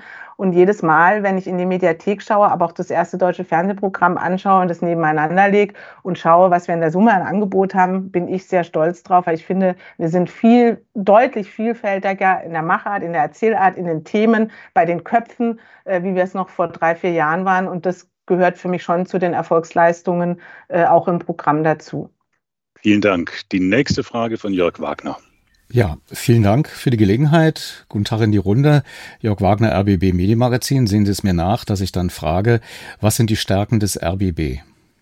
In Fragen Kompetenz natürlich. An wen geht die Frage? Na, ich richte sie mal an den ARD-Vorsitzenden. Ich, ich angel sie mir einfach mal. Der RBB ist ein ganz wertvolles Mitglied unserer Familie, der ARD-Familie. Und das haben wir auch gestern nochmal deutlich gemacht, äh, denn soweit man das heute beurteilen kann, war das jetzt die letzte ARD-Sitzung, an der Katrin Fernau teilgenommen hat. Und ich will Ihnen einfach nur noch mal sagen, es gab minutenlangen Applaus für Katrin Fernau, für die Arbeit, die sie geleistet hat, für den Mut, den sie bewiesen hat, für die Klugheit, mit der sie den RBB auch in einer extrem schwierigen Situation übernommen und wie ich finde auch stabilisiert hat. Ähm, und das verdient den Dank der gesamten ARD. Und wir werden der neuen Intendantin, ähm, das ist selbstverständlich auch klar, die neue Intendantin hat Anspruch auf unsere Loyalität, auf die Solidarität der ARD und äh, die wird sie mit Sicherheit auch bekommen. Und der RBB wird dann auch deutlich machen in den Gesprächen, wo seine Stärken liegen. Ähm, und das wird jeder tun. Aber ähm, nochmal, ich wäre jetzt, glaube ich, nicht klug beraten, wenn ich jetzt äh, schon vorab ähm, Zensuren quasi verteile für einzelne Häuser, was sie besonders gut können und wo, wo möglicherweise Luft nach oben ist. Äh, nochmal, das ist etwas, was auf der Ebene der Fachleute ähm, sehr, sehr gut aufgehoben ist. Und ich bin sicher, nochmal, wir werden es einvernehmlich sehr, sehr schnell regeln. Danke. Nachfrage, wie diskutieren Sie denn die Stärke des RBB? ähm, das Intendantengehalt abzusenken. Teilen Sie die Befürchtungen des Programmdirektors Radio Bremen, Jan Weihrauch, dass das auf die gesamte ARD Folgen haben könnte? Ja, Herr Wagner, bei allem Verständnis dafür, aber bitte sehen Sie mir nach, wenn ich jetzt mich nicht in RBB-interner äh, tatsächlich äh, äh, reinhänge. Naja, das ist ja Fakt, dass äh, die neue Intendantin weniger Gehalt bekommt. Ist das eine, ich sag mal in Anführungszeichen, Gefahr oder eine neue Aufregung, die die ARD jetzt bekommt? Also ich kann Ihnen nur sagen, das war eine sehr unaufgeregte Sitzung. Es war eine hochkonzentrierte Sitzung, bei der wirklich die, die am Tisch sitzenden verdammt hart gearbeitet haben, aber nochmal sehr solidarisch gearbeitet haben. Die Frage der Gehälter hat bei dieser Sitzung keine Rolle gespielt. Und nochmal, ich weiß nicht, was die äh, Aufsichtsgremien des RBB mit der künftigen Intendantin, äh, mit der neu gewählten Intendantin äh, vereinbart haben. Und insofern wäre ich auch nicht klug, äh, wenn ich das jetzt schon versuchen würde zu kommentieren. Eine letzte Frage, weil Sie sagten, die ARD wird digitaler werden. Ist damit auch zum Beispiel gemeint, was Sportbild gemeldet hat, ARD Sportschau könnte künftig nur noch online laufen? Davon habe ich ehrlich gesagt noch nichts gehört. Ähm, ich, ich, gehöre zu der Generation von Menschen, die äh, auch lineares Programm nutzen und insofern auch dort die Sportschau sehr genießen. Ähm, aber ich muss jetzt auch nicht jede Zeitungsmeldung kommentieren. Möchte ich auch nicht. Okay, danke schön. Danke, Herr Wagner. Martin Krebers mit der nächsten Frage. Ja, guten Tag zusammen. Martin Kreibers, Deutschlandfunk. Ich habe noch mal eine Frage Zusammenarbeit ähm, ZDF und ARD, Stichwort Mittagsmagazin. Ähm, wie weit ist man denn da, was die Verlängerung ähm, der Sendezeit angeht? Da hieß es ja, man ist in guten Gespräch mit dem ZDF. Sind die immer noch gut und wann werden die zu Ende sein? Ja, die Gespräche also, sind gut. Okay. die Gespräche sind sehr gut. Liebe Volker, du kannst gerne. Also die Gespräche sind sehr gut und wir können, ich glaube, so viel können wir sagen. Wir werden in relativ naher Zeit, ähm, ich glaube, es wird, wird im nächsten Monat sein, auch was sagen können dazu. Ähm, ich muss sagen, das ist, ist schon bemerkenswert ähm, äh, wie äh, angenehm, konstruktiv die Gespräche mit dem ZDF laufen. Das ist wirklich eine tolle ähm, tolle äh, Erfahrung und ich bin sicher, bitte um Verständnis, dass wir heute dazu noch nichts sagen können, aber ähm, ich glaube, wenn Sie noch, wenn wir die sieben, die sieben erreicht haben als Monat, ich glaube, dann werden wir Ihnen berichten können und können dann, glaube ich, auch relativ bald auch konkreteres ähm, sagen. Aber die Gespräche sind, das kann ich nochmal sehr deutlich sagen, auf einem sehr, sehr guten Weg und ähm, wir harren nur noch dem Haken, wo wir es verkünden dürfen. So würde ich es mal formulieren. Beantwortet, Herr Krebers? Okay. Ja, vielen Dank. Danke. Dann das, äh, die nächste Frage von Uwe Mantel. Ja, hallo, Uwe Mantel von GWDL. Äh, als ich heute früh die Pressemitteilung gelesen habe, habe ich erstmal kurz gestutzt und habe geguckt, ob ich versehentlich im Februar gelandet war, weil äh, zumindest die offizielle Mitteilung, die liest sich fast genauso wie vor vier Monaten. Und ähm, als diese Kompetenzzentren ja schon mal so angekündigt wurden. Deswegen, ähm, nachdem jetzt auch keine konkreteren, konkreteren Details genannt wurden, äh, wollte ich fragen, was genau ist jetzt die letzten vier Monate passiert? Also was, wie, was war das für ein Prozess? Ähm, und gibt es einfach Sachen, die nicht in dieser Mitteilung stehen, die ein bisschen nah, besser erklären, was jetzt denn konkret ist? Weil es steht drüber, jetzt wird es konkret, aber so richtig konkret erscheint mir das jetzt alles nicht. Und eine zweite Frage noch, Herr Knifke, Sie hatten mal äh, davon gesprochen, dass Sie sich ein Mantelprogramm vorstellen können. Und jetzt muss ich schon aus Namensgründen nochmal danach fragen. Ähm, sind diese Kompetenzzentren jetzt quasi die Endausbaustufe dieser Zusammenarbeit und das, was man sich in der ARD unter dem Mantelprogramm vorstellt? Oder gibt es noch darüber hinausgehend äh, Überlegungen dazu? Ja, also, Herr Mantel, vergleichen Sie bitte nochmal die beiden Pressemitteilungen. Wir haben im Februar gesagt, wir prüfen das. Und heute sagen wir, wir machen das. Wir haben es beschlossen. Ist ein Haken dran.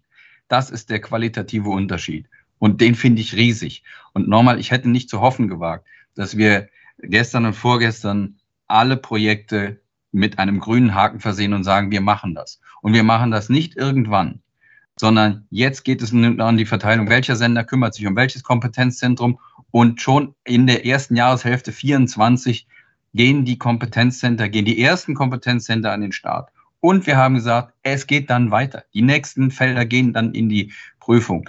Das ist, wie ich finde, ein qualitativer Schritt. Das ist ein Paradigmenwechsel.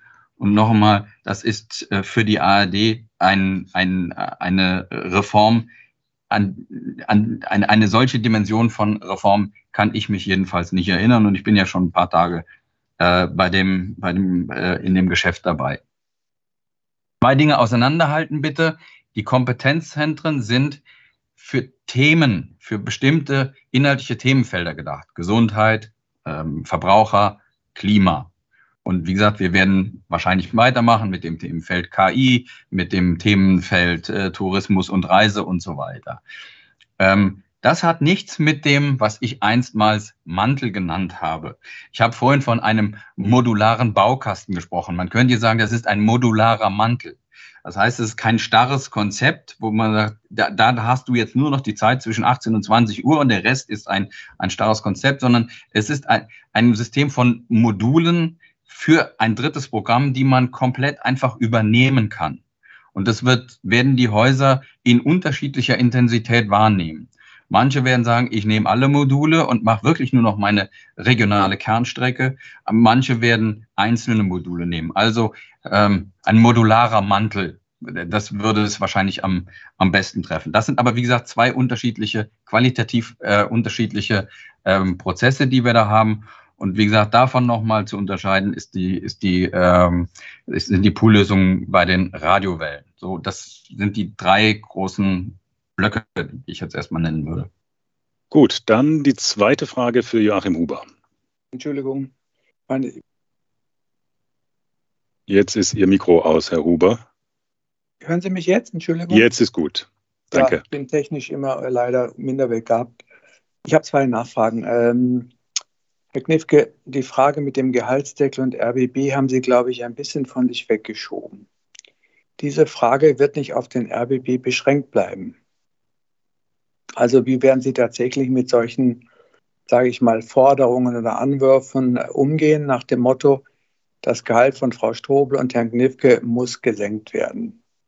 Das ist die erste Frage. Die zweite Frage ist Sportschau. Da gab es ja nun gestern einen Bericht der Sportbild, wonach die Sportschau unter Druck geraten kann, wenn die DFL tatsächlich plant, dieses 1830 Topspiel äh, so zu veranstalten, dass die Sportschau nicht drüber liegt. Wie wird die ARD darauf reagieren? Ist die Sportschau etwas, worauf Sie niemals verzichten würden und alles akzeptieren, nur damit am Samstagabend die Sportschau läuft? Also erst jetzt geht es erstmal ums Geld und danach geht es um Sport. Dankeschön. Also zum Thema Geld kann ich Ihnen nur sagen, es wird ja verschiedentlich diskutiert, das auch gesetzlich zu regeln. Und ich kann Ihnen sagen, wir werden uns an Gesetze halten. Ähm, und dann, wenn eine solche gesetzliche Regelung äh, tatsächlich auch in Kraft treten sollte, dann sind die Aufsichtsgremien gefordert, das dann umzusetzen und tatsächlich mit den, mit den ähm, Landesrundfunkanstalten zu besprechen. Ähm, und nochmal, wir werden uns selbstverständlich an gesetzliche Regelungen halten, aber wie die dann aussehen, äh, das wollen wir jetzt auch aus Respekt vor dem Gesetzgeber, vor den Landtagen äh, auch erstmal abwarten. Äh, das zum diesem Thema und bei der Thema Sportschau kann Christine sicherlich auch gleich noch was sagen. Aber nochmal, wenn, wenn ich Ihnen jetzt diese Frage stellen würde, wie werden Sie sich verhalten? Werden Sie alles akzeptieren? Selbst wenn es so wäre, ähm, wäre ich jetzt auch nicht besonders klug beraten, wenn ich öffentlich vorher erkläre, ich werde alle Bedingungen akzeptieren.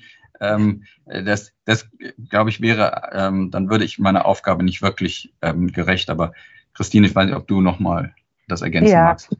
Total gerne. Also Herr Huber, ich kann Sie beruhigen. Es hat ja noch nicht mal, also das ist ja ein Verfahren, ähm, äh, Bundesliga-Rechte und da wird es eine Ausschreibung geben. Und wir, es gibt im Moment noch nicht mal äh, ein Datum, wann die Ausschreibung sozusagen ist. Also wir warten das jetzt mal ab.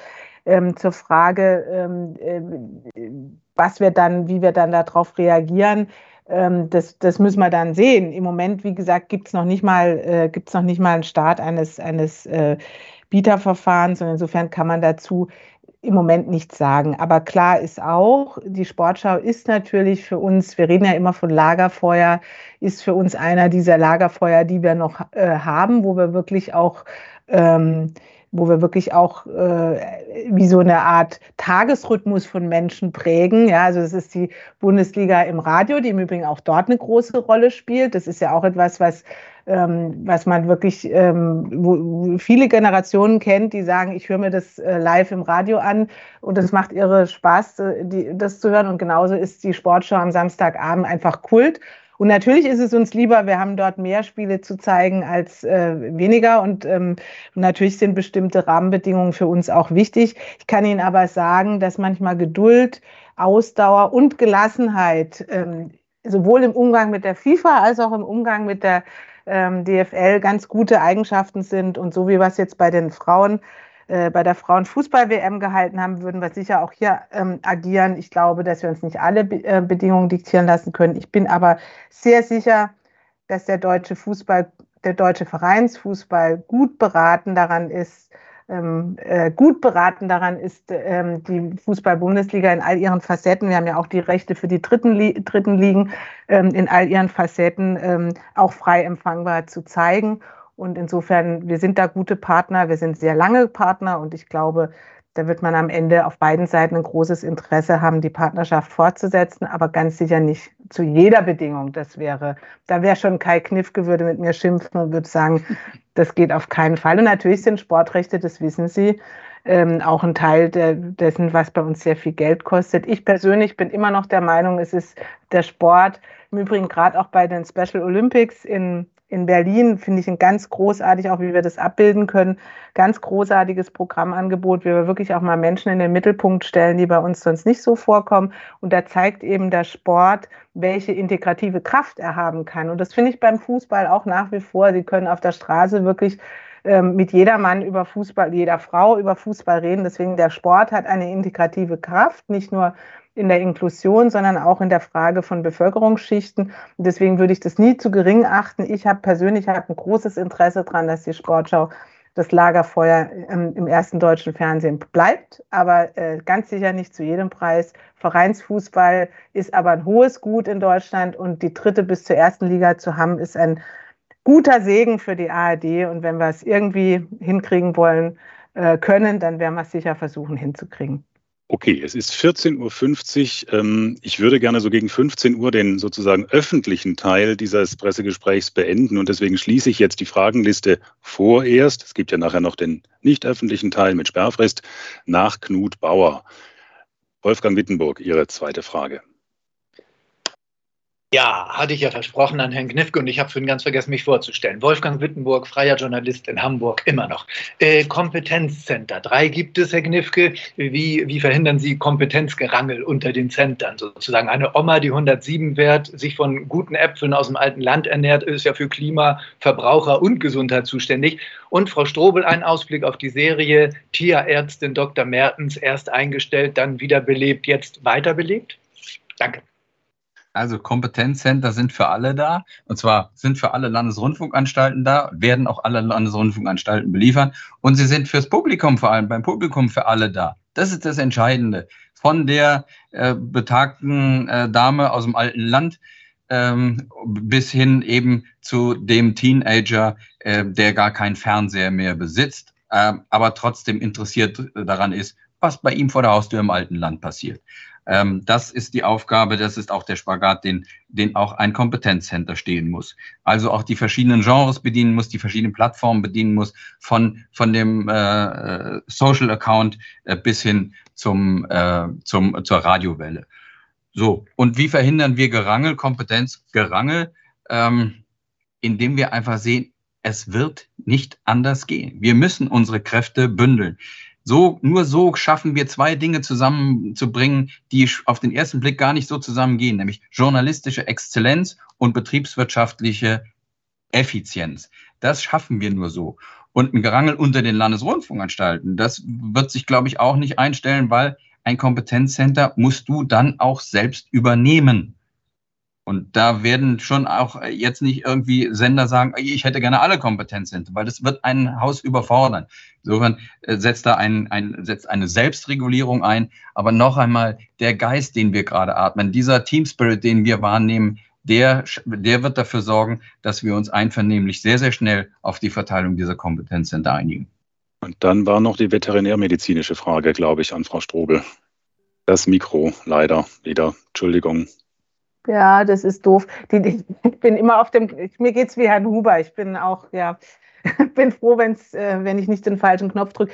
Die Tierärztin Dr. Mertens ähm, ist im Moment äh, etwas, worauf, wo wir, ja, wo wir noch mal eine Runde gedreht haben, sehr bewusst. Und im Moment geht sie weiter und es gibt äh, großen Zuschauererfolg. Und ich finde auch, wenn man das Format anschaut, kann man sehen, wie dran gearbeitet worden ist. Es erfreut sich großer Beliebtheit und ähm, insofern gibt es da jetzt keine Gründe, da nicht über weiteres nachzudenken. Und insofern ähm, freuen Sie sich, wenn es Fortsetzungen gibt.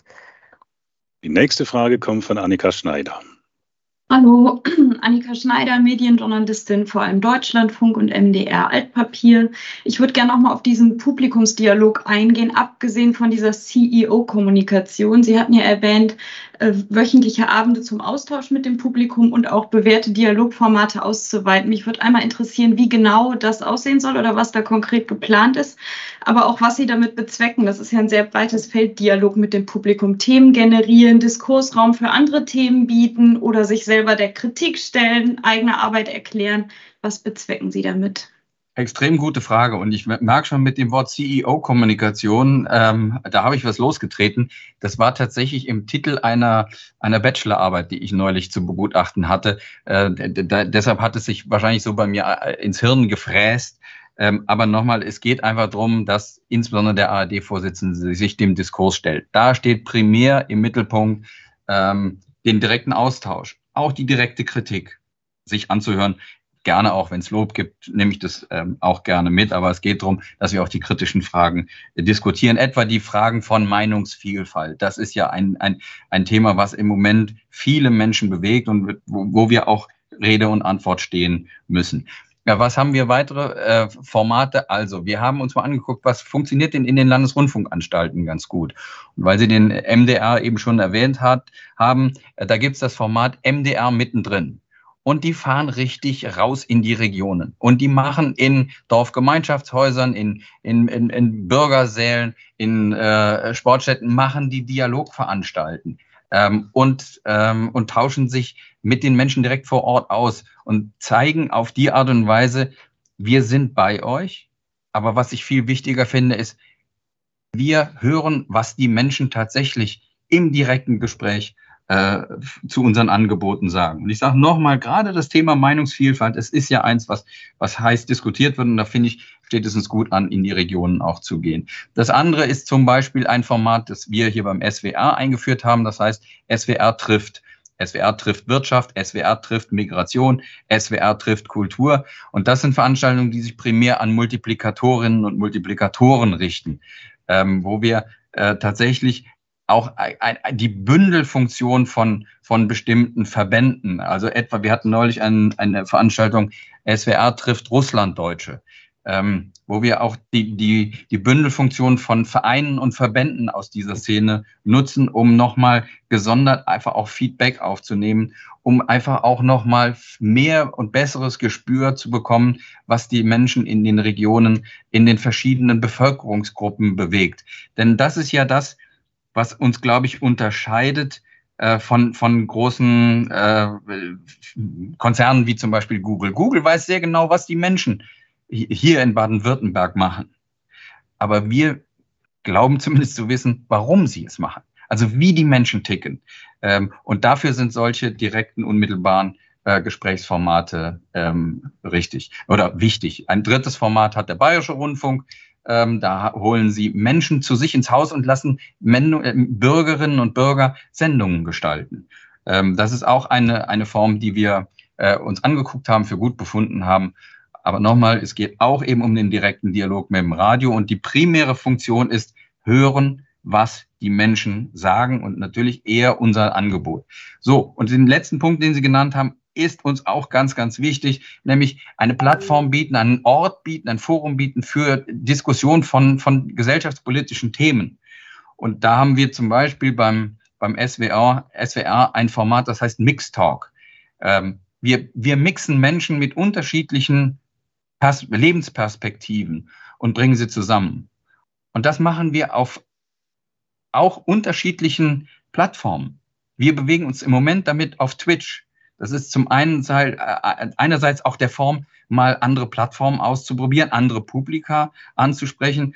Aber wir merken plötzlich, da funktioniert es. Da gibt es einen riesengroßen Bedarf, nicht nur von Menschen, die gerne spielen, sondern auch Menschen, die, die sich dabei auch gerne austauschen. Ähm, also insofern beide Funktionen, die Sie genannt haben, Dialog über uns mit dem Publikum, aber auch Dialogmöglichkeiten für Menschen untereinander schaffen. Dialog und Regionalität. Wir schauen mal in den Chat, da sind Fragen. Genau, also Herr Kupka hat nochmal das Thema Regionalität explizit gefragt. Die ARD betont ihre Stärke im regionalen Bereich. Im aktuellen Bereich werden in der Regel um 19.30 Uhr aktuelle Magazine gesendet. Ist es nicht zu wenig? Braucht es eventuell ein Kompetenzcenter Regionales? Zum Beispiel um 19 Uhr. Haben wir ganz viele Kompetenzcenter Regionales. Und die muss natürlich vor Ort setzen. Ähm, die muss in Mecklenburg-Vorpommern sitzen, die muss ähm, in der Lausitz sitzen oder, äh, oder in Baden oder in der Eifel. Äh, da sitzen die kompetenten Menschen für die einzelnen Felder. Das, das zu zentralisieren, hielte ich für keine besonders schlaue Idee. Ähm, und äh, ich würde auch in Abrede stellen, dass wir nur um 1930 regionale Inhalte bieten. Wir bieten regionale Inhalte rund um die Uhr. Die meisten Menschen, ich sage es nochmal, hören Radio. Die ARD versorgt jeden Tag 55 Millionen Menschen.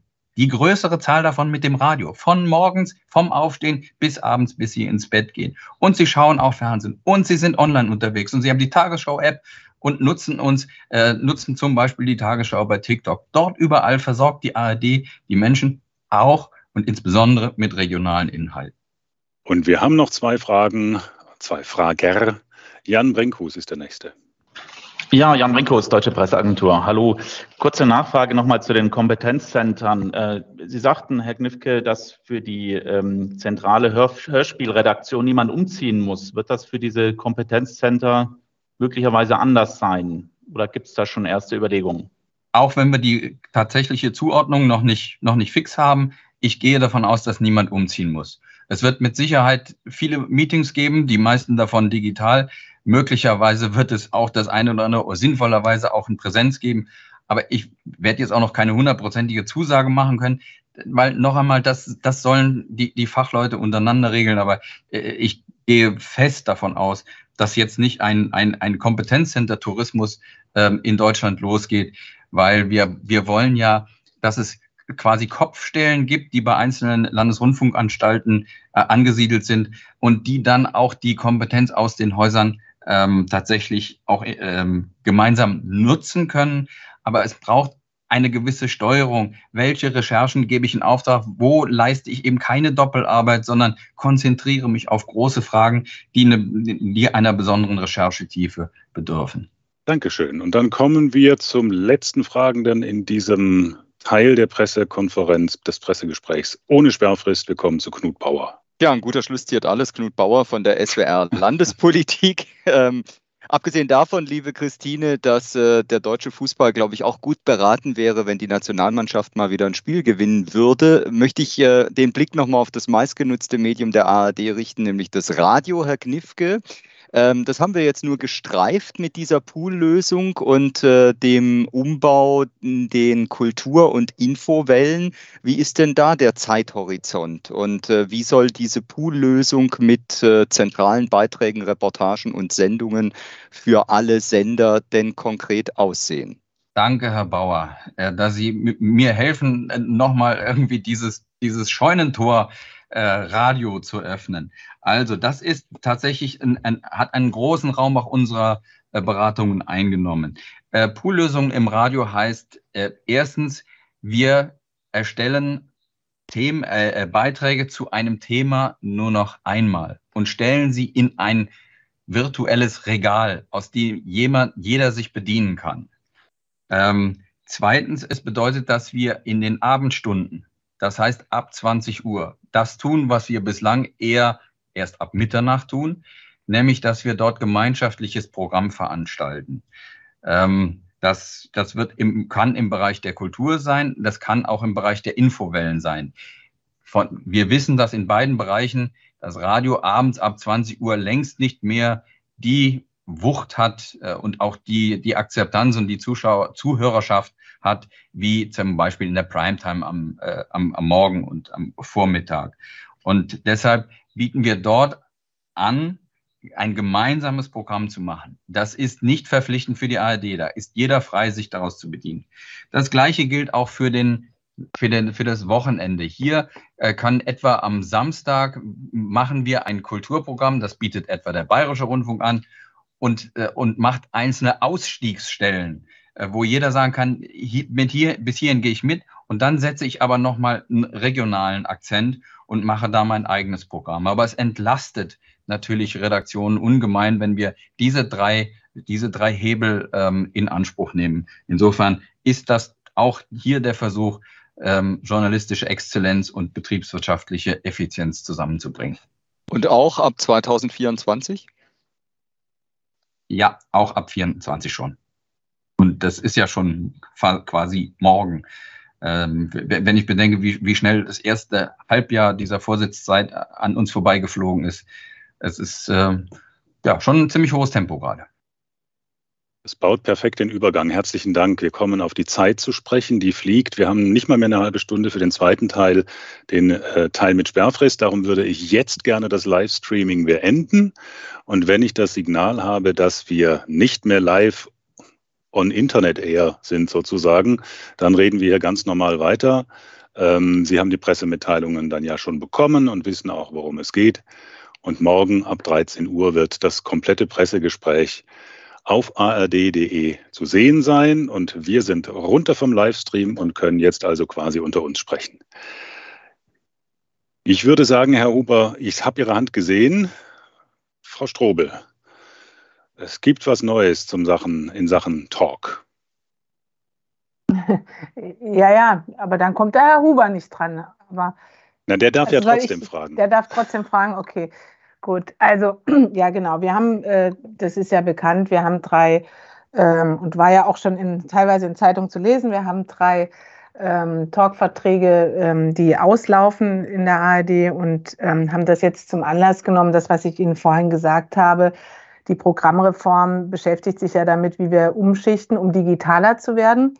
Und wir haben jetzt gesagt, ähm, die Talkverträge können wir während ähm, die Talksendungen während der Laufzeit natürlich nicht verändern, aber wenn sie auslaufen, dann nehmen wir auch das zum Anlass, um ähm, das, was der politische Talk äh, ja im linearen Fernsehen war, nämlich ein Hort des Diskurses und was er immer noch ist, also etwas, wo wir uns über die wichtigen Themen in der Woche austauschen können, dass wir dieses Thema, ähm, diese, sage ich mal, diese Leistung, dieses, diese Kompetenz, die wir an der Stelle haben, ähm, auch weiterentwickeln müssen, ähm, um äh, mit äh, einem ein Format zu finden, mit dem wir auch Menschen ähm, erreichen können, die ähm, nicht mehr das erste deutsche Fernsehen in dem Umfang nutzen, wie wir uns das vielleicht ähm, wünschen würden. Das heißt, wir wollen tatsächlich den Einstieg schaffen in eine Weiterentwicklung ähm, der Talkformate, äh, nicht aller, äh, im Sinne von nicht alle werden digital, sondern wir haben uns eines ausgesucht äh, mit dem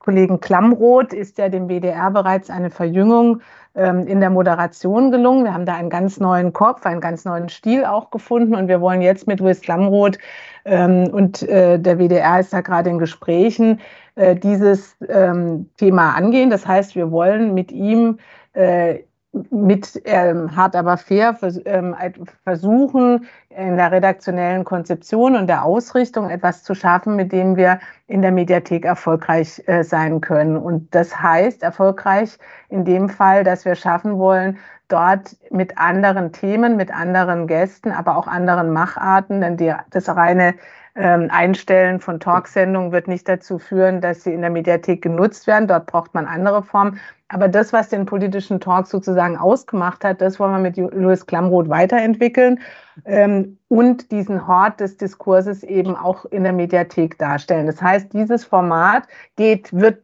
soll auch digitaler werden. Das heißt überhaupt nicht, dass es nicht mehr im Linearen vorkommt, äh, im klassischen Fernsehen, aber wir wollen eben auch Spiel und Möglichkeiten finden, äh, mit denen wir in der Mediathek reüssieren können. Da werden wir 24 nutzen, um Dinge auszuprobieren. Ähm, und da freue ich mich sehr drauf, weil ich glaube, das ist eine der spannendsten Aufgaben, die wir redaktionell vor uns haben, zu sagen, wir brauchen äh, wir brauchen auch für jüngere Menschen ähm, dieses Gesprächsformat, diesen Austausch über Themen, die in der Woche relevant waren.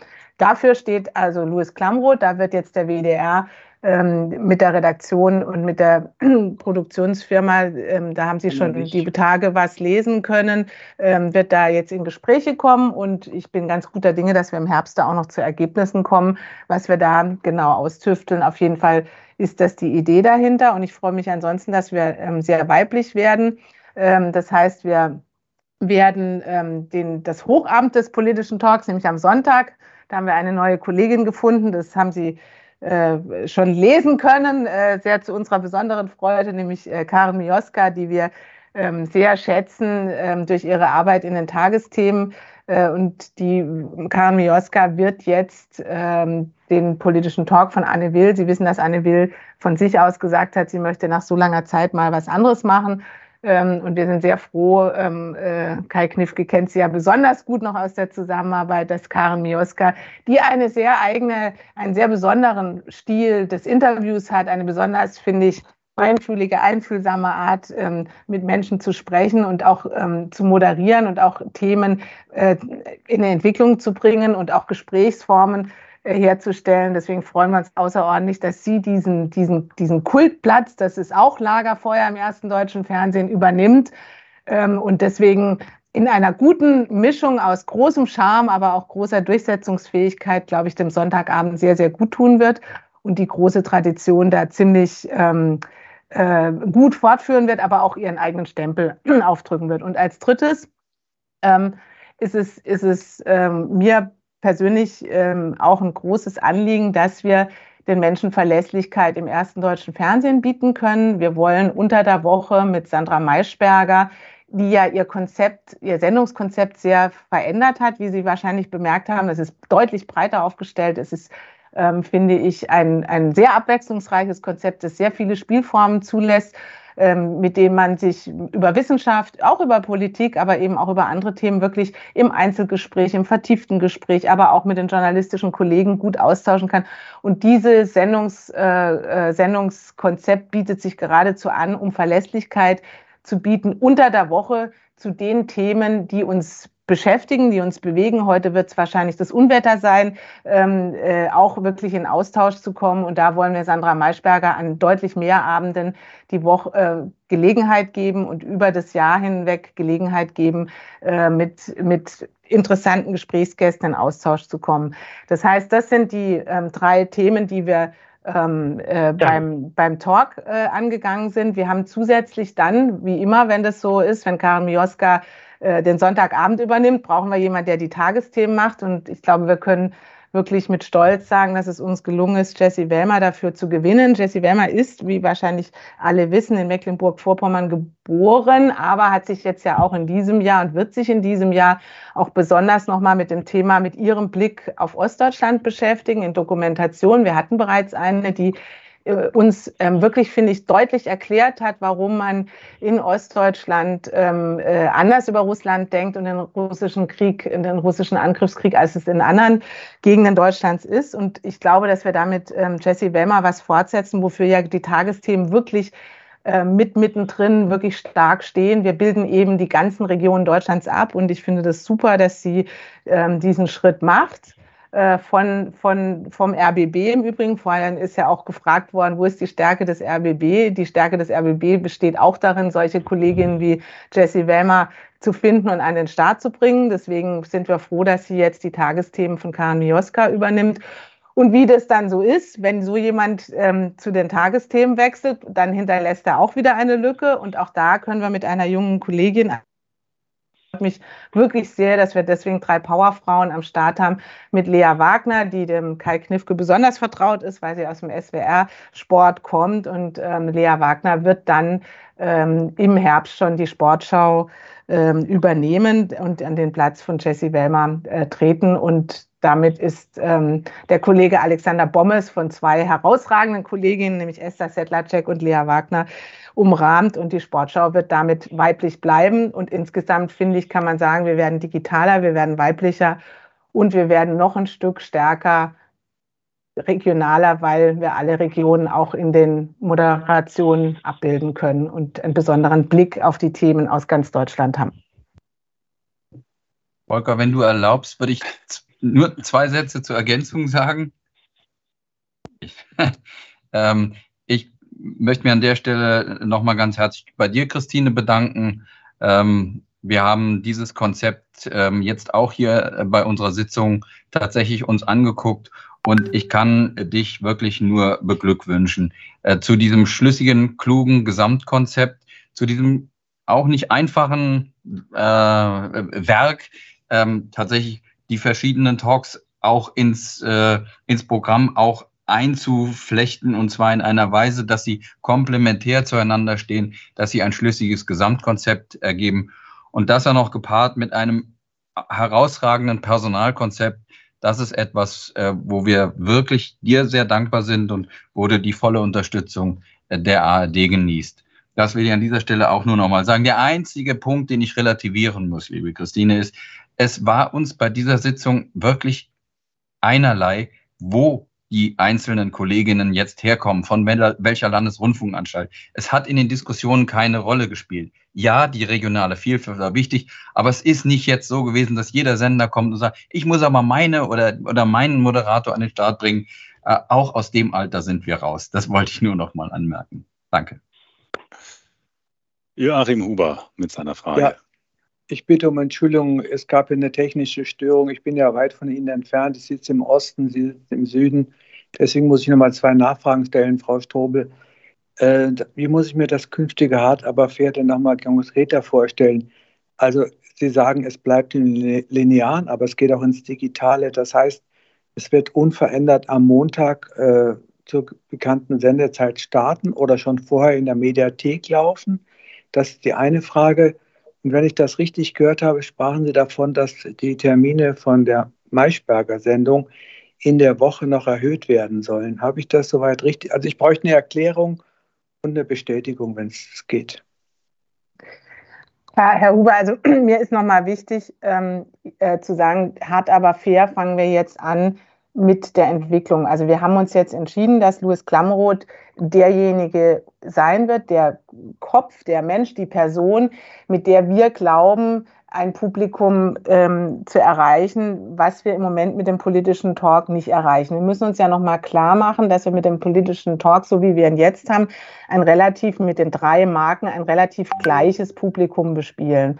Das finden die auch super, aber und das ist auch toll. Nur ich habe den Ehrgeiz zu sagen, lass uns mehr versuchen. Wir, wir glauben, dass junge, jüngere Menschen sich genauso für Diskussionen und Politik interessieren. Das ist bekannt, da brauchen wir gar keine Studien befragen.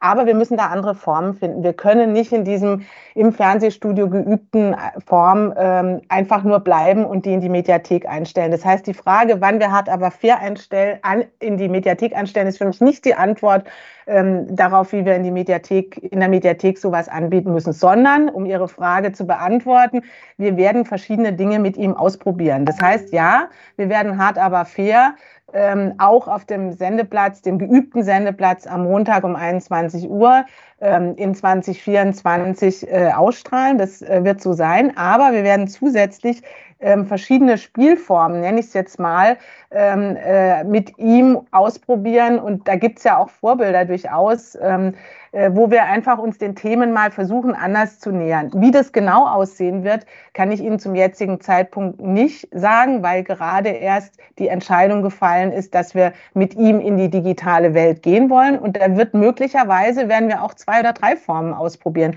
Aber das Ziel und der Auftrag an die Redaktion und den WDR ist ganz klar. Wir wollen nicht einfach die Sendung drei Tage früher in die Mediathek einstellen. Damit wäre das Problem und das Thema nicht gelöst, sondern wir wollen Formen schaffen, wie wir uns über ja. die spannenden Themen unterhalten können ähm, äh, und wie wir es schaffen können, jüngere Leute für die Themen zu interessieren. Da haben wir jetzt den Kopf gefunden und jetzt suchen wir nach den Konzepten und den Formen.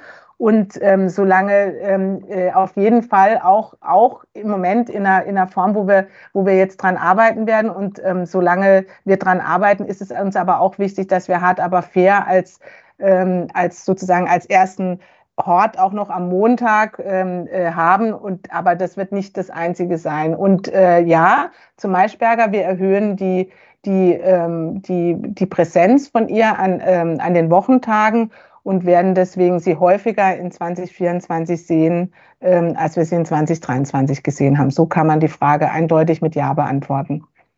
Alles beantwortet, Herr Huber? Maischberger. Jetzt hören wir Sie nicht. Dann würde ich vorschlagen, ich ziehe Herrn, Herrn Wittenburg vor und vielleicht können Sie, wir haben noch ein bisschen Zeit, vielleicht können Sie sich dann nochmal melden. Wolfgang Wittenburg, Ihre Frage bitte.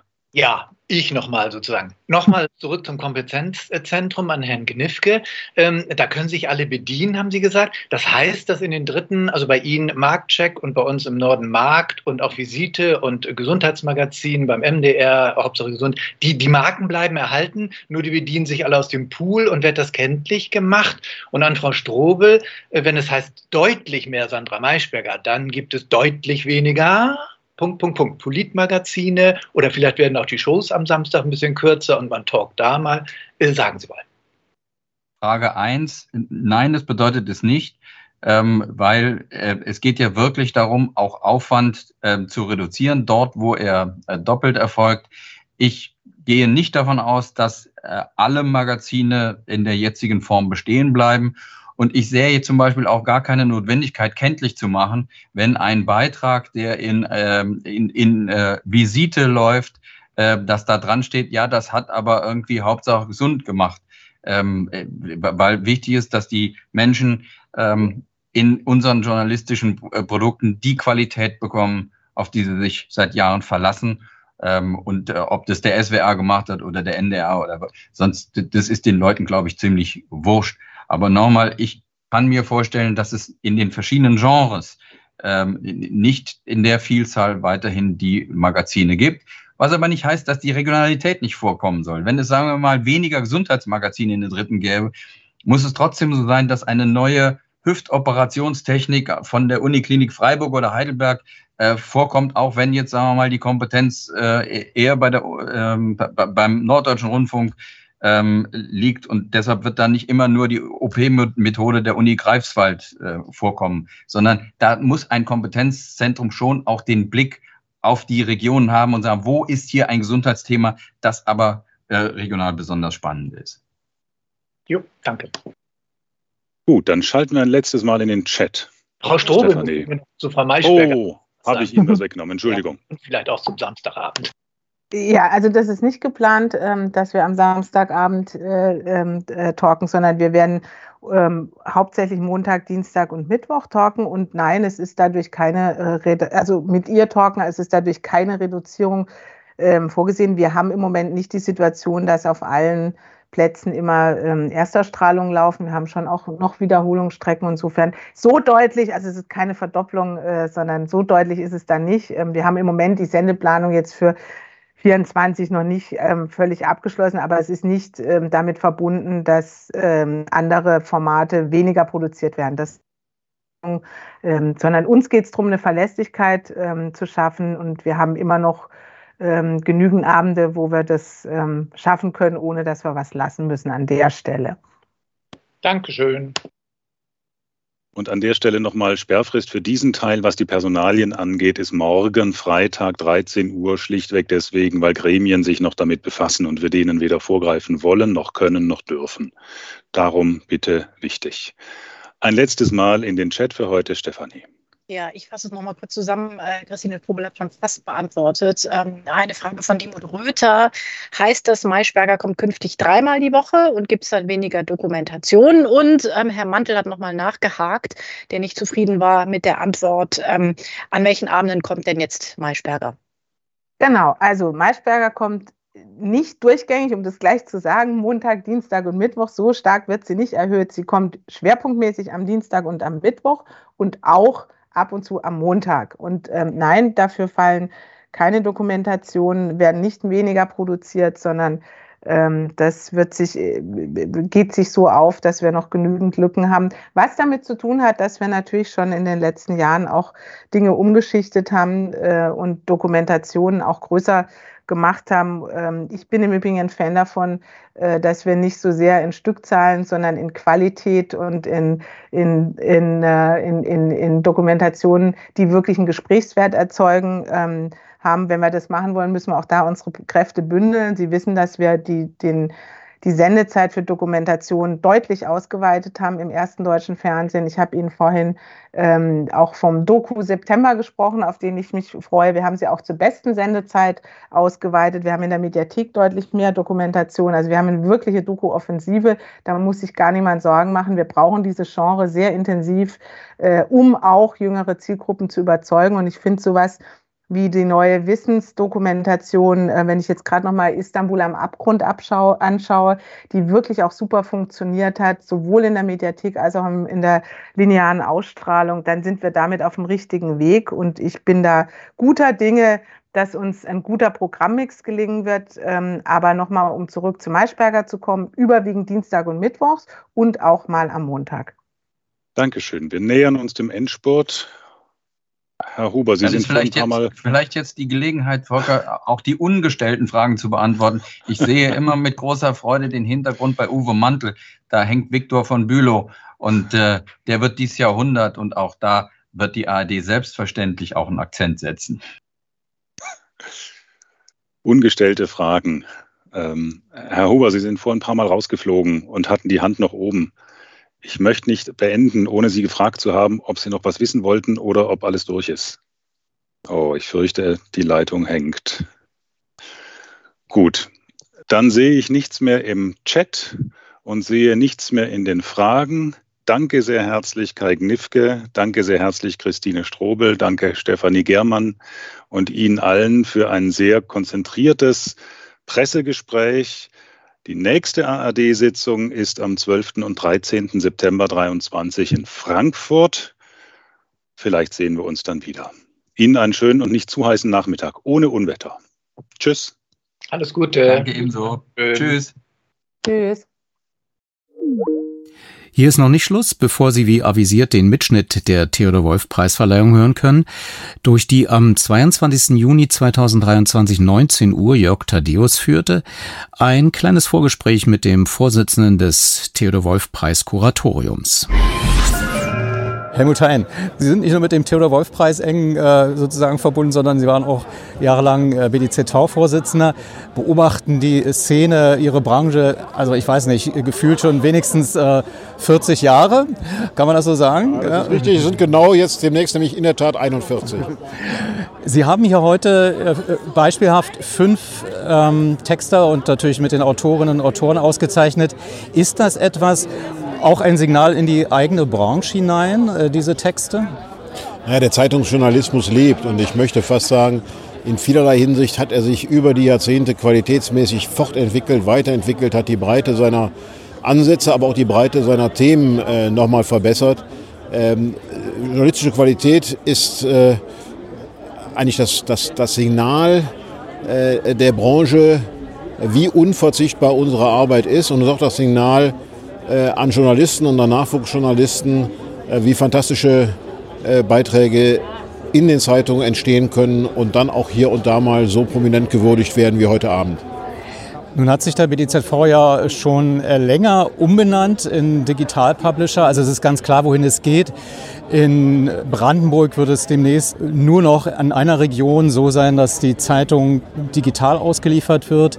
Ist das vielleicht auch eine neue Chance für Texte zu publizieren, weil sie auch multimedial äh, funktionieren können? Ja, die Möglichkeit, auch multimedial mit unterschiedlichen äh, technischen Facetten ein Thema aufzubereiten, die haben wir ja seit einer langen Reihe von Jahren mittlerweile und die werden auch äh, eingesetzt. Äh, es ist äh, in der Frage Print oder Online, äh, es ist eigentlich überhaupt nicht die Kernfrage für uns.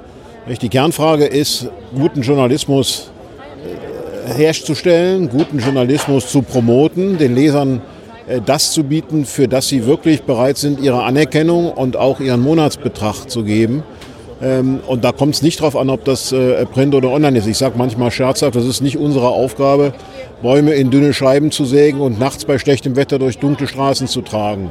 Nicht? Sondern es geht darum, die Beiträge zu haben und der Ausspielweg ist dann sekundär, aber natürlich gibt es viele, viele Leser, äh, die das Papier nach wie vor vorziehen und das wird auch noch eine ganze lange Zeit von Jahren äh, so der Fall sein. Und wir wollen nach Möglichkeit natürlich beides bedienen. Was ist zurzeit der größte Hemmschuh Ihrer Meinung nach für ich sag mal, dann auch das Erstarken wieder nach der Corona-Krise, äh, gebeutelt durch die Werbeeinbrüche? Ja, ich meine, dass wir die Werbeeinbrüche, äh, die ja durchaus seit langen Jahren auch äh, in ihrer Tendenz absehbar waren, ganz gut bewältigt haben. Was uns heute wirklich betrifft, ist die massive Unterdrucksetzung des Zustellbereichs, der Zeitungszustellung, die eben die Papierausgaben betrifft, durch das gesamte komplexe Feld Mindestlohn. Da geht es nicht nur um die eine Maßnahme, äh, sondern da geht es auch um das Umfeld in dem Arbeitsmarkt, was für uns ausgesprochen negativ ist. Hier vertröstet uns auch mittlerweile die Politik, die ja stets beteuert hat, gar nicht gegen die Zeitung arbeiten zu wollen, seit fast einem Jahrzehnt. Und da wird es wirklich Zeit, dass endlich mal ein Schritt getan wird, um in dieser noch einige Jahre andauernden äh, Übergangsphase, in der Papier eine nennenswerte Rolle spielt, um in dieser Phase wirklich den Verlagen eine Fortentwicklung zu ermöglichen.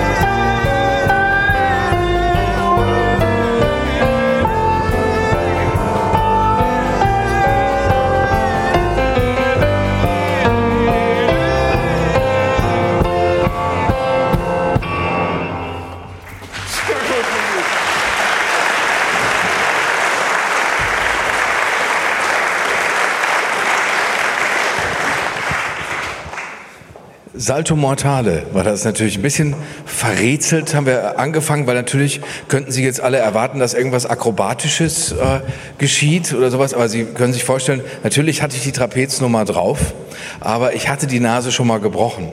Und wenn das das zweite Mal passieren würde, wäre sie natürlich platt. Und äh, deswegen haben wir darauf verzichtet. Aber wir haben dieses, diesen tollen Song, den, wo, ist, wo sind die beiden anderen denn hin, wo ist Nathalie denn hingegangen? Marc? Nathalie und Christoph ziehen sich zurück. Okay, also am Schlagzeug saß Christoph Eberhard Peter Fagner von Sonnenburg, Nathalie Plöger am Kontrabass. Hier ist Ihr Applaus für diese beiden Instrumentalisten.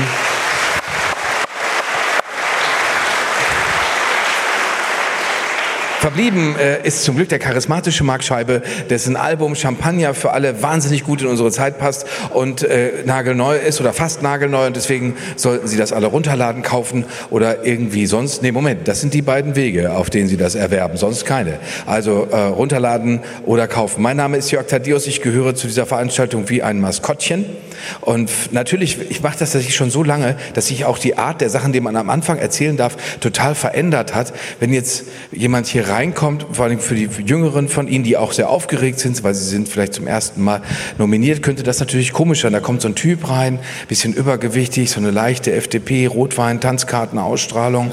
Oh, äh, womöglich macht er so einen Rammstein-Peniskanonenscherz und Sie denken schon, oh, das ist peinlich, peinlich schlimm. So wie wenn das in so einem Film, das, das Kind die Rasierklinge auspackt und so lecken beginnt. So peinlich ist einem das ja mitunter. Wir wissen das, also wir äh, wissen, dass äh, der der, Herr in den allerbesten Jahren solche Scherze auf keiner Bühne mehr machen darf. Bei dem Programm, bei dem Radioprogramm, was ich Ihnen dringend empfehle, wo ich arbeite, WDR 2, da haben wir uns jetzt gefragt, was machen wir denn dann, um aufzulockern? Wir können ja nicht die ganze Zeit nur Gespräche führen unter der Überschrift, so kann es nicht weitergehen, sondern zwischendurch müssen wir auch mal ein bisschen leger werden. Und deswegen sind wir auf den, wir, haben wir uns der ganzen, vergangenen Woche mit dem Flachwitz verholfen, äh, beholfen. Das sind Witze, die tun keinem weh. Hoffe ich. Also ich probiere jetzt bei Ihnen einen aus, weil Sie sind natürlich so ein hochkritisches, skeptisches, journalistisches Publikum. Zum Beispiel kommt eine Tür verspätet zum Arzt und sagt, Entschuldigung, ich wurde aufgehalten. Das ist kein, wäre die Peniskanone doch besser gewesen. Marc, machst du eine Notiz? Nächstes Mal wieder ein bisschen anders. So ein bisschen was mit Herabwürdigung. Äh, das, machen wir, das machen wir heute nicht. Heute freuen wir uns vor allen Dingen, dass wir den Theodor Wolf Preis vergeben dürfen. Ich werde heute mehrfach äh, thematisieren, dass der mit dem Pulitzer Preis äh, verglichen wird, und zwar von einer Instanz an der Ruhr-Universität Bochum. Also es ist wissenschaftlich geprüft, dass das hier der deutsche Pulitzer-Preis ist. Ihre Branche hat für viel Aufsehen gesorgt. Eigentlich ist alles Wesentliche in der Presse passiert. Wir haben durch Benjamin von Stuckrad-Barre endlich gelernt, wie das ist als Frau im Springer-Konzern. Und äh, wir haben noch wichtiger, die beiden Bücher liegen immer wie ungleiche Zwillinge beieinander. Habe ich in der Buchhandlung in Essen-Rüttenscheid gesehen. Kai Dickmann, der 2001 als junger Sozialarbeiter zur Bildzeitung kam und von da an nur Gutes tat.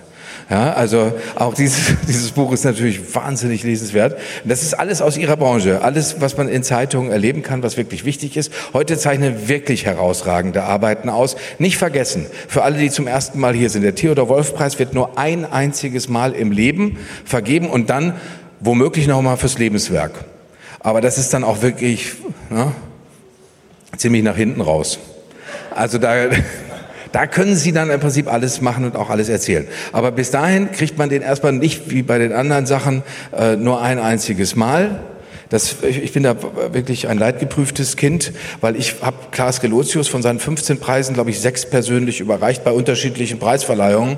Natürlich alles hochseriöse journalistische Veranstaltungen. Aber der Theodor Wolf Preis Dafür äh, verbürgen wir alle, die wir hier sind, uns mit unserem guten Namen. Den gibt's einmal im Leben und zwar völlig zu Recht. Das sage ich auch, um auf die Nominierten den Druck zu erhöhen. Also wenn Sie es heute verratzen, oh, oh. Weil das, ich sage das, ich habe das bei dieser Veranstaltung mehrfach gesagt, ich glaube daran. Es gibt das nicht, ich gönne es dem anderen. Nein, man gönnt es dem anderen nicht. Nein, nein, nein. Man möchte selbst den Preis haben. Man möchte in die Redaktion reingetragen werden und sagen, ja, ich habe diese ja, aber mittlerweile geht's. Die waren eine Zeit lang so abscheulich hässlich, aber jetzt ist es, ein wunderschöner Glasbaustein, äh, äh, den man gut reintragen kann. Also da kann man gut mit reinkommen und kann sagen, und ich bin, ich bin, ich bin Anhänger von Borussia Dortmund. Ich weiß, wie das ist, wenn man sagt, nein, ich gönne das den anderen nicht. gar nicht. Das ist auch nicht sportlich. Nein, das ist völlig egal. Ich gönne es nicht. Also deswegen nachher diejenigen, die es nicht gewinnen, wenn sie einen Trostschluck nachher brauchen, wir haben jedes Verständnis dafür. Und jetzt kommen zwei Männer zu mir, die dafür sowieso jedes Verständnis haben, weil sie gehören zum Kuratorium. Und der eine ist sogar der Kuratoriumsvorsitzende. Und die kennen das jedes Jahr. Die wissen jedes Jahr, Einzelne gehen hier weg, tragen die Trophäe nach Hause und andere sagen, ja, mein Gott, dann vielleicht beim nächsten Mal. Bitte begrüßen Sie den Vorsitzenden des Kuratoriums des Theodor-Wolf-Preises. Hier ist Helmut Hein und er wird begleitet für ein langjähriges, vom langjährigen Kuratoriumsmitglied Heinrich Meyer, der für die Neue Ruhe, Neue Rheinzeitung der Verleger ist. Da sind die beiden.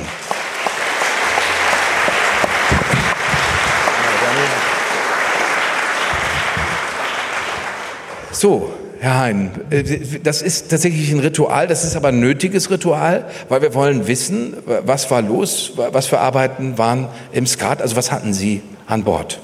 Ja, wenn ich äh, dazu was sagen soll, dann, dann klaue ich natürlich die Eindrücke äh, und vor allem die Last, die die Jury getragen hat. Denn so lustig, wie Sie hier auftreten, ist das nicht, wenn man diese vielen hundert äh, Beiträge hat. Das ist wirklich äh, Arbeit und muss auch sinnvoll organisiert werden. Ähm, aber wir haben Gott sei Dank viele Einsendungen, haben vor allem viele gute Einsendungen. Und äh, draußen liegt schon die Broschüre mit den Beiträgen der Nominierten. Da hat der Vorsitzende der, der Jury, Nico Fied, sehr schön zusammengefasst, was seine Essenz aus der Juryarbeit dieses Jahres war. Ähm, ja, es war Arbeit, das habe ich schon gesagt, aber äh, es war auch vielleicht deshalb nicht ganz einfach, weil wie in fast jedem Jahr äh, Not, äh, schwierige Situationen, äh, Katastrophen doch durch viele der Beiträge sich hindurchziehen. Aber es geht ja auch gerade im Zeitungsjournalismus um die ernsten Fragen. Nicht nur, aber, aber eben auch sehr massiv. Deshalb gehört das dahin. Das macht es der Jury nicht unbedingt immer lustiger. Stichwort lustig. Das wäre dann die Bereicherung, die die Jury vielleicht auch mal vertragen dürfte, dass auch ein, ein ernster Beitrag auch humoristische Noten hat. Ich sage das als Rheinländer. Äh, das wäre also, Sie sagen das ermunternd. Ich sage das ermunternd sowieso, aber ich sage das auch als Rheinländer. Äh, dann muss das nicht auf den ganzen Preis direkt zurückfallen. Herr Mayer, was macht man eigentlich als Kuratoriumsmitglied? Es, es, klingt fantastisch. Wäre ich irgendwo Kuratoriumsmitglied, ich hätte es groß überall stehen. Aber was, was, was, was macht man da? Ja, das ist schon sehr fantastisch, wenn man Kuratoriumsmitglied ist. Am einfachsten kann man das erklären über die Aufgaben, die das Kuratorium bei uns hat. Der BDZV ist ja Stifter und Verleiher des Preises. Und wir als Kuratoriumsmitglieder und als Kuratorium, wir sind zuständig für alles, was notwendig ist, um diesen Preis zu organisieren, durchzuführen. Wir sind zuständig für die Besetzung der Jury. Das Kuratorium ist unabhängig tätig. Ähm, die Persönlichkeiten, die in ihm arbeiten, kommen aus Wissenschaft, Journalismus, Verlag. Das Kuratorium ergänzt sich selbst, wenn es neue Leute braucht. Also wenn Sie Interesse haben, oh ja, unbedingt. könnten wir ja Vor allem, wenn das bedeutet, dass ich beim Preis vorne parken darf direkt dann. Aber nicht gleich Privilegien aushandeln, das ist natürlich schäbig, Herr Mayer. Das, äh, das machen wir auch nicht öffentlich. Nein, natürlich nicht. Und äh, das, das Kuratorium hat äh, auch lange Jahre den äh, wichtigsten Theodor Wolf-Forscher in seinen Reihen gehabt, nämlich Bernd Sösemann. Der hat schon in den 90er Jahren des letzten Jahrhunderts äh, Werk und Persönlichkeit von Theodor Wolf in einem mehrbändigen Werk äh, niedergelegt. Ich war damals nicht unwesentlich daran beteiligt, äh, weil das eine die wissenschaftliche Arbeit ist, das andere ist die Veröffentlichung. Die Veröffentlichung kostet auch Geld und mhm. die wissenschaftliche Arbeit natürlich auch, aber ich habe ihm damals schon bei der Veröffentlichung äh, geholfen. Also Sie sehen, Kuratorium ist ein weites Feld und äh, ich mache das jetzt seit 20 Jahren und kann sagen, mit dauernder Begeisterung, weil dieses Kuratorium ja dafür sorgt, dass die Idee, dass journalistische Arbeit mit unabhängigem Bewusstsein und mit der demokratischen Verantwortung zu leisten ist, dass wir das hochhalten. Nein, das, das wäre jetzt die Anschlussfrage gewesen. Ich habe es gerade schon erwähnt. Was ist das Besondere am Theodor-Wolf-Preis, außer für den Fall, dass Sie heute denken, heute ist es warm? Ja, es ist warm. Hier vorne ist es noch ein bisschen wärmer äh, als bei Ihnen tatsächlich. Aber ich erinnere mich an die Veranstaltung da hinten in Kreuzberg, wo Norbert Lammert da war und sein ganzes rhetorisches Talent ausgespielt hat über, wie ich fand, gefühlt 97 Minuten. Und äh, ich hatte das Gefühl, Einzelne im Publikum sind bereits verstorben. Äh, und zwar an, an einem schweren Hitzschlag. Deswegen heute ist es vergleichsweise mild. Ja, man muss ja im, im äh, Journalismus und bei Preisverleihungen muss man ja mit den unterschiedlichsten Herausforderungen umgehen. ähm, äh, beim Theodor-Wolf-Preis ist das so, dass er nicht nur diese einfach zu merkende Zahl 1 hat, nur einmal im Leben, auch nicht die schwieriger zu merkende Zahl 61, so lange gibt es ihn schon, sondern dass er auch äh, nach 61 Jahren immer noch und gerade jetzt Beiträge hervorbringt, die wie alle, die heute äh, hier nominiert sind, jeder für sich etwas Besonderes haben. So hat die Jury das ausgedrückt. Und das ist eben so. Und ich würde nicht müde, äh, immer zu vertreten, dass ich den Theodor-Wolf-Preis für den renommiertesten Journalistenpreis halte, insbesondere für den politischen äh, Journalismus, der bei uns ja doch in seinen unterschiedlichsten Facetten im Mittelpunkt steht, aber auch als einer der ganz wenigen Preise, die das Lokale wirklich hochhalten und hier den Fokus äh, hier auf der Bundesebene auf lokale Beiträge richten und das völlig zu Recht und oft mit großer Eindrücklichkeit. Wir werden das gleich erleben. Wir werden das, wir werden das erleben. Auf was äh, freuen Sie sich, Herr Mayer? Vielleicht sagen Sie uns das schon. Natürlich auf die Preisverleihung und äh, auf die vielen, die heute wieder gekommen sind, dass wir auch mit unserer vorbereitenden Arbeit einen, einen würdigen und angemessenen Abend auszurichten im Sinne der Preisträger dass das immer wieder diese große Resonanz findet. Und natürlich das äh, Treffen mit Einzelnen, die man sonst das letzte Mal gesehen hat bei der Preisverleihung. Ich danke Ihnen beiden sehr. Vielen Dank, Herr Hein, vielen Dank, Herr Mayer. Dankeschön, dass Sie hier den Auftakt gemacht haben für das Kuratorium.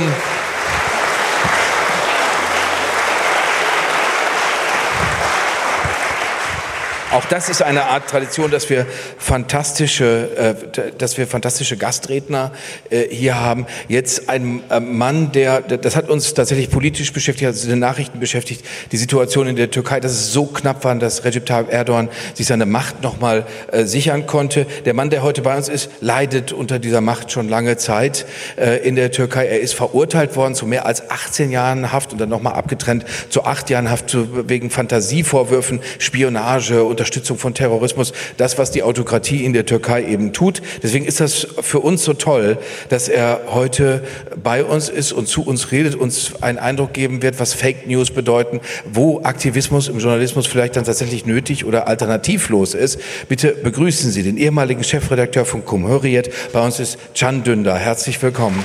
Mr. Dündar, it's your turn.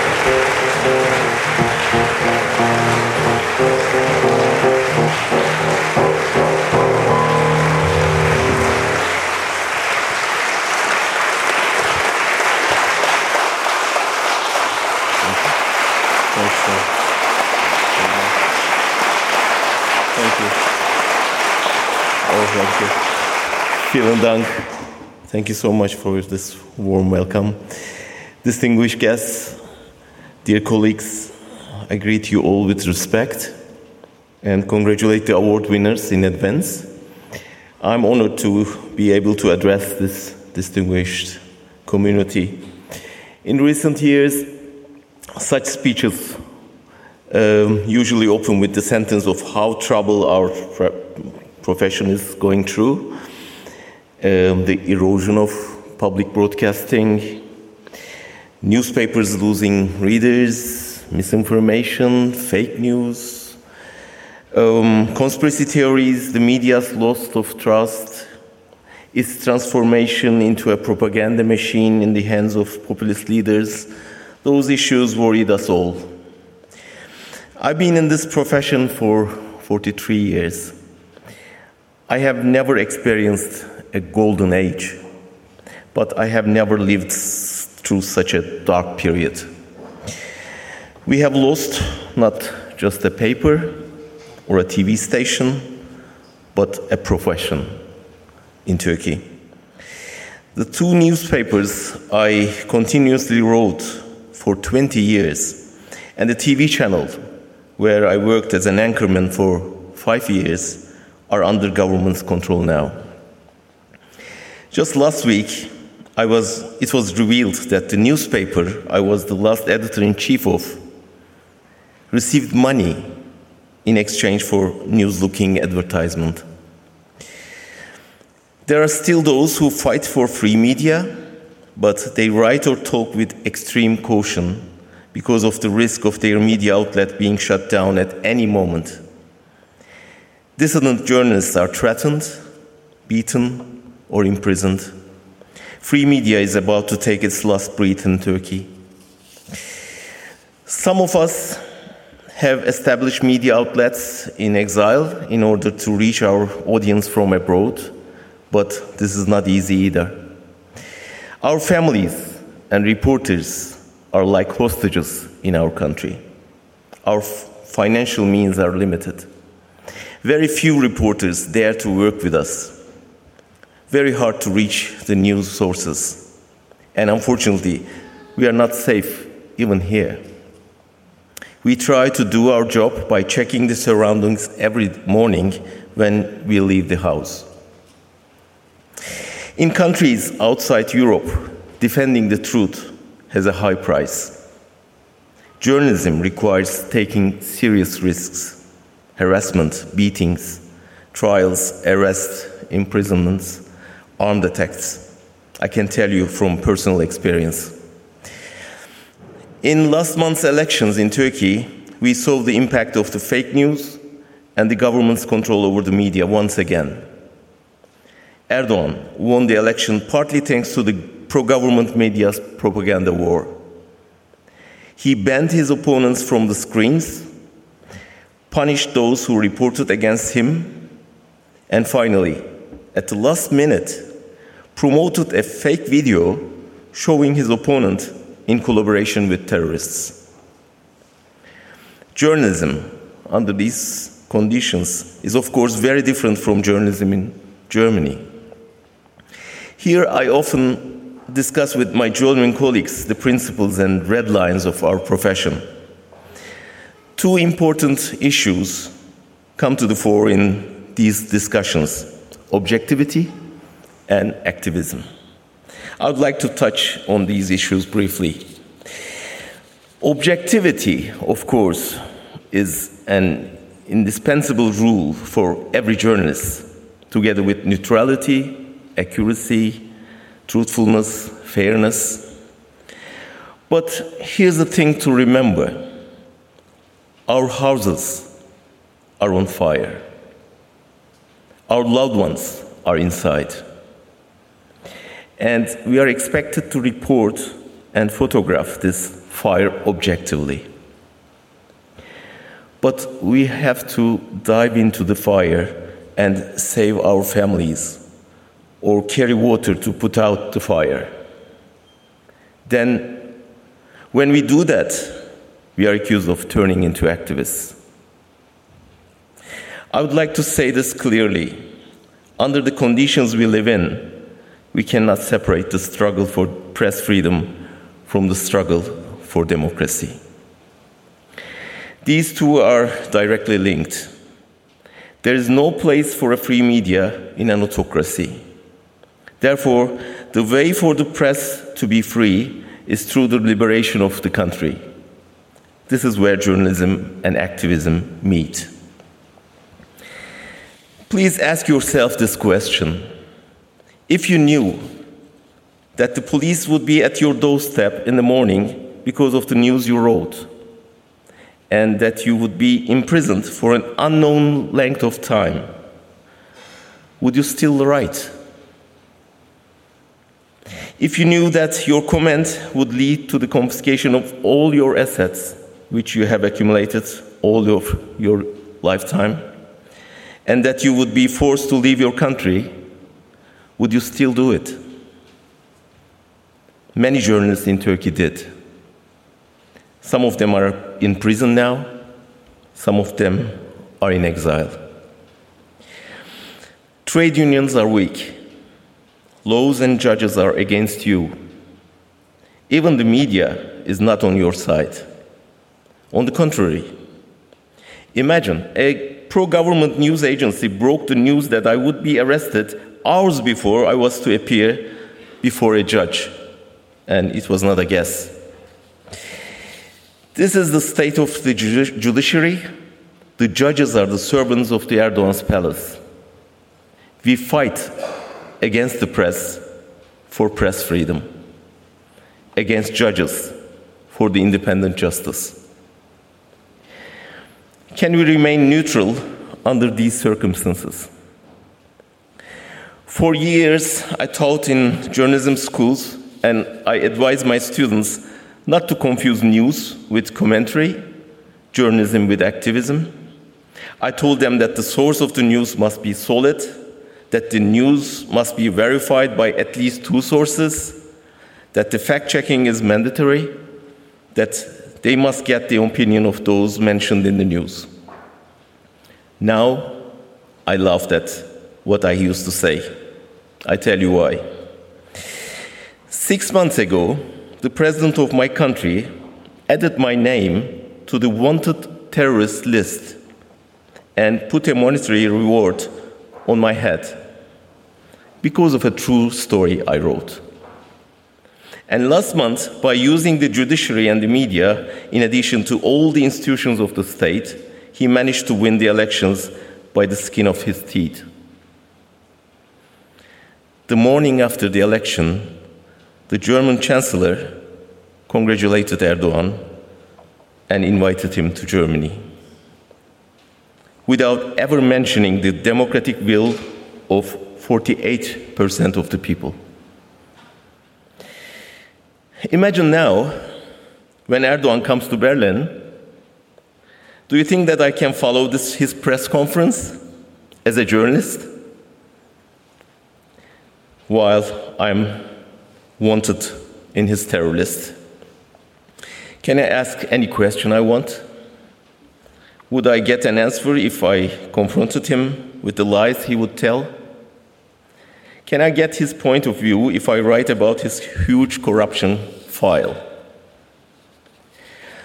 What I'm trying to say is that in many corners of the world, journalism is practiced under completely different conditions. The rules and standards we know are not sufficient for journalists working under these circumstances. While we defend freedom of the press, we also have to defend the independence of judiciary, the separation of powers, human rights, plural society, democratic institutions. That struggle makes you an activist. We have to redefine the responsibility of the journalist without compromising the basic principles of the profession and ask again and again what are we stand for? I would like to conclude, conclude my speech with a few requests. Please, when you remind us of professional standards, remember all these conditions. Of course, I'm not advocating partisan coverage, coverage, but please don't condemn activist journalists who fight for democracy in order to survive. Support journalists who struggle against autocracy. Please realize how offensive it is for a people who put their lives on the line to defend democracy to see the red carpet rolled, on, rolled out for an autocrat who won an election through fraud.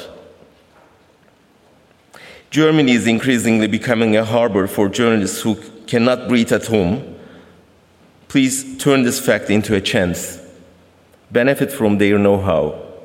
Open your pages, your screens to the journalists in exile. Help them expose the fire in their country. Support them to put it out. And finally, the example of the USA and Trump shows us how easily the Western media can lose its privileges. Don't take your freedom for granted.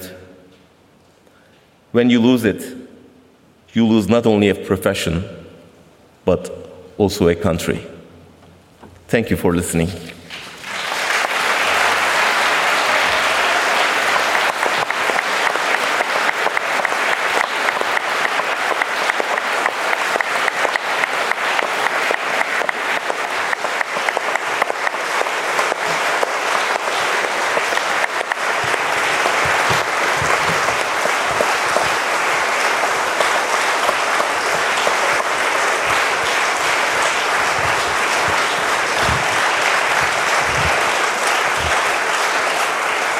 Thank you very much, Mr. Dünder. Thank you very much indeed. Das ist natürlich eine harte Frage, die uns Herr Dünder hier gelassen hat. Würden wir tatsächlich, würden Sie äh, weiterschreiben, wenn Sie so bedroht würden, wie er äh, tatsächlich bedroht ist? Es ist ihm ja tatsächlich alles weggenommen worden, alles, was er sich in der Zeit seines Lebens erarbeitet hat. Und wir hatten diesen Moment hier auf dieser Bühne, als Dennis Yücel noch unter bizarren Vorwürfen in der Türkei im Gefängnis saß. Wir nicht wissen konnten, niemand hier im Raum wissen konnte, was wird auf ihm kommt, äh, aus ihm kommt er jemals zurück. Und das war wirklich ein sehr beklemmender Moment hier auf der Bühne mit seiner Frau, seinen Freunden zusammen, die alle gehofft haben, dass was erreicht werden kann, aber auch in der Gruppe, die damals hier saß, war man sich nicht sicher, ob das wirklich gelungen ist. Da sind wir immerhin ganz froh, dass äh, Dennis Yücel zurückgekehrt ist, dass er jetzt hier wieder schreibt und arbeitet und natürlich auch froh, dass Can Dünder heute Abend bei uns ist und hier in Sicherheit ist und hier immerhin schreiben und sagen kann, was er will. Ganz vielen Dank nochmal, Herr Dünder. Dankeschön.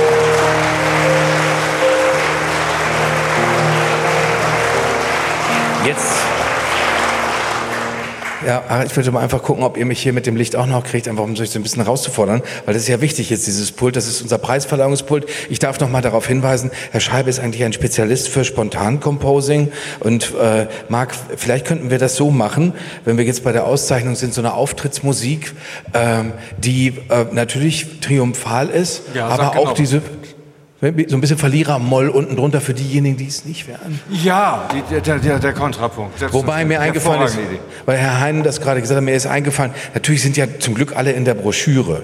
Ja, wir machen das, also wir haben so eine triumphale, so einen triumph, triumphalen Grundklang, das ist dieser hier.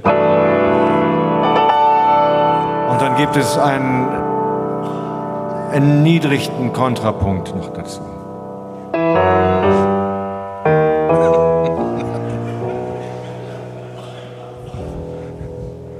So in der Art. Das dann Ja, aber, aber ich, ich sehe jetzt den Zusammenhang offen gestanden nicht ganz. Also, weil das klingt jetzt sehr bitter, eigentlich so. Wie, wie, äh, noch.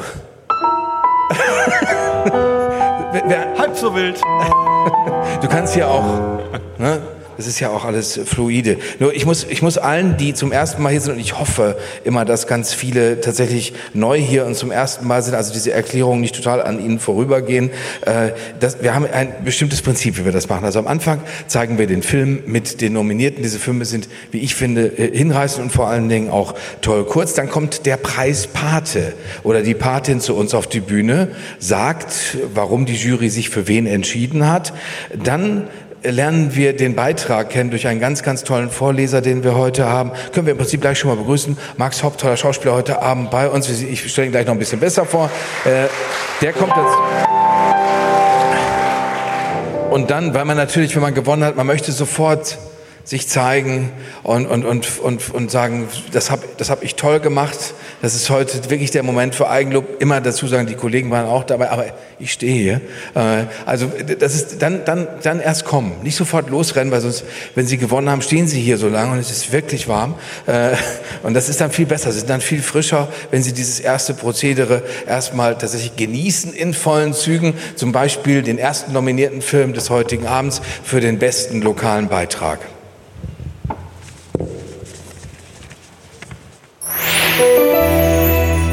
Die Chemnitzer Kita-Köchin Germaine Kolditz macht für die Kleinen Pommes und Nuggets. Ausnahmsweise an Halloween. Die Kinder lieben es. Doch dem kulinarischen Spaß folgt ein Shitstorm im Netz. Ausgelöst durch diesen Tweet des ehemaligen Foodwatch-Chefs, der ein Verbrechen an Kindern feststellt. Manuela Müller, Redakteurin bei der Freien Presse, geht in ihrer Reportage Tatort Kita-Küche der Sache auf den Grund. Mich hat interessiert, was steckt hinter dem Foto? Was gibt es sonst da in dem Kindergarten? Das war Beginn der Recherche. Kai Brunzen, Landwirt im nordrhein-westfälischen Hünxe, wird bald den elterlichen Hof übernehmen. Er steht vor gigantischen Herausforderungen. Davon berichtet Henning Rasche, Journalist bei der Rheinischen Post, in seiner Reportage Viele Kühe machen Mühe. Seine jetzige Situation, in der er nicht genau weiß, investiere ich, investiere ich nicht, wie sieht meine Zukunft aus, diese Situation haben viele Landwirte in Nordrhein-Westfalen. Und der Drache wird wie immer auferstehen aus dem Feuer, ähnlich dem Phönix. Deswegen Drachenphönix. Rainer Winkler, alias der Drachenlord, einer der kontroversesten YouTuber des Landes. Jahrelang duelliert er sich mit anonymen Gegnern im Netz. Der Konflikt vergiftet Kommentarspalten, Chatgruppen und ein Dorf. Julia Runau, Reporterin bei den Nürnberger Nachrichten, arbeitet in ihrer Reportage Endlevel Hass die Geschichte auf. Hauptsächlich wollte ich verstehen, warum es zu diesem massiven Konflikt gekommen ist und ob es nicht irgendeinen Weg gegeben hätte oder noch geben kann, sowas zu verhindern.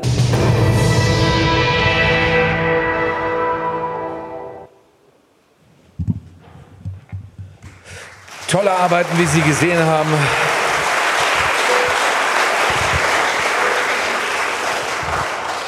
Die erste Patin des heutigen Abends wird mich nicht dafür mögen, dass ich falsch gegoogelt habe und etwas gefunden habe, was ich wahrscheinlich gar nicht mehr finden sollte. Das sind nämlich 2012 äh, Bundesvorsitzende des Vereins christlicher Pfadfinder da. Kannst du Pfadfinderlieder eigentlich? Nee, ne?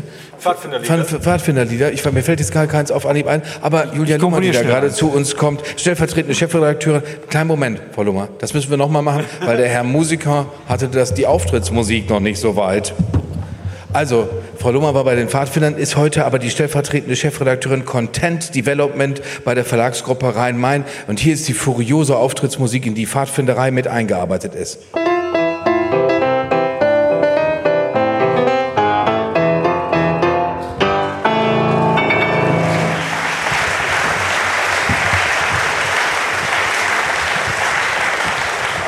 Das war toll, also fand ich, oder? Ja, super. Und Pfadfinderin bin ich immer noch. Sind Sie immer noch? Immer noch. Ja. Ach, das kann man.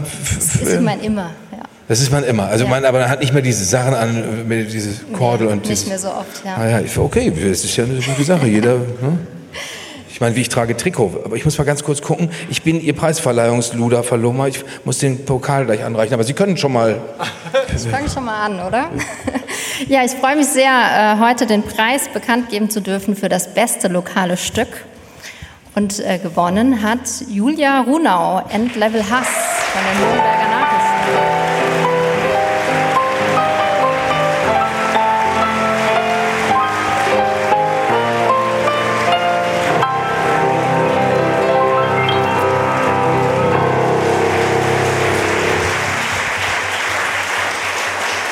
Bevor das Gespräch mit Frau Runau beginnt, darf ich jetzt auf unser Stühlchen den Schauspieler, der auf so vielen Bühnen zu Hause ist, Bremer Theater, Deutsches Theater, Volksbühne, der ein oder andere, der sagt, abends äh, gucke ich auch mal ganz gerne Fernsehen, hat ihn auch aus der Serie, warum, Sie sind so aufgeregt wegen des Schauspielers oder wegen des Preises, Frau Runau? Sie haben doch jetzt gewonnen. Kein Problem. Jetzt, wir hören jetzt Ihren Text und zwar wirklich fantastisch vorgelesen von Max Hopp. Hier ist er endlich.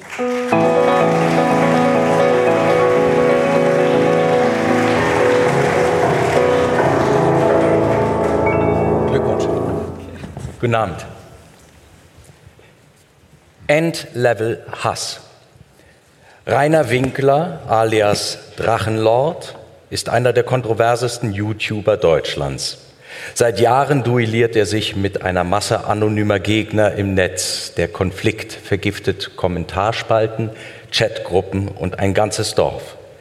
Sein Fall ist nicht der einzige und bisher gibt es für den Hass kein Gegenmittel. Es ist der 11.11.2011, kurz vor 11 Uhr, als Rainer Winkler seinen ersten Clip auf YouTube hochlädt. Es ist ein Headbang-Video, gefilmt mit der Computerkamera. Sein wallendes Haar schleudert er dabei zu einem Metal-Song durch die Gegend, Halo von Machine Head. This is our time to fight. Zeit zu kämpfen, heißt es gleich im Anfang. Und bizarrerweise ist es das, was Winkler in den kommenden Jahren tun wird. Kämpfen, nur nicht aufgeben, auch wenn der Feind zahlenmäßig hoffnungslos überlegen ist. Ein heißer Tag im Mai. Winkler, inzwischen 32, sieht aufgeräumt aus. Er ist frisch geduscht und trägt ein sauberes T-Shirt, als er über seine YouTube-Anfänge erzählt. Das ist deshalb erwähnenswert, weil er zuvor eher mit dem Gegenteil aufgefallen ist. Bei Gerichtsverhandlungen trug er fleckige und löchrige Klamotten, Jogginghose und Schlappen. Warum? Weil das sonst nicht ich bin. Außerdem ist das mein Glücksbringer, sagt er und meint damit ein verwaschenes Band-Shirt, das er bei einem der Prozesse trug. Vor wenigen Wochen hat das Landgericht Nürnberg-Fürth ihn wegen Beleidigung und Körperverletzung verurteilt. Ein Jahr auf Bewährung. Er hatte mehrfach Menschen geschlagen, die ihn vor seinem Grundstück provozierten und über seinen Hof stolperten, hatte Polizisten Arbeitsverweigerer genannt. Vom Gericht hat er mehrere Auflagen bekommen. Er muss einen Medienberater aufsuchen und zum Psychologen. Wer sich mit dem Drachenlord beschäftigt, stößt im Netz auf ein Paralleluniversum. Es gibt hunderte Videos über ihn, eine Chronik über sein Leben, ein Archiv, in dem Versessene alle Clips sammeln, die er veröffentlicht hat. Eine eigene Internetzeitung berichtet ausschließlich über sein Leben. Jemand hat Boots programmiert, die registrieren, wann er auf welcher Plattform aktiv ist. Man findet Fotos seines Führerscheins und seiner Krankenkassenkarte, ein Schulzeugnis, sämtliche Mailadressen, Telefonnummern und Benutzernamen seiner Accounts auf Twitter, Instagram, TikTok, Pornhub. Es gibt sogar Videospiele über ihn. In diesem Paralleluniversum bewegt sich eine anonyme, schwer zu fassende Masse, die in den vergangenen Jahren viel Schaden angerichtet hat, nicht nur bei Winkler.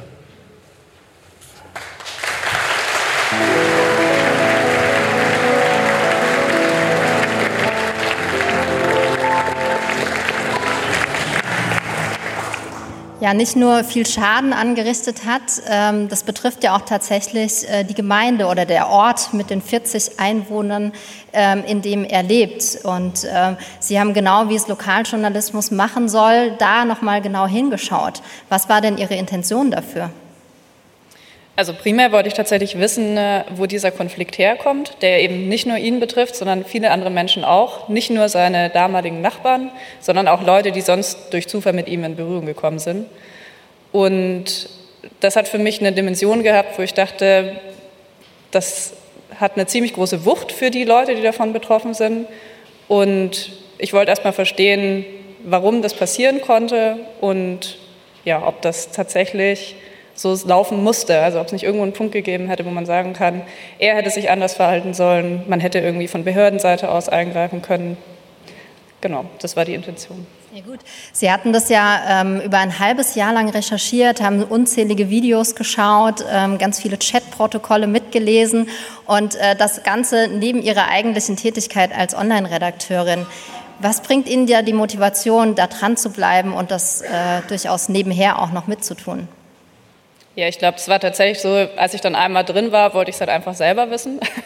Und so ist es schon meistens. Also man stellt sich ja im Normalfall bei egal welchem Thema irgendwelche Fragen und auf die will man dann auch als allererstes mal selber Antworten haben und hofft dann natürlich auch, dass das für andere Menschen erhellend ist, die sich ja wahrscheinlich auch ähnliche Fragen stellen. Und es war in dem Fall, denke ich, genau das Gleiche. Also viele Menschen kannten diesen Konflikt, wussten aber vielleicht nicht, was dahinter steckt, wie das zustande kommt, wer die Menschen sind, die daran beteiligt sind.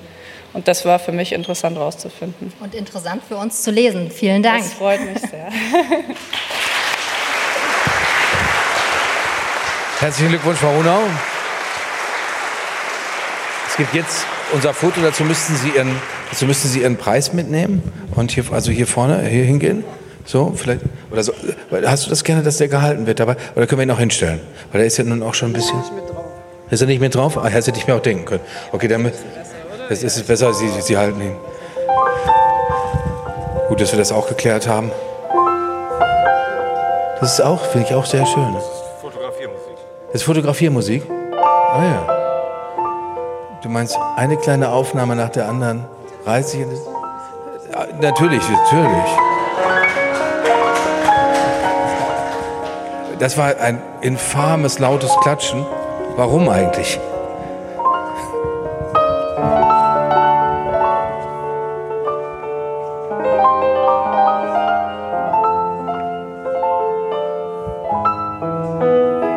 Herzlichen Glückwunsch, die erste Gewinnerin des heutigen Abends. Vielen Dank.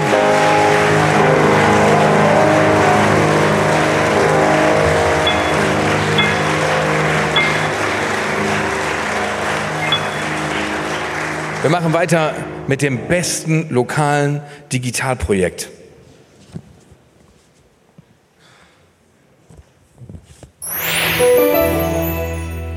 Immer mehr Patienten, viel zu wenig Personal, prekäre Arbeitsbedingungen. Seit Jahren gehen Pflegende an ihre Grenzen.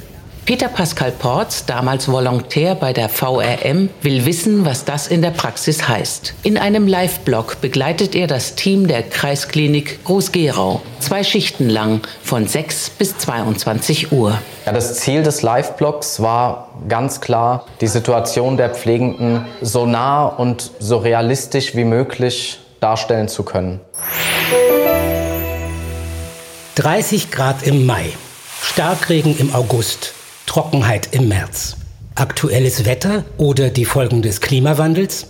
Das untersuchen die Datenjournalisten Jan-Georg Plawetz und Simon Königsdorf mit der Klimazentrale Stuttgart. Ein Projekt von Stuttgarter Zeitung und Stuttgarter Nachrichten. Die Idee, den Klimawandel lokal erfahrbar zu machen. Und das heißt, wir nutzen Daten, die wir möglichst nah an die reale Situation bei den Menschen vor Ort heranbringen, um das aktuelle Wetter in den historischen Klimakontext einzuordnen. Letztendlich wollen wir auch zeigen, wie die Normalität, wie normales Wetter vor 60 Jahren aussah, als die heutigen Eltern und Großeltern jung waren. Kurz nach dem russischen Überfall auf die Ukraine. Der Mindener Arzt Frank Wolter organisiert einen der ersten Hilfskonvois. Patrick Schwebling, Digitalreporter beim Mindener Tageblatt, begleitet den Konvoi. Im Instagram-Kanal seiner Zeitung dokumentiert der Reporter die zweitägige Reise in die Ukraine. Weil wir dort die Möglichkeit hatten, am besten unmittelbar Videos, Bilder, Stimmen, Emotionen rüberzubringen.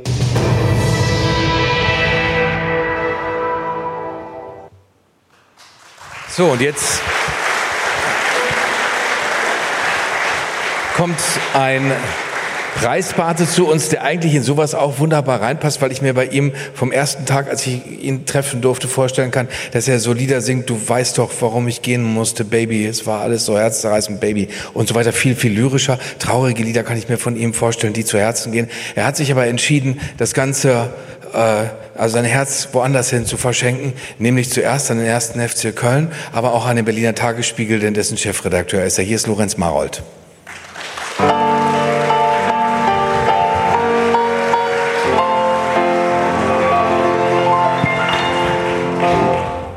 Hallo zusammen. Ähm, das war eine sauknappe Entscheidung bei der Jury nach langen, langen Diskussionen. Ich freue mich sehr ähm, und ähm, ich öffne das äh, total analog, obwohl es der Digitalpreis ist, den wir heute vergeben dürfen an Jan-Georg Plaweck und Simon Königsdorf für Klima in Stuttgart.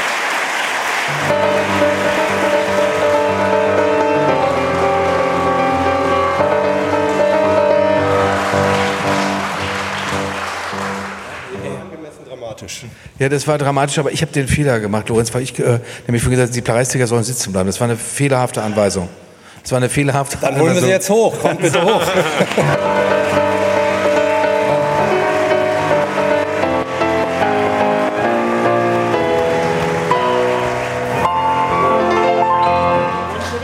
Ja, genau, Sie wollten es richtig machen. Ich habe es falsch gesagt.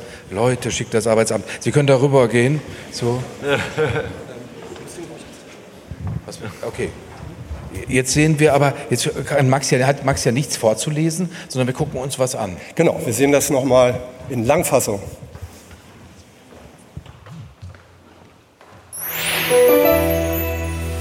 »30 Grad im Mai, Starkregen im August, Trockenheit im März.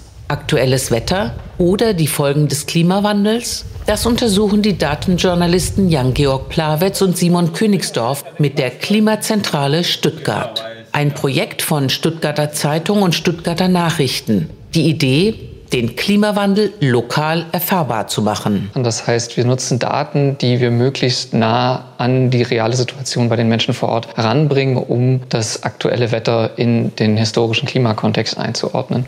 Verglichen werden Live-Daten zu Temperatur und Niederschlägen mit historischen Werten. Postleitzahl genau. Letztendlich wollen wir auch zeigen, wie die Normalität, wie normales Wetter vor 60 Jahren aussah, als die heutigen Eltern und Großeltern jung waren. Genutzt werden Daten des Deutschen Wetterdienstes, der Landesanstalt für Umwelt und der Stadt Stuttgart minütlich aktualisiert. Wir nutzen die Grafiken, die dabei entstehen, die Ansätze, die uns das liefert, um aktuell ungewöhnliche Wetterereignisse einzuordnen. Und Analysen zu erstellen, die auf allen Kanälen laufen. Ein Ergebnis im Extremsommer 2022. Infolge der Berichterstattung hat dann die Stadt Stuttgart sich dazu entschieden, einen Hitzebus durch Stuttgart fahren zu lassen. Der Obdachlosen an Hitzetagen hilft. Die Klimazentrale Stuttgart belegt, das Wetter heute ist nicht normal. Der Anspruch der Datenjournalistin? Also ich halte es für eine wahnsinnig wichtige journalistische Aufgabe, die Auswirkungen der Klimakrise auch vor Ort, gerade auch im Lokalen, immer und immer wieder zu betonen.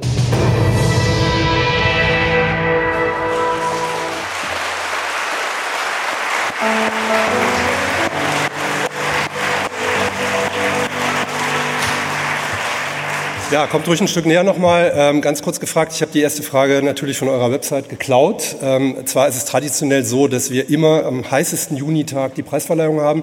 Dennoch die geklaute Frage von eurer Website, ist das Wetter heute normal? Du hast es doch gerade analysiert.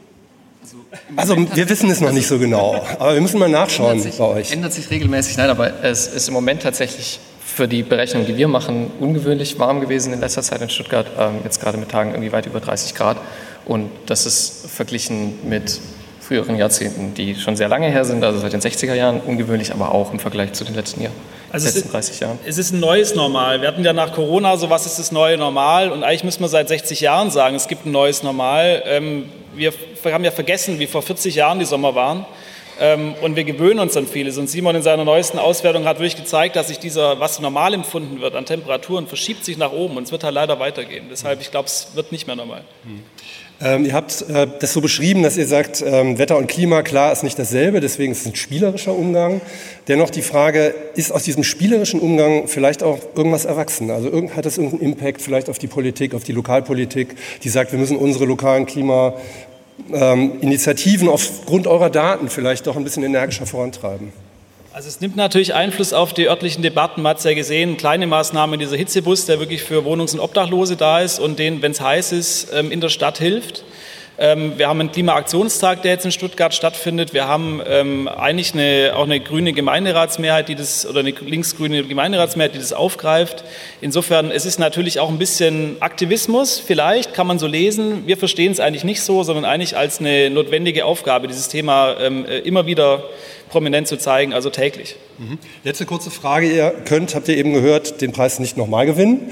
Ähm, dennoch würde uns natürlich interessieren, mit welchem tollen Datenprojekt ihr die Jury im nächsten Jahr vielleicht überfallen hättet. Also woran arbeitet ihr gerade?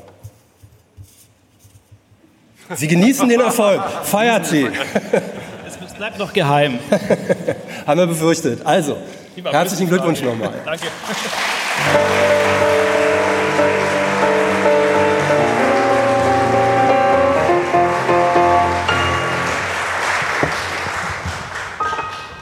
Das sind zwei Männer, die ein Geheimprojekt haben. Das ist aufregend. Geheimprojekt oder sie machen einfach nichts. Das könnte ich auch mal sagen. Man muss ja auch mal ein bisschen ruhig. Ein bisschen ruhig machen. Das war übrigens ein tolles Hemd in dem Film. Ohne, ohne Knopfleiste, aber mit Kragen. Faszinierend. Das ist Stuttgart, eine Fashion-Stadt. Kann man das tragen, unabhängig von der Figürlichkeit? Was würden Sie sagen? Das ist, das. Okay, natürlich. Dumme Frage, sorry.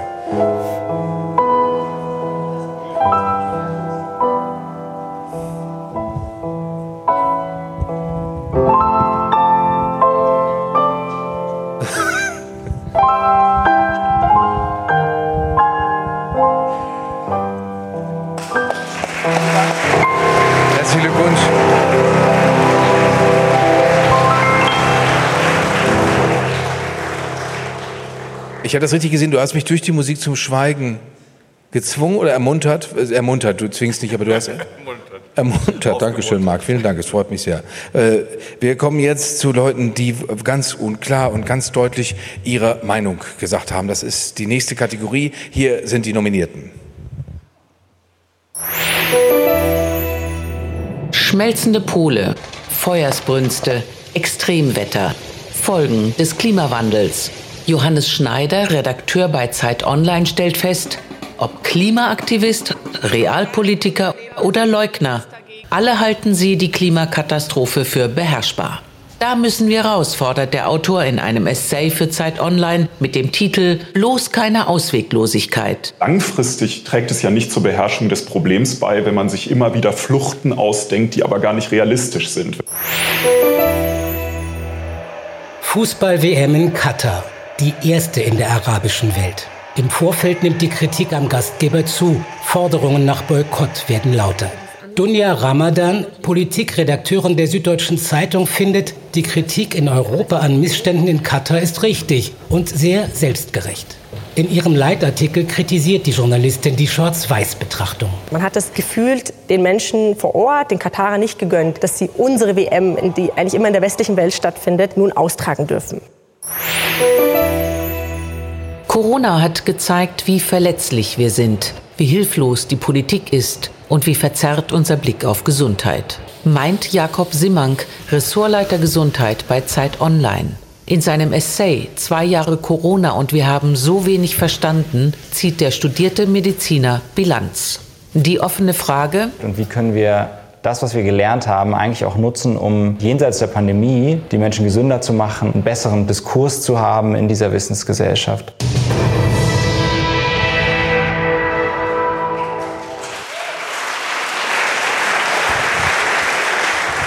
Das sind die Nominierten. Und unser Pate ist ein Mann, der hat auch in der, in der Branche eine Schlagzeile ausgelöst, mehr oder weniger einen Raunen, so ähnlich wie Thomas Tuchel geht zum FC Bayern München. Macht er es wirklich? Macht er es wirklich? Geht Nico Fried von der Süddeutschen Zeitung und wird Politikchef beim Stern? Die Antwort ist ja und ja. Thomas Tuchel ging zum FC Bayern und Nico Fried zum Stern. Als Politikchef des Stern ist er heute Abend bei uns. Bitte schön, Nico Fried.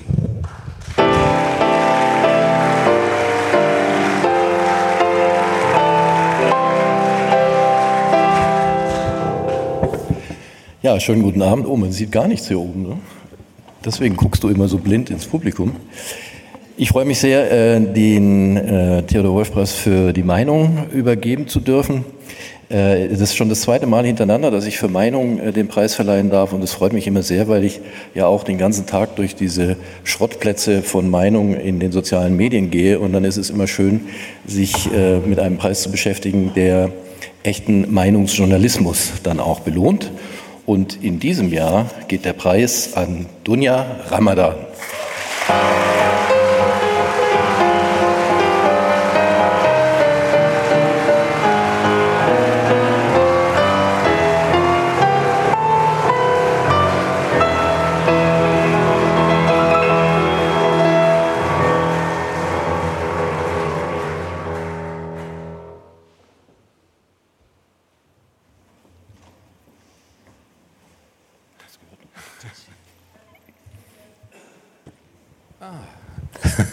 Ich wollte einfach einen kleinen Moment der Pause, weil Marc das vorhin so gesagt hat, du hast jetzt auch keine Auftrittsmusik. Das war die Auftrittsmusik für Max? Doch. Natürlich, weil das, was wir jetzt machen, ist, wir hören aus dem Stück von Dunja Ramadan, natürlich von Max Hopp, da kommt er wieder.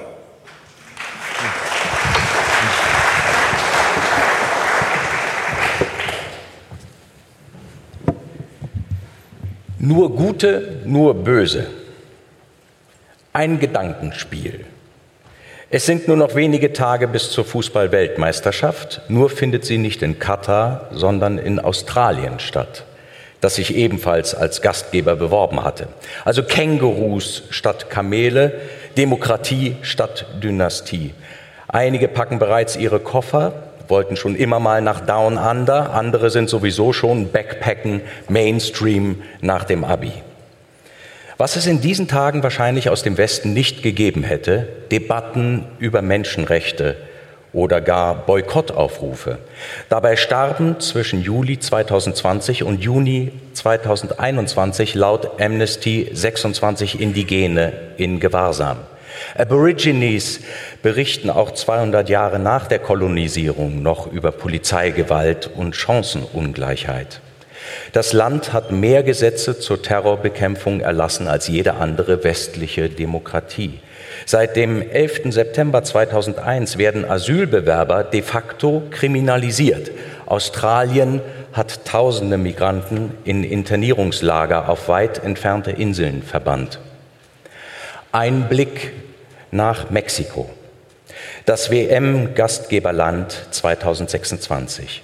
Laut Amnesty sind dort schwerste Menschenrechtsverletzungen alltäglich, willkürliche Verhaftungen, sexualisierte Folter verschwinden lassen. Wird es 2026 Boykottaufrufe geben? Eher unwahrscheinlich. Die Mexikaner sind so freizügig wie wir, so lebensfroh, haben Fußballgeschichte und man trinkt Tequila statt Tee. Eins vorneweg. Jeder Arbeiter, der beim Bau eines WM-Stadions in Katar ums Leben gekommen ist, ist einer zu viel. Dass das Kafala-Arbeitskräftesystem rassistisch ist und Menschen in zwei oder sogar drei Klassengesellschaften einteilt, ist unbestritten. Doch Katar hat hier Reformen auf den Weg gebracht. Ja, es hakt teilweise an der Umsetzung, aber es tut sich etwas in der jungen Golfmonarchie. Die Meinung in Deutschland bleibt jedoch einhellig, die WM hätte nie an Katar vergeben werden dürfen. Darf das größte Sportereignis der Welt also nur noch in Demokratien westlichen Standards stattfinden? Wie viele Länder bleiben dann noch übrig?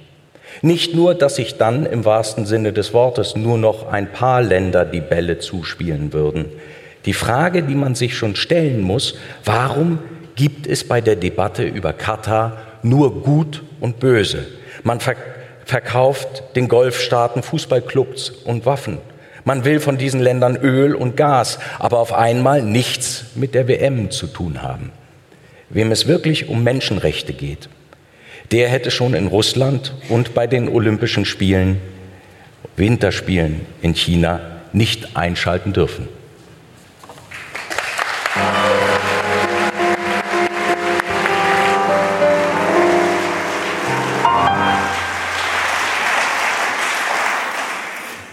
Dunja Ramadan, ich kenne ja die internen Abläufe bei der Süddeutschen Zeitung nicht so genau. Deswegen würde mich interessieren, wie ist es denn zu diesem Stück gekommen? War das ein Leitartikel, der aus dir raus musste oder hat dich die Redaktion darum gebeten? Äh, nee, das war tatsächlich so, äh, stand einfach nur fest, dass ich praktisch die gesellschaftliche und politische Berichterstattung aus Katar übernehme. Und ähm, natürlich ist es üblich, zur WM einen Leitartikel ähm, zu haben. Und dann ähm, habe ich gesagt, ich würde mir gerne erst vor Ort ein Bild machen. Und ich habe es tatsächlich dann an der Corniche von Doha zur blauen Stunde äh, geschrieben. Also es war tatsächlich dann eine spontane Entscheidung, über unser Katar-Bild zu, äh, zu schreiben. Das war ja jetzt nicht gerade die Mainstream-Meinung äh, vor der WM. Wie waren denn die Reaktionen, auch in der Leserschaft? Also die Reaktionen waren wirklich unheimlich gut, also auch von Holger und äh, Uwe. Also es war wirklich ähm, durchweg, äh, also fast durchweg positiv. Ähm, also wie gesagt, auch Leserbriefe, die noch mit Schreibmaschine geschrieben werden, waren positiv. Also es war wirklich überraschend. Okay, herzlichen Glückwunsch und vielen Dank.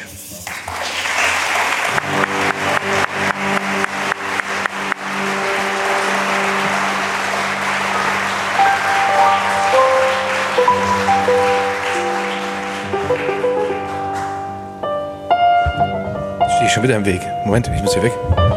Marc, weil, weißt du, ich, dass ich gerade Max Auftritt verpasst habe, das liegt, ich musste dich ein bisschen Mitschuld machen, weil das war, weil das zu, zu träumerisch war, zu Lullaby-mäßig. Äh, wenn du dich erinnerst, das war gar nicht träumerisch eigentlich. Oder hatten Sie den Eindruck, dass das träumerische Musik war? Mach es bitte ein bisschen schroffer, ein bisschen härter. Dankeschön, Julia Ramadan.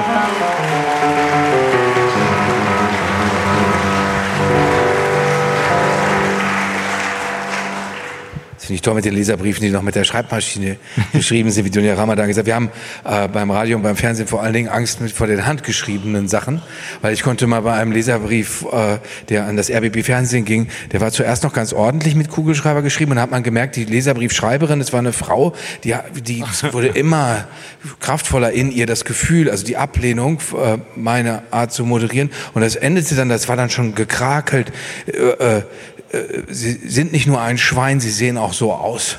das fand ich aber, ich fand es fast ein Kunststück, muss ich sagen. Also es war wirklich kunstvoll gemacht. Äh, wir wollen jetzt aber kommen zu äh, Reportage, zu den Nominierten in der Reportage.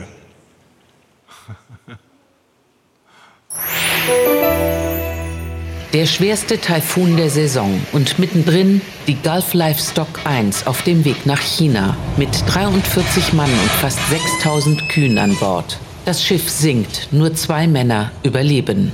Reporter Moritz Eislinger rekonstruiert das Schicksal des Frachters in einem Dossier für die Zeit. Ich hatte das Gefühl, dass dieses Schiff mehr aussagen könnte über die globale Schifffahrt als der Untergang an sich. Ein Ehepaar will sein Leben beenden. Gemeinsam. Die Kinder unterstützen den Wunsch der betagten Eltern nach einem assistierten Suizid.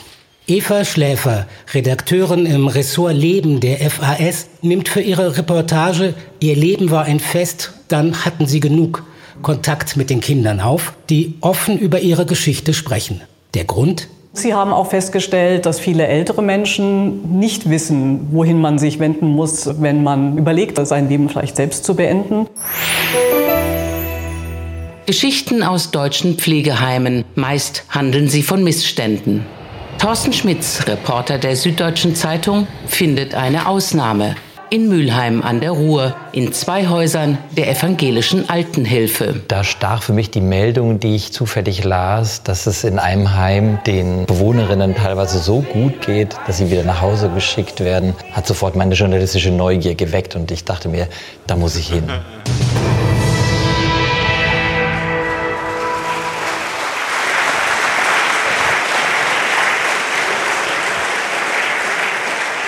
Schon wieder eine wahnsinnig schwierige Entscheidung und die muss jetzt eine Frau vertreten, die die Situation genau kennt, wie es da ist, dazu sitzt und zu überlegen, okay, ist es mein Text? Mein Text ist hervorragend, aber ist es der hervorragendste? Sie hat natürlich auch schon den Theodor Wolf Preis unter anderem gewonnen. Sie ist die Chefin des Dossiers bei der Berliner Zeitung.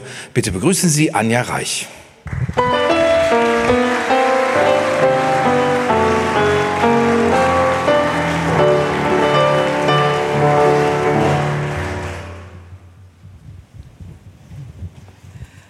Guten Abend. Äh, ich freue mich sehr, die Gewinner, den Gewinner in der Kategorie Reportage verkünden zu können. Die Konkurrenz war ziemlich groß, muss ich sagen. Es war ähm, sehr schwierig zu entscheiden zwischen diesen drei Texten, die Sie unbedingt alle lesen müssen. Ähm, und am Ende war dann aber doch die Entscheidung relativ eindeutig. Ähm, und der Gewinner ist Moritz Eislinger.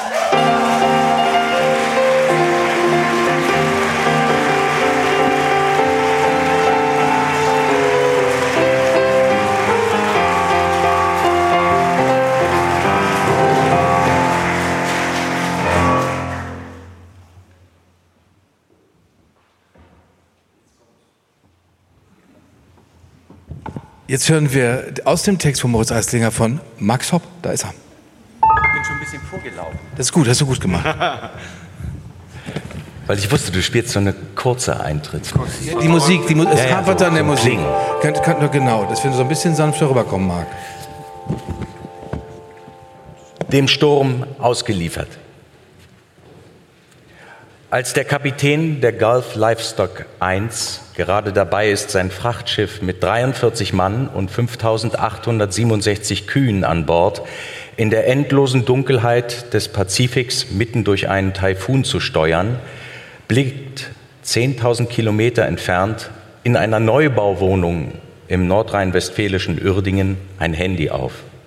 Es ist eine Nachricht auf WhatsApp. Sie kommt direkt von der Gulf Livestock. Sagt nichts der Mama, aber unser Engine Control Raum hat sich soeben mit Wasser gefüllt und der Motor ist jetzt ausgefallen. In der Neubauwohnung in Uerdingen nimmt Jens Order sein Handy, liest. Er ist Anfang 30. Die Nachricht hat ihm sein jüngerer Bruder Lukas geschickt.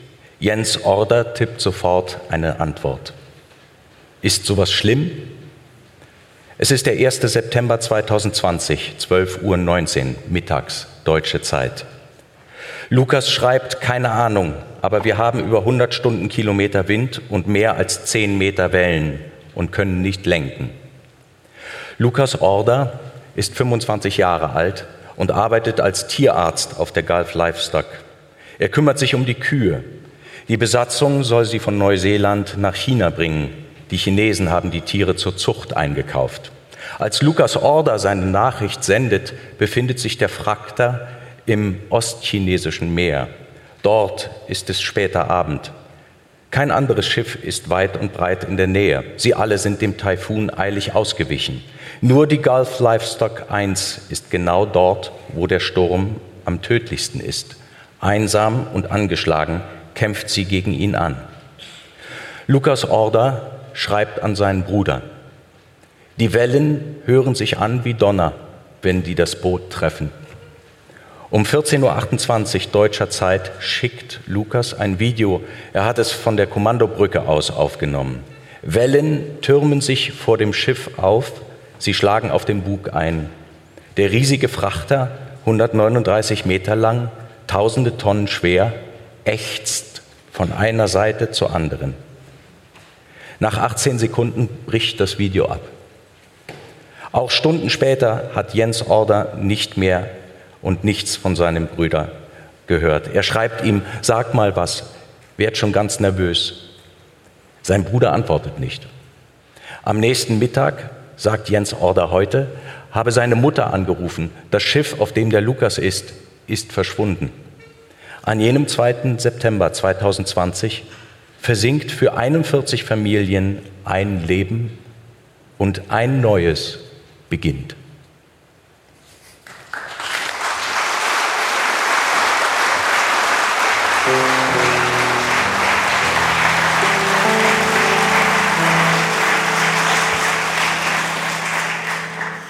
Ich habe die ganze Zeit darüber nachgedacht, was ich Ihnen für zwei Fragen stellen soll. Es ist verdammt schwer nach dieser Geschichte, die ja fast ist wie eine kriminalistische Ermittlung und man den Eindruck hat, Sie müssten die eigentlich noch ähm, weiterschreiben. Was war dann das Schwierigste daran?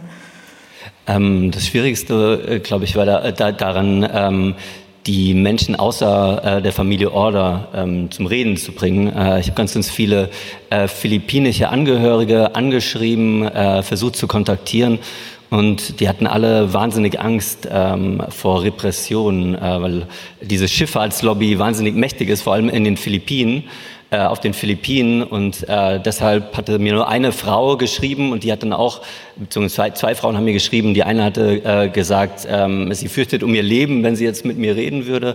Und eine hat es ähm, unter der Bedingung, dass sie anonym bleibt und auch nicht gesagt wird, wo sie wohnt, ähm, dazu gesagt. Sie beschreiben ja ein ganzes System. Also es, ich war ehrlich gesagt schockiert zu lesen, dass alle paar Tage so ein Schiff sinkt, so ein Frachtschiff sinkt. Kann man dann, konnten Sie dann mit dieser Geschichte, also indem Sie diese Systeme beschrieben haben, und zwar ja auch, klar, da kommen anonyme Menschen vor, also die ihren Namen nicht nennen wollten, aber es werden ja auch, äh, wie diese Hamburger Räder, richtig Leute beim Namen genannt. Konnten Sie dann was verändern? Hat sich was verändert? Ähm, also ich glaube, glaub, ich konnte nichts verändern. Ähm, äh, also der Räder war ziemlich sauer, das konnte ich zumindest erreichen. Ähm, wie, wie, hat er das äh, gezeigt? Er hat mich angeschrien am Telefon, ähm, als ich ihn konfrontiert habe. Ja, ich, ich meine, ich glaube, das hofft man ja immer, dass es vielleicht durch so einen Artikel wenigstens ein ganz, ganz kleines bisschen was ändert und vielleicht der ein oder andere irgendwie ähm, sein Handeln überdenkt. Ich glaube, das große System ist echt schwer äh, zu verändern, besonders in dieser Branche, die halt so undurchsichtig ist und so auf Profit aus. Ja, ganz großartiger Text. Herzlichen Glückwunsch nochmal.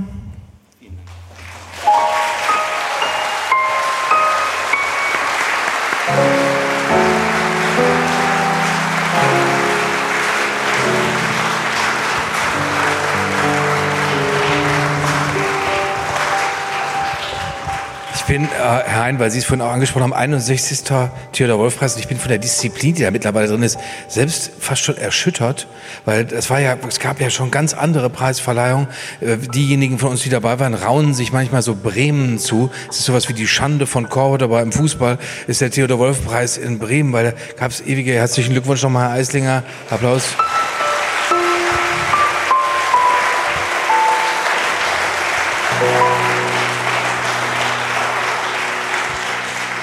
In Bremen hat sich nämlich überhaupt niemand begrenzt. Da gab es nicht nur zwei Fragen, da gab es ausufernde Interviews und dann eine Laudatio. Ich will jetzt nicht sagen, wer die, wer die gehalten hat, aber ein großer Kulturgeist, der äh, hatte zehn Minuten und hat, glaube ich, äh, Anja über 50 Minuten gesprochen. Äh, das wurde zwischendurch doch ein bisschen äh, ja, anstrengend, muss man sagen, als er vor allen Dingen sagte, Joachim Kaiser ist aus einem anderen Draht gezwirnt. Und dann dachte man so, oh wow. Äh, Ja, das war schön. Da war noch ein Kabarettist da, der keinen einzigen Scherz gemacht hat. Also deswegen ist Bremen, wenn Sie irgendjemanden von den Organisatoren Bremen zu, nur so. Bremen, oh Gott. Deswegen machen wir das auch immer jetzt nur noch hier. Äh, Also wir kommen jetzt zu unserer letzten Kategorie. Und zwar ist das das Thema des Jahres. Und wieder haben wir so ein tolles Video mit den Nominierten. Der Keller einer Dorfschule im ukrainischen Jahitne. Russische Soldaten sperrten hier 360 Dorfbewohner ein, vier Wochen lang.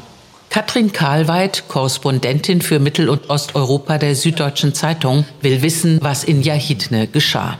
Einmal Hölle und zurück überschreibt sie ihre Reportage. Ich bin hingefahren und habe darauf vertraut, dass mir Menschen begegnen, die mir erzählen. Ich habe auf das vertraut, was ich dort sehe. Ich habe keine große Planung gemacht. Ich war einfach da. Geschieden, zwei Kinder, Teilzeitjob. Kein Einzelschicksal. 2,6 Millionen Frauen in Deutschland erziehen allein. Zeitreporterin Valerie Schönian berichtet in einem Dossier Die Krisenmanagerin, wie prekär Alleinerziehende leben und wie der Krieg in Europa die Krise verschärft. Sie zeigt, Was macht der Krieg in Europa mit denjenigen, für die das Leben ohnehin schon ein Balanceakt ist? Der 24. Februar 2022 markiert eine Zeitenwende in der Geschichte unseres Kontinents. Bundestagssitzung in Berlin. Drei Tage nach dem Überfall Russlands auf die Ukraine. Für die Süddeutsche Zeitung beobachtet Parlamentsredakteur Daniel Brössler den historischen Tag. Titel seines Berichts Schreckliche neue Welt. Die große Frage, Was ist die Antwort Deutschlands darauf, äh, dass wieder ein so großer Krieg äh, in Europa begonnen hat?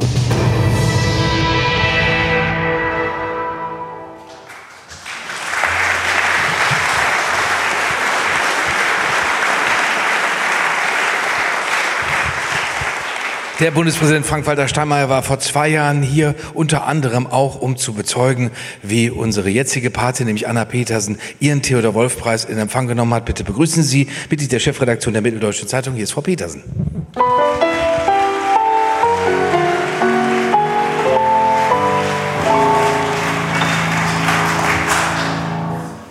Das gewusst, hätte ich eine Sonnenbrille mitgenommen. Was denn?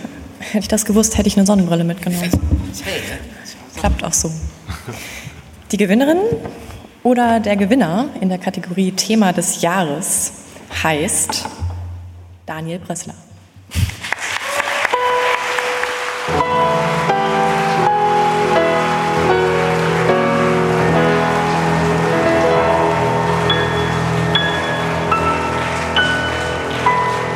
Hier kommt die zauberhafte Auftrittsmusik für Max Hopp. Hier kommt er wieder und liest uns aus dem Text von Daniel Brössler vor.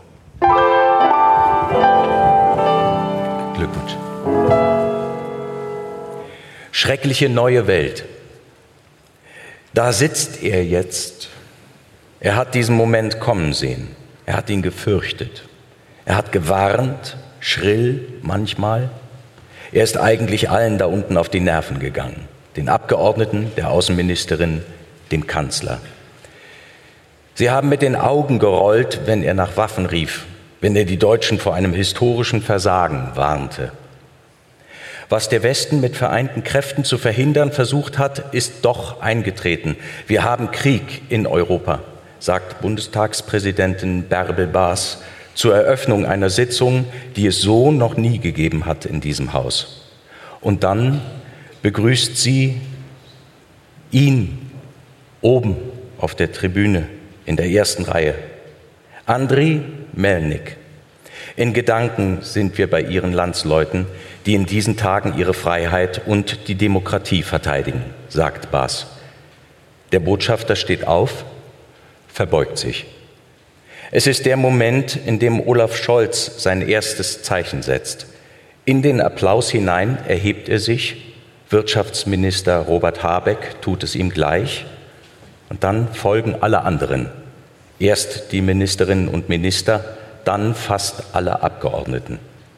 Noch nie in der Geschichte der Bundesrepublik hat der Bundestag an einem Sonntag getagt. Aber was heißt das schon? Noch nie auch in seiner Geschichte hat dieses Parlament über die Folgen eines Angriffskrieges mitten in Europa beraten. Noch nie mussten sich die Abgeordneten im Bundestag mit einem russischen Präsidenten befassen, der die Hand so nah am Atomknopf zu haben scheint. Dieser Bundestag hat ja seinen Sitz hier in Berlin im Reichstagsgebäude überhaupt nur deshalb, weil es mit solchen Kriegen ein für alle Mal vorbei sein sollte. Die Mauer weg, die Teilung Deutschlands und Europas für immer überwunden. In diesem Hochgefühl zog der Bundestag 1999 nach Berlin in dieses Haus. Als dann Olaf Scholz die etwa zehn Schritte geht von seinem Platz zum Pult, lässt er Jahrzehnte deutscher Gewissheiten hinter sich. Der Sozialdemokrat wird eine Regierungserklärung abgeben, wie Angela Merkel sie nie halten musste und auch keiner der Kanzler vor ihr. Der 24. Februar 2022 markiert eine Zeitenwende in der Geschichte unseres Kontinents. Mit dem Überfall auf die Ukraine hat der russische Präsident Putin kaltblütig einen Angriffskrieg vom Zaun gebrochen, sagt Scholz. Die himmelschreiende Ungerechtigkeit, der Schmerz der Ukrainerinnen und Ukrainer, sie gehen uns allen sehr nahe. Und dann spricht Scholz vom Krieg in Europa. Er ist nicht der Erste an diesem Tag und nicht der Letzte, der das tun wird. Aber es gibt einen Unterschied. Scholz, kaum 100 Tage im Amt, ist jetzt der Mann, der erklären muss, was das bedeutet. Für Deutschland. Kein anderer kann ihm das abnehmen.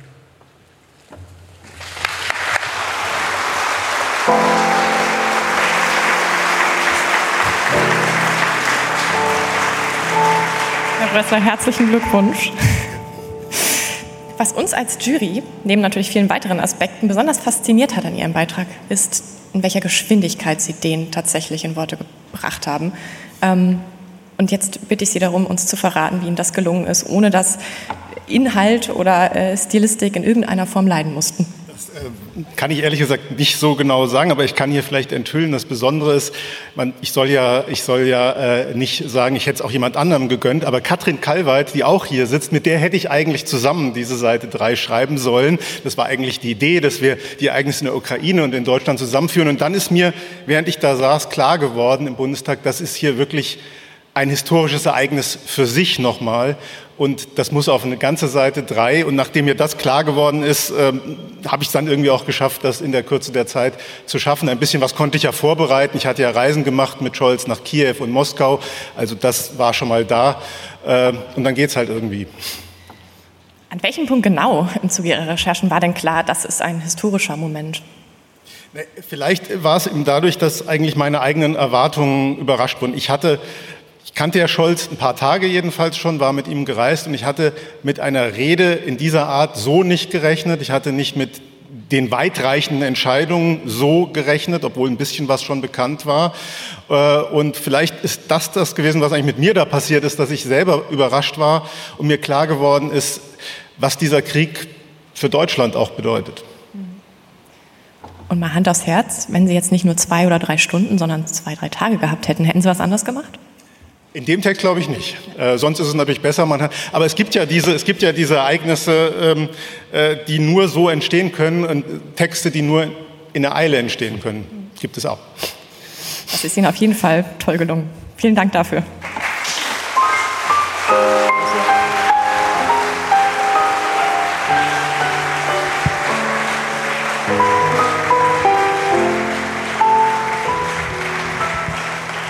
Und Sie beide Frau Petersen und Herr Brösser, gehen Sie jetzt bitte nicht wie alle anderen ab, sondern bleiben Sie, äh, Foto, dann äh, bleiben Sie bitte da und äh, leisten Sie den anderen Gesellschaft, die ich jetzt auch auf die Bühne bitte, das sind alle, nicht weggehen. Alle Nominierten, äh, alle Preisträgerinnen und Preisträger selbstverständlich. Dann äh, bedanke ich mich ganz herzlich für die hervorragende, wenn auch sensible musikalische Begleitung von Marc Scheibe. Bitte.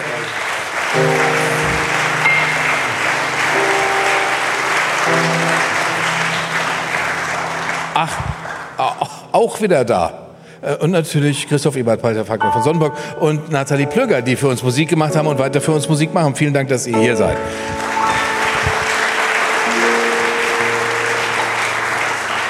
Ich würde übrigens die Kolumne von Herrn Schäuble nicht weggehen, nicht weggehen. Nein, nein, nein, nein. Äh, wir wollen doch das Schlussbild hier. Wir brauchen, Marc, jetzt brauchen wir wirklich großes Finale, ist klar.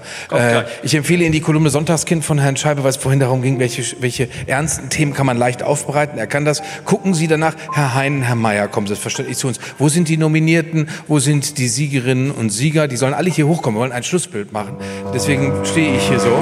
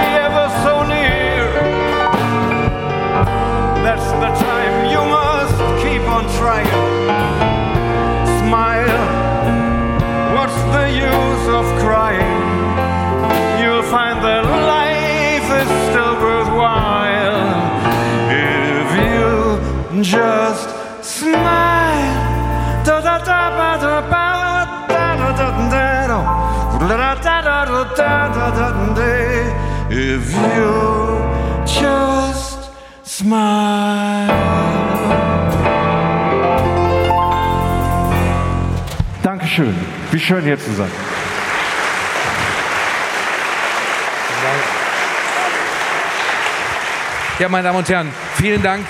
Vielen Dank, dass Sie so tapfer ausgehalten haben. Herzlichen Glückwunsch wirklich an alle Arbeiten, auch die Nominierten. Das ist fantastisch. Nehmen Sie die Broschüre bitte unbedingt mit. Kommen Sie im nächsten Jahr wieder und amüsieren Sie sich jetzt ganz toll hier in der Lokalität drumherum. Ihnen noch einen ganz schönen Abend. Vielen Dank.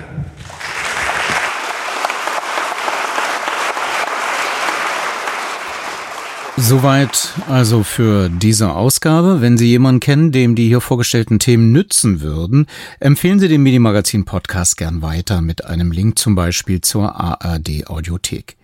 Ansonsten seien Sie gern live dabei bei Radio 1 samstags zwischen 18 und 19 Uhr oder hier in der Nacht zum nächsten Montag. Bis dahin. Radio 1 Medienmagazin. Vergessen Sie nicht, Ihre Antennen zu erden.